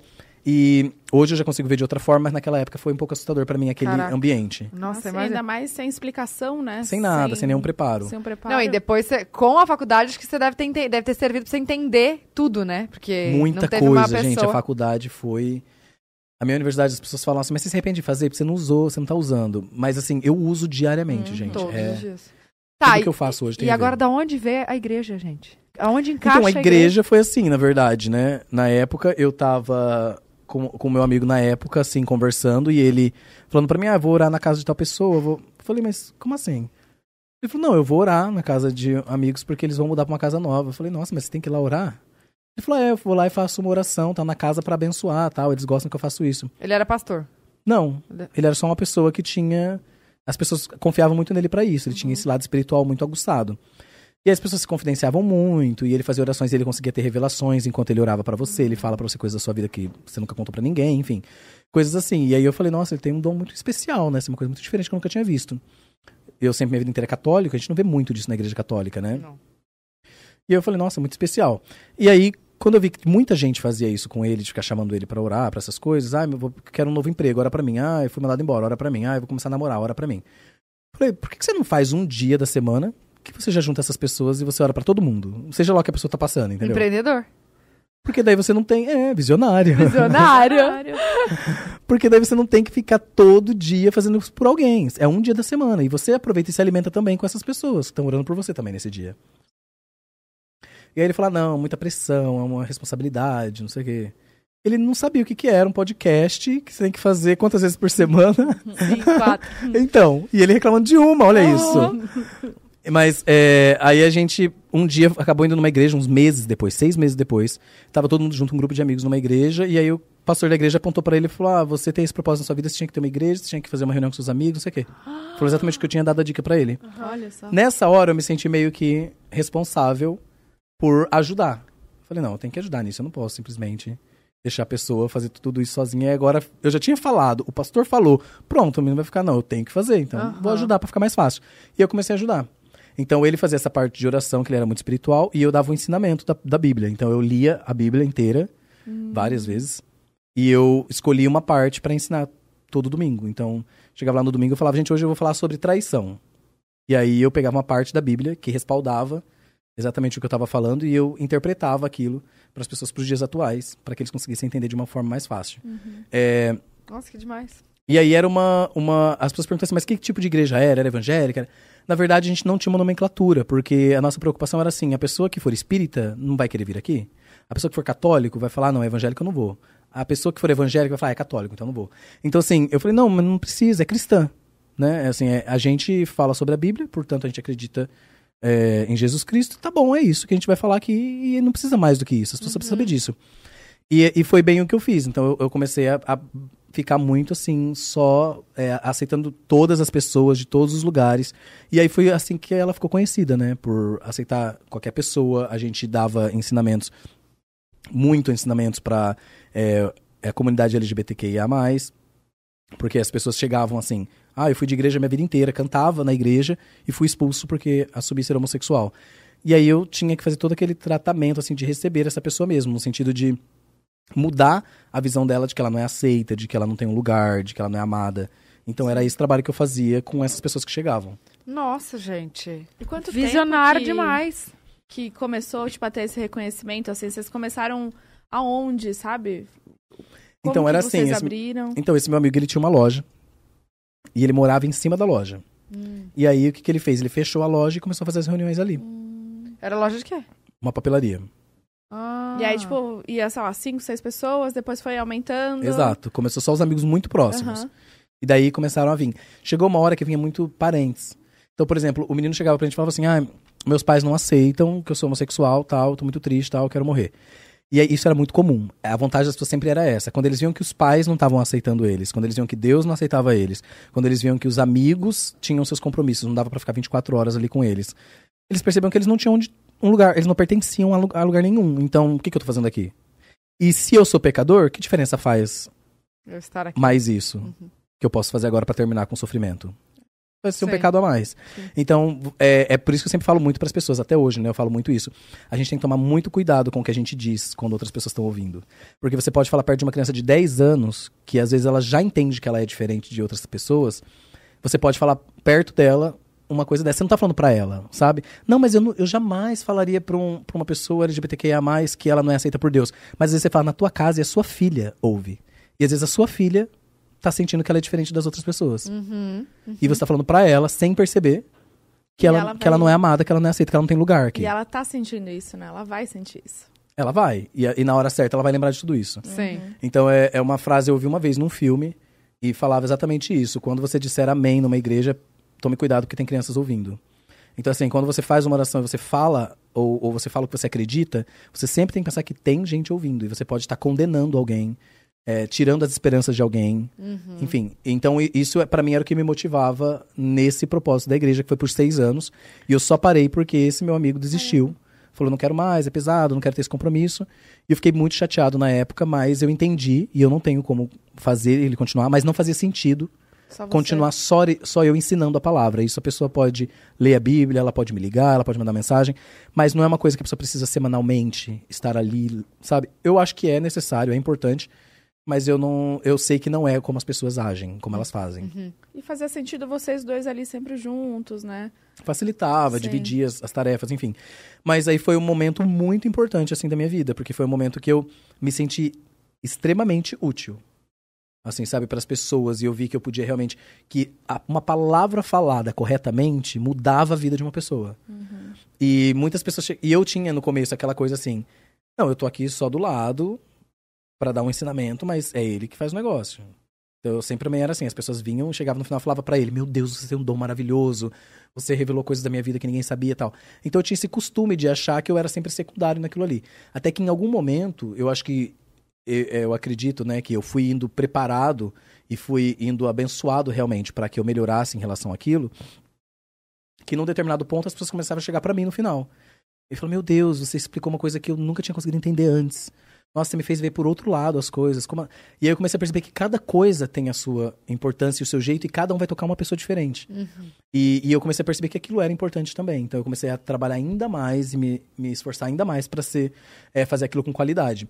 E deu muito certo, assim, foram seis anos, né? Caraca, e foi a primeira bastante. igreja da- do interior, assim, que pregava positivamente em relação ao LGBTQIA+. E vocês tiveram que se mudar depois de um tempo, assim, daquela lojinha ou suportava? A, a loja era grande, né? Assim, era um espaço grande. Então, ela foi cabendo por muito tempo. Assim, no começo, é, é, eu fiz o seguinte: eu só empurrei os móveis da loja, fazia a reunião, quando terminava a reunião, voltava os móveis para o lugar e no segunda-feira começava o trabalho de novo lá. Depois de um tempo. Aí eu falei, não, realmente não dá mais, o espaço vai precisar aumentar. É melhor fechar a loja e fazer aqui ou alugar um outro lugar? E a gente decidiu por fechar. Ah, entendi. Tá, e aí vocês- fecharam, ele tomou outro rumo e você tá- tava em que fase da sua vida? O que, Foi onde no é que entrou momento- ir para os Estados Unidos? Então, foi. Aí minha vida já tinha mudado muito, né? Eu, eu vou tentar ir retomando das, das coisas também que a gente falou antes de, de mudanças. Eu falei que na minha infância eu era uma, uma criança muito pobre, né? Assim, a nossa família era muito humilde. A nossa mudança começou a acontecer naquela fase que eu fui sendo mecânico. E quando é, eu cheguei na faculdade, eu fui. Eu já estava trabalhando como recuperador de crédito, que é telemarketing. E esse trabalho foi meu primeiro trabalho após mecânico, que foi quando eu falei que eu tinha o sonho de trabalhar no computador e tal. Foi perfeito, era exatamente isso. Era um fone, computador, o dia inteiro sentado. Então, isso é uma coisa que eu pensava, né? Todo- as pessoas do meu lado reclamando, não aguento mais esse trabalho, tô de saco cheio. Porque cobrança o pessoal reclama muito, né? Muito. Mas com toda razão, mas reclamam muito. E eu assim pensando, nossa gente, mas eu tô amando isso aqui. É tudo que eu sempre sonhei. Então eu sabia que eu não podia reclamar. Eu não Sentia podia no reclamar de filme, ficar né? sentado. Pois não, senhora. Eu, eu sabia que eu não podia reclamar, porque o que eu sempre sonhei era aquilo. Então aquilo né? refletiu no meu trabalho. No, no primeiro mês que eu trabalhei nessa empresa de cobrança, eu fui pro 0800, que é onde todo mundo queria chegar. Que o 0800 é o quê? Você não tem que ficar se matando, procurando o cliente, falando com o recado, fazendo pesquisa. Não. O telefone toca e é ele querendo pagar. Aham. Então, Ele vem até você, né? ele vem até você, é perfeito. E você bate sua meta rápido e você ganha dinheiro a mais. Enfim, Eu, era eu ia falar, mas alguma meta você tem que bater, amor. Porque não existe Muito tá ali- maior do que as outras. Mas era mais fácil. Sim. Se você simplesmente fosse bom ali, você batia fácil. E aí, no primeiro mês que eu entrei na empresa, ainda na minha experiência, eles já me colocaram pra isso, porque eu já tinha ido muito bem ali no, no, no ativo, né? E aí, quando eu entrei nessa parte receptiva de trabalho, foi quando eu falei, nossa, dá pra crescer nisso aqui. E foi dito e feito, né? Eu entrei numa empresa, fiquei três meses da experiência. No quinto mês, eles me colocaram como coordenador Nossa, equipe. do 0800. De tudo. De- de eu, era, eu era coordenador da, da- daquela equipe. Mas depois eu entrei, ele- eles, eu era muito espe- especializado em jurídico, né? Na parte de advogados mesmo. Porque quando eu falava com o cliente um dia, aí já vem a parte ator, né? Uhum. Um dia eu falando com o cliente, o cliente falou assim pra mim, Isso você cobrando. eu cobrando, Tá. eu falando com o cliente aqui, senhor, meu nome é Renato, blá, blá. aí o, o cliente virou pra mim e falou assim, então moça, mas eu não tenho dinheiro. Aí eu falei, como? Repete. Ele falou, ele tava entendendo o tempo inteiro que era uma mulher falando com ele. Eu tinha 17 anos. Então eu falei, eu acho que minha voz não tá se impondo. Ele tá falando como se fosse. Tipo assim, ele nem, ele nem percebeu que era, que era um homem. Uhum. Então, assim, nitidamente ele- eu não tô me impondo na conversa, não tô conseguindo necessariamente colocar quem sou eu ali naquela hora na conversa. Se fosse uma mulher mesmo, elas teria que utilizar as palavras corretas, né? A postura, a personalidade. O homem é a mesma coisa. Se ele tá confundindo, pra começar ali na, na conversa, o gênero, eu falei, então provavelmente ele eu já não tô conseguindo me expressar bem na conversa. Isso que ficou claro pra mim. Eu falei, então eu preciso começar a fazer diferente. Aí eu comecei a pegar um personagem. Eu criei um advogado Gente. que eu tinha uma voz específica pra fazer aquele advogado. Então, eu tinha sotaque, tinha tudo dele específico. Você E lembra? aí, le- mais ou menos, assim, mas eu lembro. É porque assim. Tenta um pouquinho isso. Não, Não, então, é porque. É, quando, é porque tinha o advogado tinha advogada também. Então eu fazia uma advogada Ah, também. Tinha dois. Então tinha o advogado que era o ruim e a advogada ela era boazinha. Hum. Então vinha o advogado, ligava, né? Então o advogado ligava ele falava lá: Olá, eu sou o Cláudio, eu tô ligando pra você porque você tá devendo aqui esse valor. Então eu, eu fala- fazia assim uma voz muito grave pra ficar claro: é o homem que tá falando com você. Aham. Aí a hora que eu, eu, eu virava pro cliente e falava: O senhor vai ter que devolver seu veículo porque o senhor não tá pagando. Aí o cliente falava: Mas eu, eu uso esse veículo pra trabalhar. Eu falo: Tudo bem, então o senhor vai ter que pagar. O senhor tem que pagar cinco parcelas atrasadas. Eu falo, mas eu não posso pagar porque eu tô. é, não tô conseguindo dinheiro ainda, mas eu vou pagar. Aí eu falava, então, se você não tem dinheiro pra pagar, você vai devolver. Então o cliente ficava assim, mas eu não tenho dinheiro pra pagar, então você vai devolver. Mas eu não quero devolver porque eu trabalho. Então você deveria ter dinheiro pra pagar se você tá trabalhando. Então era- ele era. Esse advogado era muito assim, você vai Incisivo, fazer e acabou. brabo. Ou eu vou mandar apreender o carro. E aí o, o cliente ficava naquele. Meu Deus, não quero falar com você, desligava. E aí o que que acontecia? A advogada ligava. então a advogada ligava, me desculpa, eu vi que teve um excesso aqui, eu vi que o advogado estava nervoso, o senhor estava nervoso, mas eu quero tentar resolver. Isso aqui pra pacificar. Eu posso tentar parcelar um pouco mais, eu posso tentar dar um desconto, vamos mandar uma proposta pro banco para diminuir o Olha valor. só. E era eu mesmo falando com a pessoa de novo. Olha. E aí, só. e aí o cliente fechava. Então, assim, muitas vezes o doutor já fechava. O advogado já fechava, às vezes. Porque na incisão dele, às vezes o cliente falava, então tá bom, vou devolver. Eu era o, o recorde de devoluções do carro amigavelmente. da empresa. Enquanto a, a meta das pessoas era, tipo, duas, duas com uma por mês. cegonha, né? Tipo, gente, isso aqui é toda minha, ó. Imagina, meu Deus. Era assim, a pessoa fazia du- duas devoluções. Era a meta, era duas devoluções. Você tinha que fazer pelo menos duas, senão você era um, um- um colaborador que não estava atingindo o necessário, o mínimo. Duas por mês. Duas pessoas tinham que fazer devolver o carro, que não estava pagando. Tinha gente que fazia zero, tinha gente que fazia três, quatro, quem fazia muito bem cinco. Eu fazia doze. Gente. Com essa ferramenta E eles te pagavam por cada uma, então eu ganhava muito dinheiro. Só. Eles, o banco te pagava um pouco por cada uma também na época. Então, é, eu, eu acabava vendo aquilo como algo também de ganhar dinheiro. Um belo dia, eu no telefone assim com o cliente, eu falando com o cliente, o cliente começou a chorar. Falando, pelo amor de Deus, é, eu vou devolver esse carro, mas era tudo que eu tinha, eu usava pra trabalhar. Eu tinha... Aquilo foi me comovendo de uma tal forma, assim, que eu comecei a falar, eu não quero mais fazer isso. E, e no telefone eu falando assim, tá bom, vou mandar pegar amanhã. E por dentro, destruído. Tipo, senhora, vou te ajudar a pagar. Essa parcela eu pago, a próxima é sua. Não, eu, eu assim, eu não acredito que é isso que eu tô fazendo, assim, eu tô fazendo a pessoa desistir do sonho dela, do trabalho dela. Tá, a pessoa comprou, ela tem que pagar, tudo bem, até aí sem discutir, aquilo era tudo dentro da lei, eu tava fazendo um trabalho totalmente legal. Mas isso me fazia feliz? Não. Eu não gostava de ser a pessoa fazendo aquilo. Porque se fosse outro operador, ele teria desistido muito antes e a mulher tinha continuado com o carro mais um tempo e talvez ela conseguiria pagar. Porque era eu e eu era muito incisivo na minha cobrança, eu fazia ela devolver naquele dia. Então eu era tão bom naquilo que pra mim eu acabava sendo ruim Uhum. Para as pessoas. Entendi, entendi. Então é, isso me começou a me pegar muito e eu não sabia fazer o trabalho ma- mal feito. Então ou eu fazia direito ou eu preferia sair dessa área. E aí eu comecei a, a ficar muito mal com isso. Virei coordenador. Aí quando eu virei coordenador da empresa, aí eu comecei a fazer diferente, né? Aí eu comecei a, a, a agir de outras formas. Uhum. E aí eu virei coordenador dessa parte jurídica da empresa, que era essas cobranças mais pesadas, assim, né? Que eles já sabiam que eu era melhor nessa parte. E assim eu fiquei por. Eu foram um total de sete anos trabalhando nessa área. Imagina ele dando os treinamentos. Ó, primeiro de tudo, vai chegar lá o seu Manuel. Depois, desliga e liga Dona Vanusa. a dona Vanusa. Era Vanusa? A Dona Vanusa. E o outro era, Era a quem? doutora Vanusa. E o doutor era quem? Você dava esse treinamento pra galera, gente. Primeiro é assim, depois, um pouquinho mais, e aí você consegue. Era sempre, era, era, a doutora, era a doutora Vanusa e doutor Cláudio. Era sempre mesmo. Gente. Cláudio tem nome de advogado mesmo. Arrasou. Então, é que Renato, eu não podia usar, porque se a pessoa ligasse e falasse que quero falar com o Renato, me achavam. Uhum. E aí eu ia atender despre- despreparado, eu ia atender com outra voz, enfim. Então eu já, já sabia que Não, se falasse doutor aquele- Cláudio. Mas tem aqueles codinomes também, não tem? Quando eu trabalhava no telemarketing do banco, eu tinha um cod- codinome, que meu nome era Thaís Inês. Thaís Inês. Era esse meu nome, Thaís Inês. Não, o meu não tinha isso, a gente tinha que falar o nome O mesmo. meu tinha, véi. E eles escolheram pra mim. Se eu pudesse escolher, eu escolher, sei lá, Júlia. É, não, Thaís não, Inês. Elizabeth. Elizabeth é lindo, chiquérrimo, de rainha. Chique. Tá, e aí você saiu. Você falou, não, não, não, não é pra mim, não aguento mais. Não quero mais, e aí eu... É Foi, que é pressão também. eu tive a primeira proposta da empresa da- de professores. Hum. Eu Ah, entreguei tá. o currículo e eles me chamaram. Aí eu falei, ah... Na verdade, a minha irmã me ligou e falou, estão chamando, e essa empresa paga muito bem, você Que não quer ir pra empresa de lá? professor? Não entendi. Aquela lá primeiro. A lá. primeira que você falou, tá. É. Tá, Que, que faz treinamentos para menores aprendizes, né? tá aham. Pro primeiro emprego. E aí eles falaram, vai lá, vai para essa empresa que paga bem. Eu falei, nossa, mas qual é a chance de me chamarem, né? Entreguei o currículo e me chamaram. Uhum. E eu falei, ah, então vou. Aí eu fui, fiz a entrevista, passei. Aí eu fui na empresa e saí. Da empresa de cobrança, porque era o que eu tava querendo mesmo, né? E eles tentaram tudo que era possível de acordo. Eu tive que fazer quatro reuniões antes de conseguir pedir a conta. Nossa. Eu fiz reunião com a minha coordenadora, fiz reunião com o gerente, fiz reunião com, com o presidente duas vezes, com o diretor duas vezes. O diretor não aceitou na primeira, na segunda vez ele veio para assinar o documento de sair. Não queriam te Mas deixar. não queriam de jeito nenhum. O que, que a gente pode fazer? O que, que não tá te Olha deixando feliz? O que que... Falei, nada, não, tem nada. 100 mil reais a gente começa a conversar. Mensal. Mensal.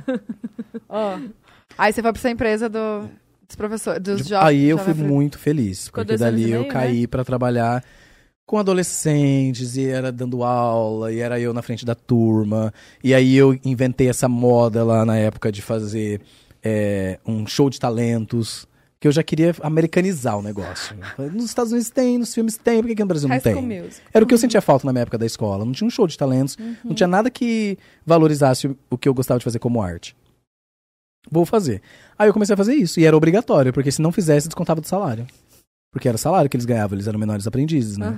E aí Tá, eles iam quatro dias pra empresa e vinha um dia comigo na, nesse curso pra eu ter esse Era uma capacitação. Então era eu também averiguando se está tudo certo. Se na empresa a menina não está sofrendo algum tipo de abuso, se os meninos também não estão sofrendo abuso, ou até mesmo algum tipo de agressividade, eh, se eles estão lá fazendo o trabalho que é para fazer mesmo. Então eu estava já, ou estava fazendo más companhias, eu tinha que tentar detectar essas coisas também, mas eu ensinava, ensinava português, inglês, matemática, enfim, um pouco de tudo. E aí, inclusive, atendeu telefone, digitação, tudo. Tinha que ser Mas um você sempre gostou também de, de liderar, de ser o destaque, né? Tipo, Sempre. Tem o perfil. Sempre. Eu sempre gostei dessa, de- desse, desse lugar ali que eu tinha que estar na frente da sala, falando com os alunos. Sim. Isso me fazia sentir bem. Mas não é só pelo fato de estar na frente, porque eu já tive muitas situações durante a minha vida, até agora, assim, recentemente, em que eu tô num lugar onde tem várias pessoas e eu estou totalmente confortável de não estar sendo o foco. Por quê? Muitas vezes eu acho que eu não sou capacitado para ser o foco ali. Eu acho que eu não sou a pessoa mais capacitada para estar à frente.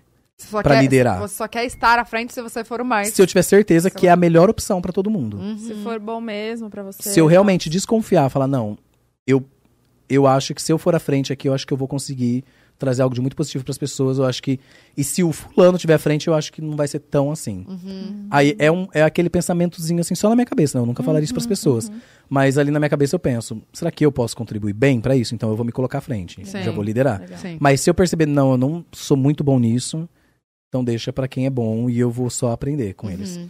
E você Eu também tinha um lado mais artístico também, né? Porque você já colocou a, o doutor Cláudio e Uhum. a, A Vanusa. Vanusa. Maravilhosa. E também na, nessa escola você também já colocou esse, esses talentos, né? Como que Show é? de O Show de talentos, talento. Que Então, inclusive eu tinha- mobilizei a cidade, né? Saiu em Jura? jornal, revista, saiu em tudo. Caramba!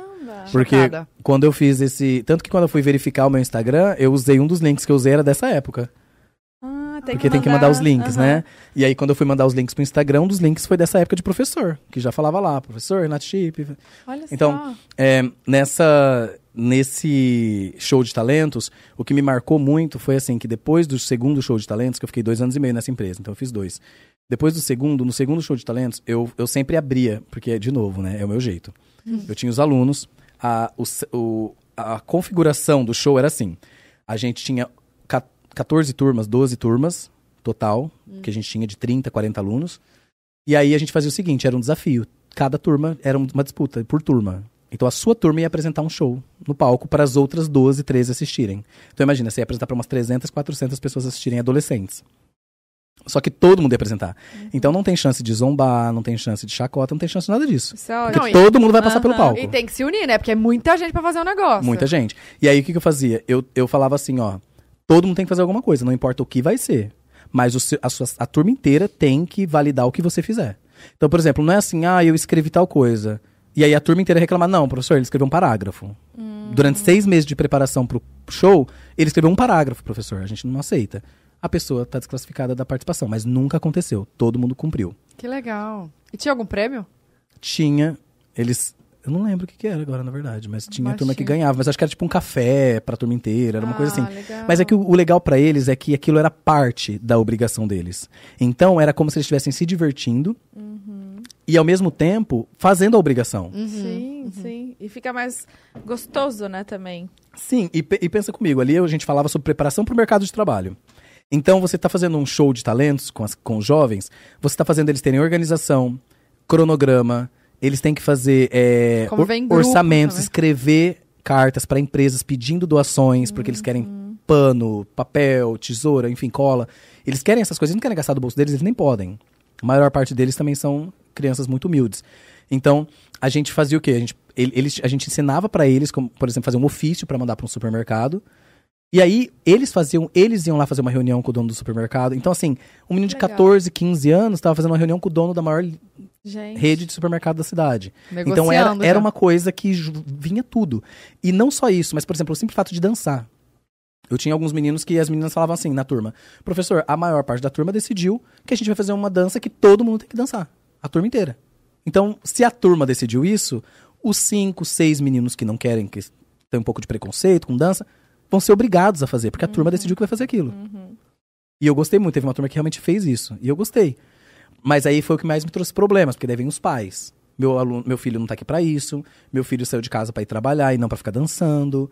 Isso é um absurdo. Enfim. Eu nem ligava. Mas aí, Continuei Beleza, fazendo. Obrigada.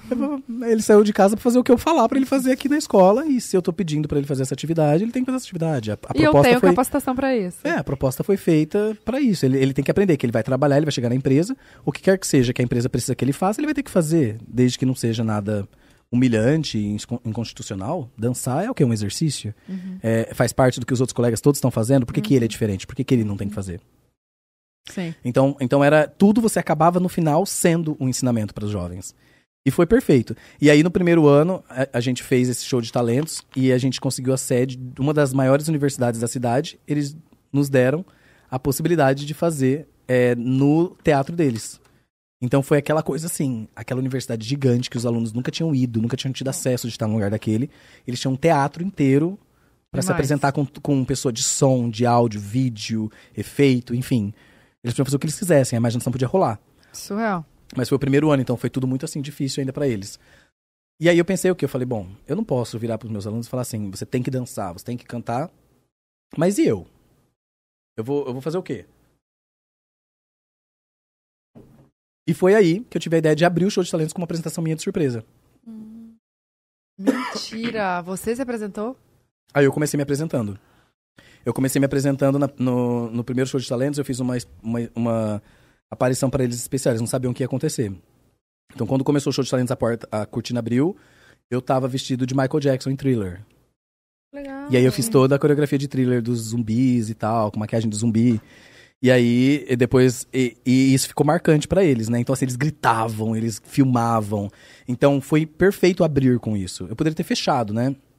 Mas abrir foi perfeito, porque eu peguei eles imediatamente no clima do negócio. Uhum, Eles já estavam se gravando, filmando, gritando, torcendo. Porque eles falaram, não acredito o professor tá fazendo isso. Porque eu andava de Nossa, social, foi- terno, gravata todo dia. Deve ter sido muito marcante. Muito. Foi muito marcante pra eles. Surreal. E o segundo eu dei uma pisada ali já a- além, né? O segundo eu fiz do Justin Bieber. E aí o que, que eu fiz? Eu deixei o meu cabelo crescendo o ano inteiro, sem eles perceberem, porque eu cortava dos lados e só deixava crescer a parte de cima. Então eu penteava pra trás com gel, eles não perceberam durante o ano inteiro. Meu cabelo ficou comprido, que nem na época era o do Justin, até no queixo. E aí eu descolori inteiro no dia da apresentação. Ah, gente, então quando eu cheguei, eu tirei o boné, eles viram que eu ia começar a abrir a apresentação, já não era mais tão surpresa pra eles. Uhum. Mas aí a hora que eu tirei o boné durante a coreografia e mexi o cabelo loiro, aí Nossa. Eu tenho o vídeo até hoje, né? Aí eles foram à loucura. Gente, eles te amavam, né? Eles adoravam. Eu também adorava gostoso, eles muito, assim. gente. Até hoje, né? Eles me seguem, eu sigo eles até hoje. Tá, e por que, que você saiu dessa empresa? Eu saí dessa empresa porque depois desse show de talentos, necessariamente, foi exatamente isso. é, a minha superiora, na- no momento, me chamou na sala dela e falou assim: Renato, olha, é, eu posso dizer que você é o melhor professor que eu já tive aqui. Mas ao mesmo tempo, você é o que menos se encaixa. Ela falou: eu não tenho reclamação, você é ótimo, você é inteligente, mas o que eu vi no show de talentos ontem não encaixa com a nossa empresa, que é muito cons- mais conservadora. Gente. Aí ela falou, Renato, você descoloriu o cabelo, o que, que é isso? Eu falei, mas você tá vendo que já tá pintado de volta, né? Porque eu pintei no dia seguinte. No dia seguinte eu fui trabalhar já cabelo escuro. Então, assim, eu só descolori uma noite antes do show, fiz o show de talentos, no dia seguinte, no dia- naquele dia à noite já pintei de volta e fui trabalhar normal, como se nada tivesse acontecido. Eu falei, mas se fosse uma peruca, faria diferença? Por que o descolorir foi tão forte? Então ali eu fiquei muito, in- muito eu fiquei muito inconformado em como uma coisa que tinha saído em jornal, revista, virou uma tendência. Outras in- instituições, porque ela é no Brasil inteiro essa empresa, né? Do Brasil inteiro estavam tentando fazer shows de talentos também com os alunos, competições, pessoas estavam me ligando de outros estados falando: "Me explica pra gente como é que você faz aí?" Porque a gente quer tentar fazer uma coisa parecida. Então assim, Pra mim, eu ser chamado na sala no dia seguinte, depois do segundo ano, que foi um sucesso, que no segundo ano o Teatro Municipal nos cedeu o espaço. Então, o Teatro! Municipal, onde vinha, assim, artistas enormes como Paulo Gustavo, é, Toma Lá da Cá, enfim, grandes peças vinham pra lá. E eles cederam espaço pra gente, os meus alunos fizeram. Teve uma turma minha que fez nevar no teatro.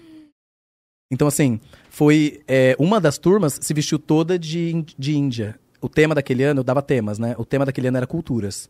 E aí aquela turma fez a cultura indi- indiana. Gente, E aí eles todos fizeram todas as vestimentas com os brilhos, a dança, a coreografia, tudo perfeito. A turma inteira dançando.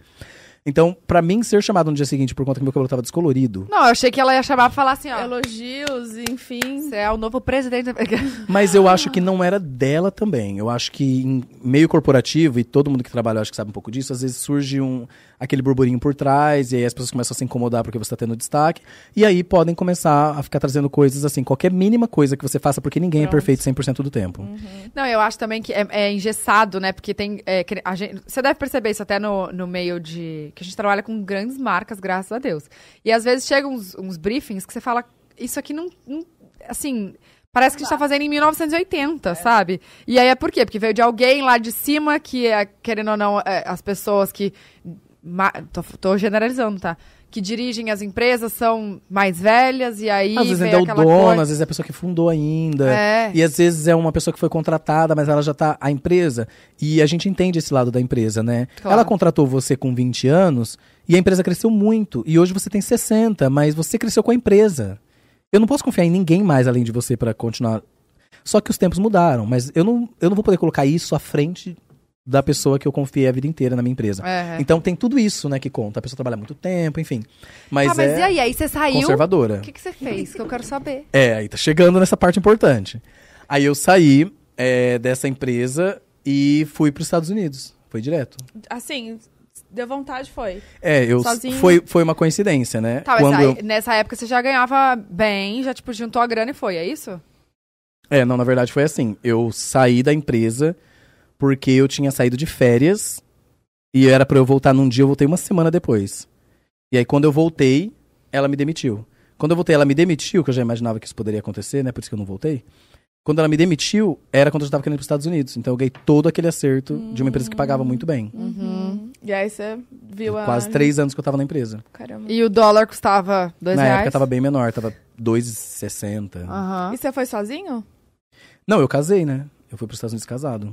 Ah, tá, mas calma. Ele é gringo ou é daqui? Sim. Ah, Estados tá. Entendi. Como você conheceu? Muito parecida com a história da Karen. Entendi. Jura? Muito parecido. Entendi. Foi, foi através de um aplicativo. é, aí a gente se conheceu no Brasil. Tudo muito parecido com a história da Karen. A gente se conheceu no Brasil. E aí eu fui pra lá seis meses depois. Ah, Caramba. E aí você já foi, casou. Sim, já fui casado. Casar. Cinco anos, né? Você tá lá há quanto, há quanto tempo?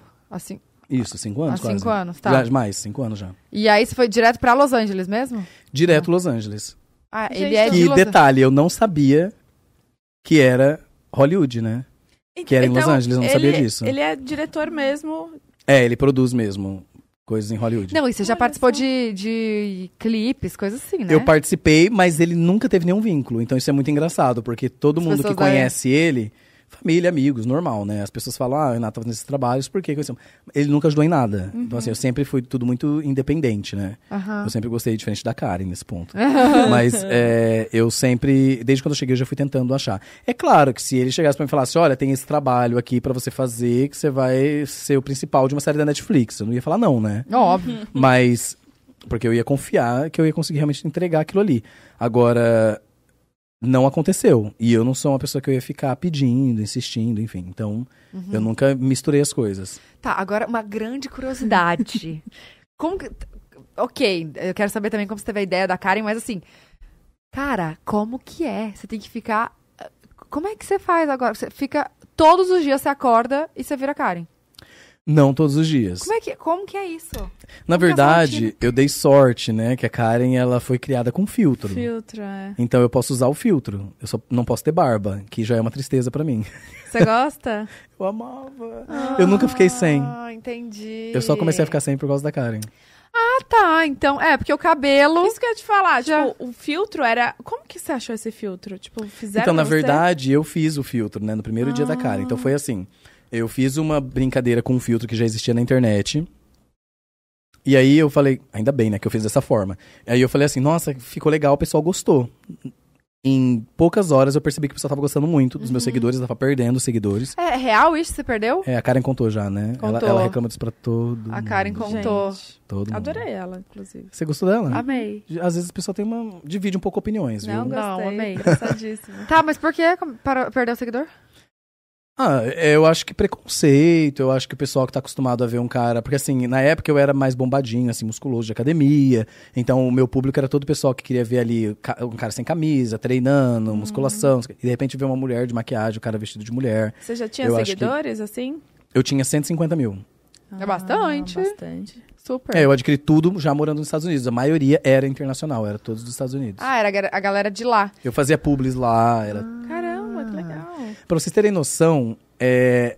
gente, é muito bom. Façam publis em dólar. É, muito bom. amor. Lógico. Naquela época, eu ganhava, assim, um dinheiro muito bom de publi, porque era E em dólar. Agora, então. Ah, mas também quem converte não se diverte, né? Mas o que, que você faz? Você deixa tudo lá. Você tem, ah, você tem conta aqui ainda no Brasil. Agora, tudo que eu faço é no Brasil, né? Entendi. Minha empresa é no Brasil, recebo no Brasil, fica no Brasil. Eu não mexo ainda com isso. Tá. Até porque eu quero fazer investimentos, né? Então, assim, eu quero investir em imóveis e tal no Brasil. Tá. Então, eu não tô mexendo em nada do Brasil. Chega no Brasil, fica no Brasil e pronto. Tá, tá. Ah, então você ainda é um, um cidadão daqui, né? Tipo, É, eu sou, eu tenho a dupla cidadania. Tá, tá, tá bom. Isso é um caos, né? De documentação. Cuidar daqui, cuidar de lá. Ai, Jesus amado. É. A Tatá já. Eu tô Você tem um começando- negócio, Não. né? Não? Eu tô começando com essa experiência, né? Porque até então eu tinha saído do Brasil, deixado tudo pra trás, eu não tinha nada pra resolver aqui. Estava lá. Eu só tinha que fazer Então, coisas lá. como é que funciona isso? Você tem que você continua pagando imposto aqui? Só se você tiver é, recebendo, né? Uhum. Aqui. Se você não recebeu o suficiente, você não paga. Entendi, entendi. E aí, como eu tava nos Estados Unidos e meu trabalho lá era como ator freelance, eu não Tá- tinha que tá, declarar bem. nada. Entendi, entendi. Hum. Só declarava lá. Tá. E aí, tá, e aí conta, aí você começou a fazer a, a- a Um caixinha, filtro. respondeu com filtro. Fiz isso, comecei a perder seguidores, e aí eu falei, ah, não, então eu vou ter que abrir o Instagram pra ela. Porque eu não queria parar de fazer ela. Eu, até hoje eu não sei porquê, tá? Nessa parte da conversa, eu sempre me questiono de novo aqui inter- internamente. Mas por que, que eu não parei só, né, de fazer? Não sei. Eu, Ah, é eu porque quis fazer e tive você- esse trabalho de criar uma conta pra ela, achar um sobrenome. Porque só Karen não dava, já tinha uma só Karen no Instagram. Eu queria só Karen? Karen. Eu queria que o nome dela fosse só Karen. E Mas que aí- Karen?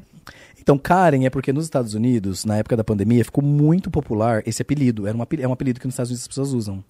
Para as mulheres que elas se acham superiores. Por serem brancas, ricas, cristãs, Caramba. não sei. Mas elas se acham superiores, americanas, perfeitas. E aí elas, por exemplo, na época da pandemia, elas não queriam usar máscara. Elas entravam na loja, elas davam um barraco. Ah, porque não tem na Constituição que eu sou obrigada. Você não pode me proibir de entrar nesse comércio. Brigava, batia, xingava a atendente. E aí era racista, era, enfim, xenofóbica. As piores coisas. Tá. E aí, na época, quando a Karen começou no primeiro dia, as pessoas começaram a perguntar, ela não tinha nome.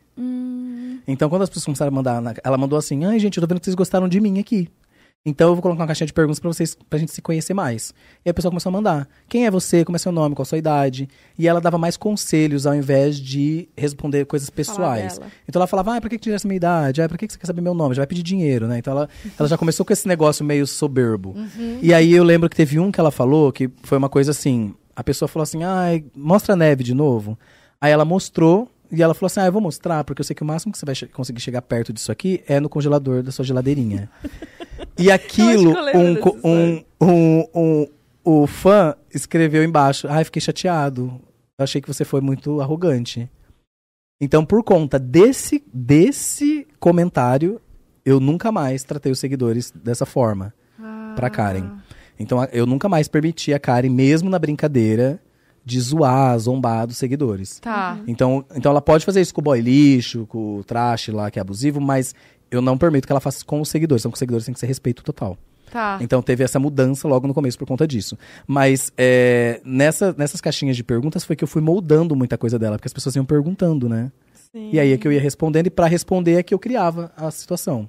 Nossa, então, Então- você criou em, em cima das perguntas, e da dúvida da galera. Exato. E muita coisa da, da vida da Karen que ela fala é real. E muitas coisas da vida da Karen são coisas que eu plantei na vida dela para que seja para que as pessoas consigam se enxergar melhor naquela situação. Então eu não posso falar 100% é, o que é verdade, eu não posso falar 100% o que não é, porque é importante para que as pessoas questionem dentro delas, né? Essa parte é real, essa não é, essa, o que, que é, o que que não é. Para que elas possam até mesmo falar assim, tá, na minha vida isso acontece.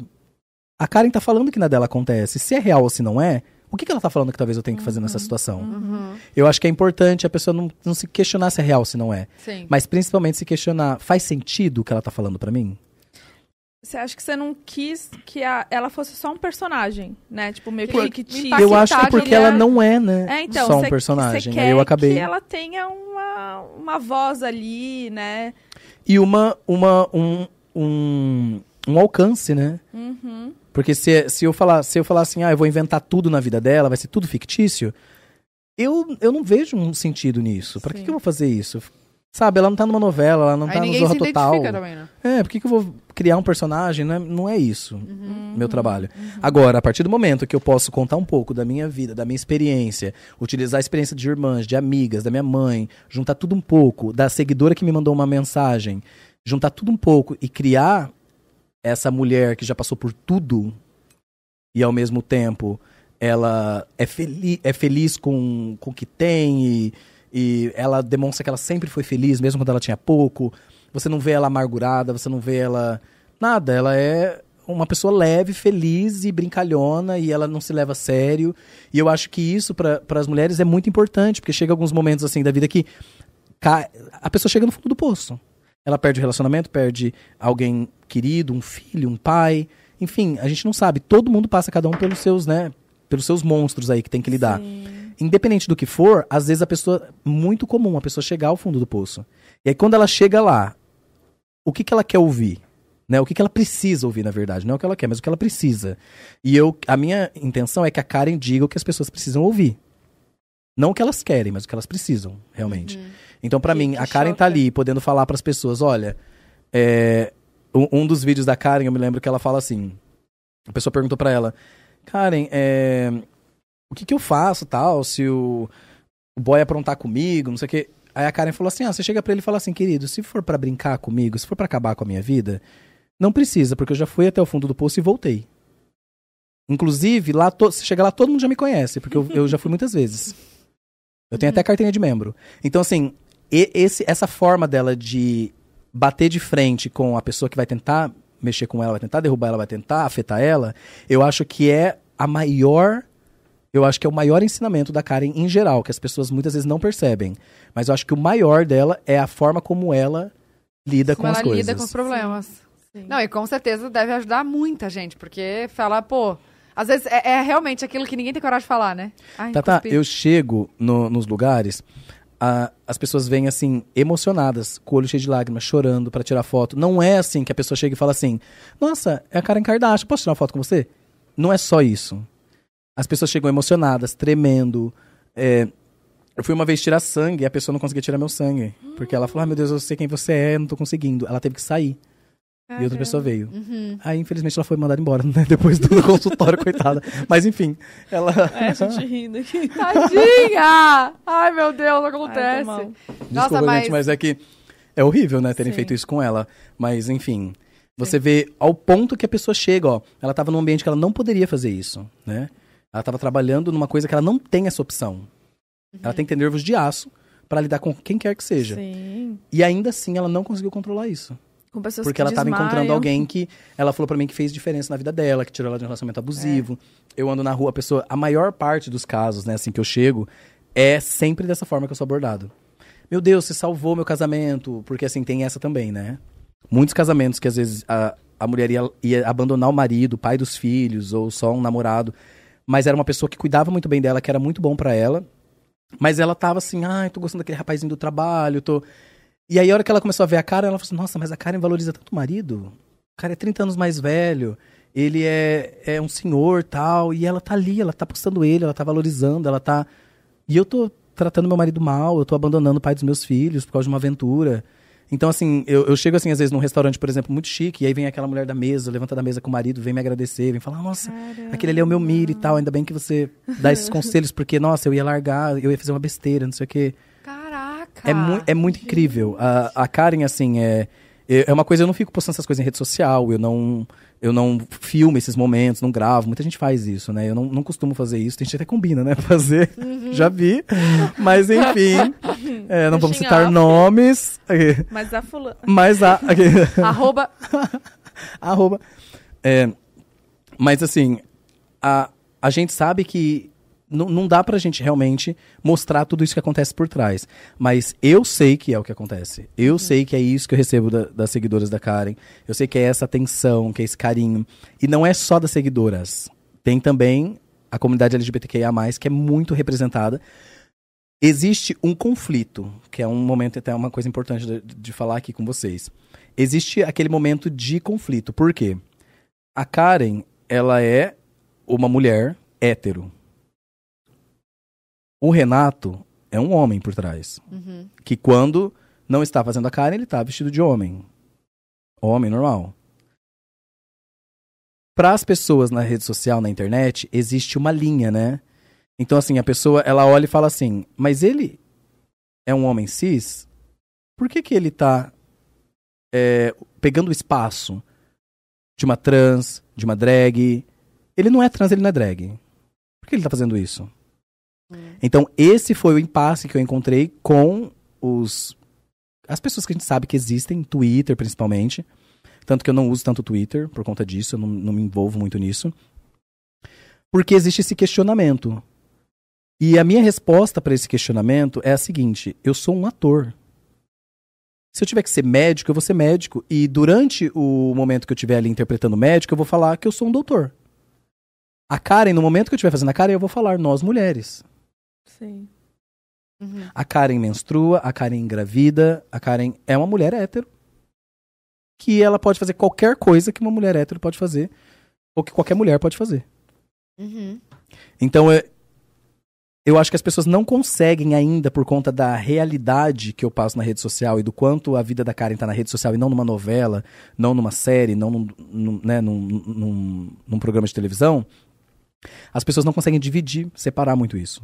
Que é um personagem. Elas, elas ficam focadas no sentido de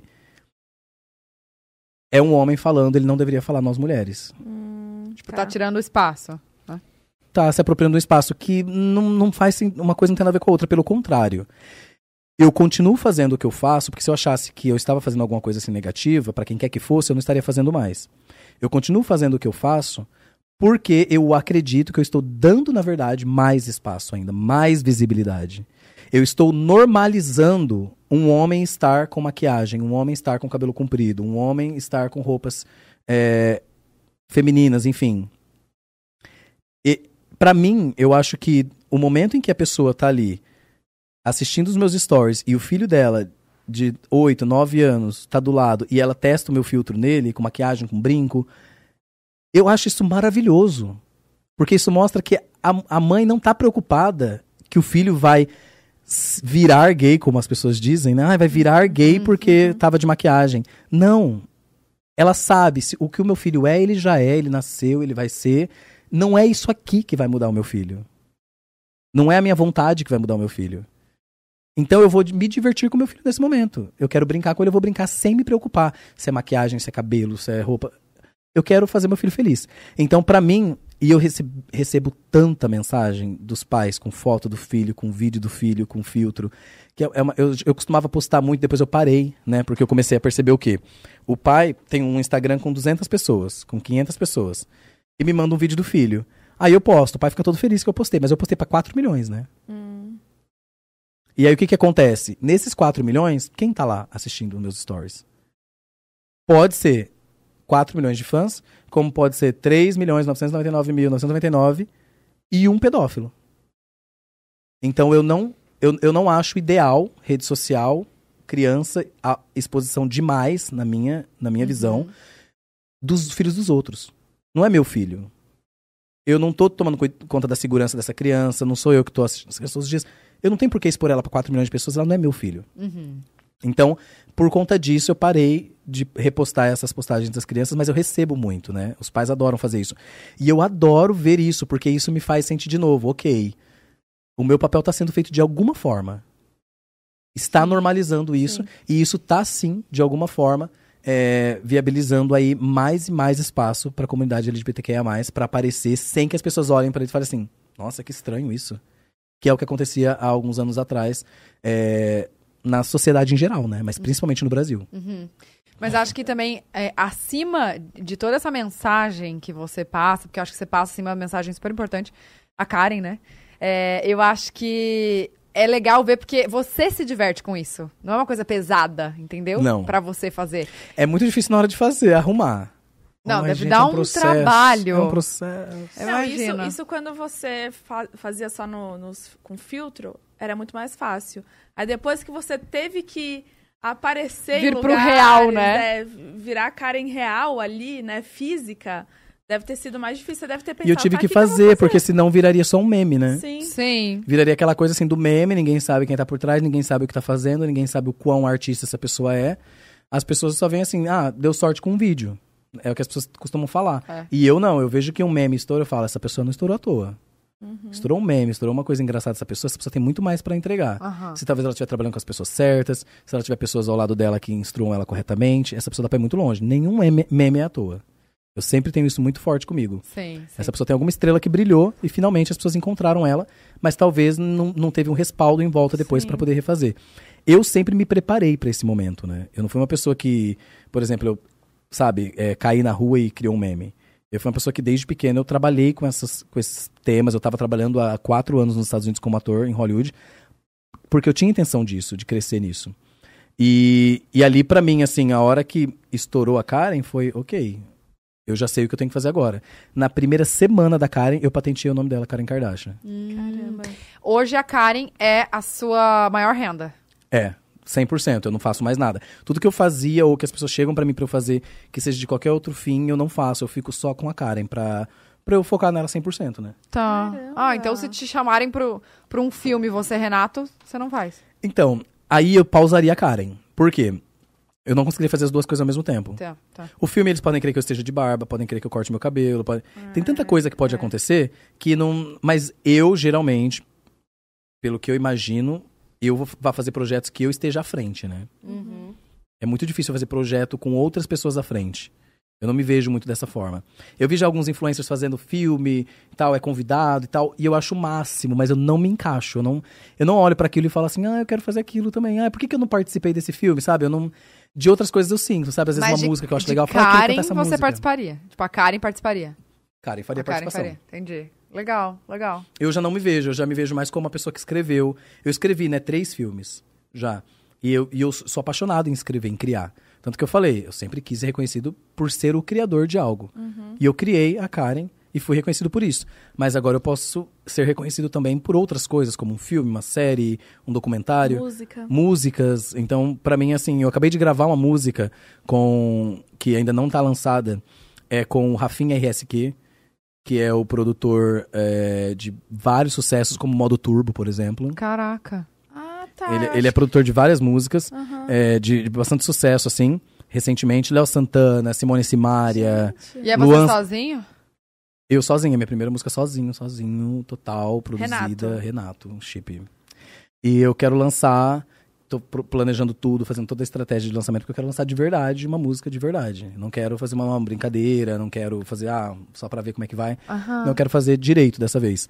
E a Karen vai participar? Não. Não. Acho que vai ter que separar nesse momento. Tá. Acho que ela já foi muito ingrata, na verdade, comigo. Hoje ela pra caramba, no começo ela, só fala mal de mim. Revirou os olhos pra você, viu? Quando a Nossa. gente falava de você. Eu sei, mas é, ela sempre faz isso. Ficou puta que ela teve que ir embora. E aí eu falei, bom. Tem espaço pra todo mundo, ela não enxerga isso, né? então a gente vai ter que separar as coisas agora. Mas eu falei, não, minha primeira música sozinha eu quero que seja eu mesmo. Caraca, ô, e aí quem sério, gostar parabéns. dela vai gostar por causa da música, É da letra, de mim. Aham. E a letra dessa música é do Chilton, que é também quem faz letra de vários artistas, de vários sucessos, é, que a gente conhece também. Desde lá, Eu Quero Tchu, Eu Quero Tchá, até agora as músicas, por exemplo, de... Nossa, que todo mundo tá tocando agora, Zé Felipe, essa- todos esses sucessos atualmente que o pessoal tá tocando aí, ele que escreveu também. Então, Gente, é todo cantor que vem aqui, a gente fica é, em choque com esse mundo por trás da música, é né? que muita muito diferente. coisa, é muita é, coisa. Mas eu gente. gosto de cantar minhas próprias músicas, né? Então é mais pra frente vai ser isso que eu vou querer fazer. Nossa, mas sério, parabéns por tanto talento. Pois é. Eu tô assim chocada. É tipo Pois um é. artista 360. Não tem algo que você fale, ah, então faz isso, faço. Sério, Você parabéns. desenhar também, aqueles, né? Inclusive, nós temos um vídeo aqui do teu desenho. Aqui, esse desenho foi ele que fez. Essa, Essa parede. arte- O Vitor nos matando, né? O designer. Não, mas juro, assim, tô chocada, chocada, porque eu realmente não acompanhava o Renato, eu acompanhava super a Karen. É. E aí a gente, conversando, a gente sempre conversa dos convidados, a gente falou, tá, mas e o Renato? Co- como que é a vida do Renato? Porque, pra mim, sempre foi Karen, Karen, Karen. Eu não falo muito também, né?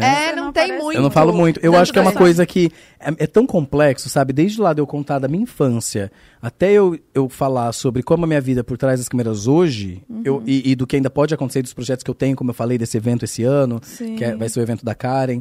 Gente, mas também, eh, haja tempo, né? Pra, pra fazer, pra ser Karen e Renato. É muita coisa. Meu pai Celeste, eu não consigo nem ser Thaís. Não, mas é, tudo isso que tem pra Faz contar, eu quero contar num documentário, em algo que eu possa é, incrível. ilustrar pras pessoas. Falar assim, ó, minha infância era assim, mas ter foto, ó, isso aqui era minha infância, sabe? Não, e usar Ah. todos os seus talentos num projeto. Você consegue usar tudo. Tudo No- mesmo. num documentário, por exemplo. Ia ser incrível. Agora me fala, o que, que de Renato e Karen, assim, o que, que tem de semelhança entre eles? Renato e Karen. É. Olha, eu acho que a defesa, eu acho que das mulheres, isso é uma coisa muito forte, tanto pra Karen quanto pra mim. Eu acho que é, foi o que eu traduzi nela, de mim, muito forte. É que eu nunca levantei bandeira, né? Eu nunca levantei bandeira, eu nunca. Mas eu, isso sempre me incomodou muito grande, de uma forma muito grande, assim, sabe? A- o desrespeito de, dos meninos da escola com as meninas, a forma como, por exemplo, a professora era tratada e o menino gritar com ela, ou, por exemplo, é, a minha irmã ser agredida pelo namorado. E tudo aquilo sempre me deixou muito inconformado de que o mundo é assim, de que as coisas são assim. E aí foi quando eu falei, não, então eu vou é, traduzir isso na Karen e de alguma forma fazer algum impacto Sim. nesse lado. E deu certo, né? Nossa, Pegou. sério. Parabéns. Que, que, que demais te conhecer assim. Sério, parabéns. Tô. Incrível. É um prazer meu também conhecer vocês. Não, Tem que fazer entrevista é ao contrário, cadê? Ah, vamos, vamos mesmo. faz. Com certeza. Deixa eu ver se tem pergunta. Tem pergunta? Cadê? Mandou aqui no... O meu, o meu celular tá acabando a bateria. Será que eu vou conseguir ler? A gente lê aqui juntos. Vai. Até eu abrir meu. Tem cadê a aqui? Natália Campsi. Campisi. Procurando... Me... Ah, não, é uma publi. É isso? É uma publi. É uma publi. Tá, vou fazer uma publi agora. As perguntas a gente já Uh! leu todas. É, a gente já leu todas. É, Natália Campisi. Procurando o melhor tratamento odontológico de São Paulo, arroba Alexandre Baia. Agende se impressione. Alexandre Baia. Tratamento odontológico aí em São Paulo, gente. E agora o outro é do quê? Do nosso querido Nimas Blend. Nosso gin. Você sabia que você vai ganhar uma garrafa de gin, né? Por favor. Você vai eu não ganhar? quero sair daqui sem uma garrafa. Uma garrafa e uma caneca, nossa. Dessa aqui, maravilhosa. Vocês sabem que eu tenho coleção, né, de caneca. Mentira. Então vai fazer parte dessa coleção. Ai, que legal. Vai, deixa eu ler. Pessoal, parabéns pelo episódio. A gente que agradece. Nima, vocês Obrigada são demais. vocês. Sério. Ge- Ai, gente, será que pode falar? Ô, eu tô apaixonada nesses trens. Ô, dá não. É, o Renato tem uma linda história e realiza um trabalho maravilhoso e muito marcante, assim como todos vocês. Somos privilegiados de estar ao lado nesse episódio. Muito obrigado. Oh. PS, sua garrafa está te esperando, Renato. Sim! Ô, gente, eu Deixa vi. aqui, hein? Calma aí, deixa eu só entrar aqui no Instagram do Nimas, porque eu vi que eles estavam quase, quase, mas assim. Eles são com 5.200 seguidores. Ô, gente, vamos ajudar eles a bater 6 mil, por favor. Vamos, Vai vamos lá. seguir Tá pertinho. Ajuda eles, tá chegando. Ajuda lá. Sério, Nimas, eles são assim, uns parceiros maravilhosos. Obrigada por tudo. Obrigada. Arroba incrível. Blend. Sigam lá, obrigada pela parceria. Tá rolando ainda, viu? Até acabar, até a gente dar tchau, tá rolando ainda no link, né? No, no QR Code aqui na tela, link na descrição. O Um- packzinho de, cin de cinco Latinhas. latinhas e você só paga apenas por quatro. Quatro. Ou seja, você leva uma de graça, amor. Porque Gente. Eles são tudo na vida, né? Ó, uma dica. Provem esse aqui de frutas vermelhas. De tangerina também. Esse, ah, Tudo. todos. Pegam, todos. pegam de cada. Ai, obrigada, Renato. Sério. Eu queria ficar aqui Eu até que amanhã, agradeço. velho. A gente vai ter que Tá marcar mais, tipo um churrasco, alguma coisa também. Vocês têm, vocês têm que participar do, do canal da Karen um dia. Vamos! Só Vamos, vamos, Karen Acho Kardashian lá no, no, no No YouTube, também tem. vamos. Até É. quando você fica aqui? Olha, cada vez que eu venho, geralmente eu fico um mês, dois meses, depende. Ah, bastante. É que nesse meio tempo, às vezes eu vou pra lá e volto rápido, Hum. sabe? Tipo, vou dois dias e volto. Ai, muito internacional, né? Não, se tiver alguma coisa assim muito importante pra fazer, eu vou, algum Tá. evento, alguma coisa assim. Tá, então avisa, você vai ficar aqui até, até quando, mais ou menos? até o fim de, do mês, com certeza. De fevereiro. Fevereiro. Ai, vamos marcar alguma coisa? Combinadíssimo. Pra gente se conhecer mais? Quero saber mais? É, porque não deu tempo, né, Não. gente? Foi pouquinho tempo. É verdade. Eu tô achando que a Karen levou meu tempo todo embora. Que horas são? Nove horas da noite. A Karen levou meu tempo a gente embora, tá aqui gente. há quatro horas.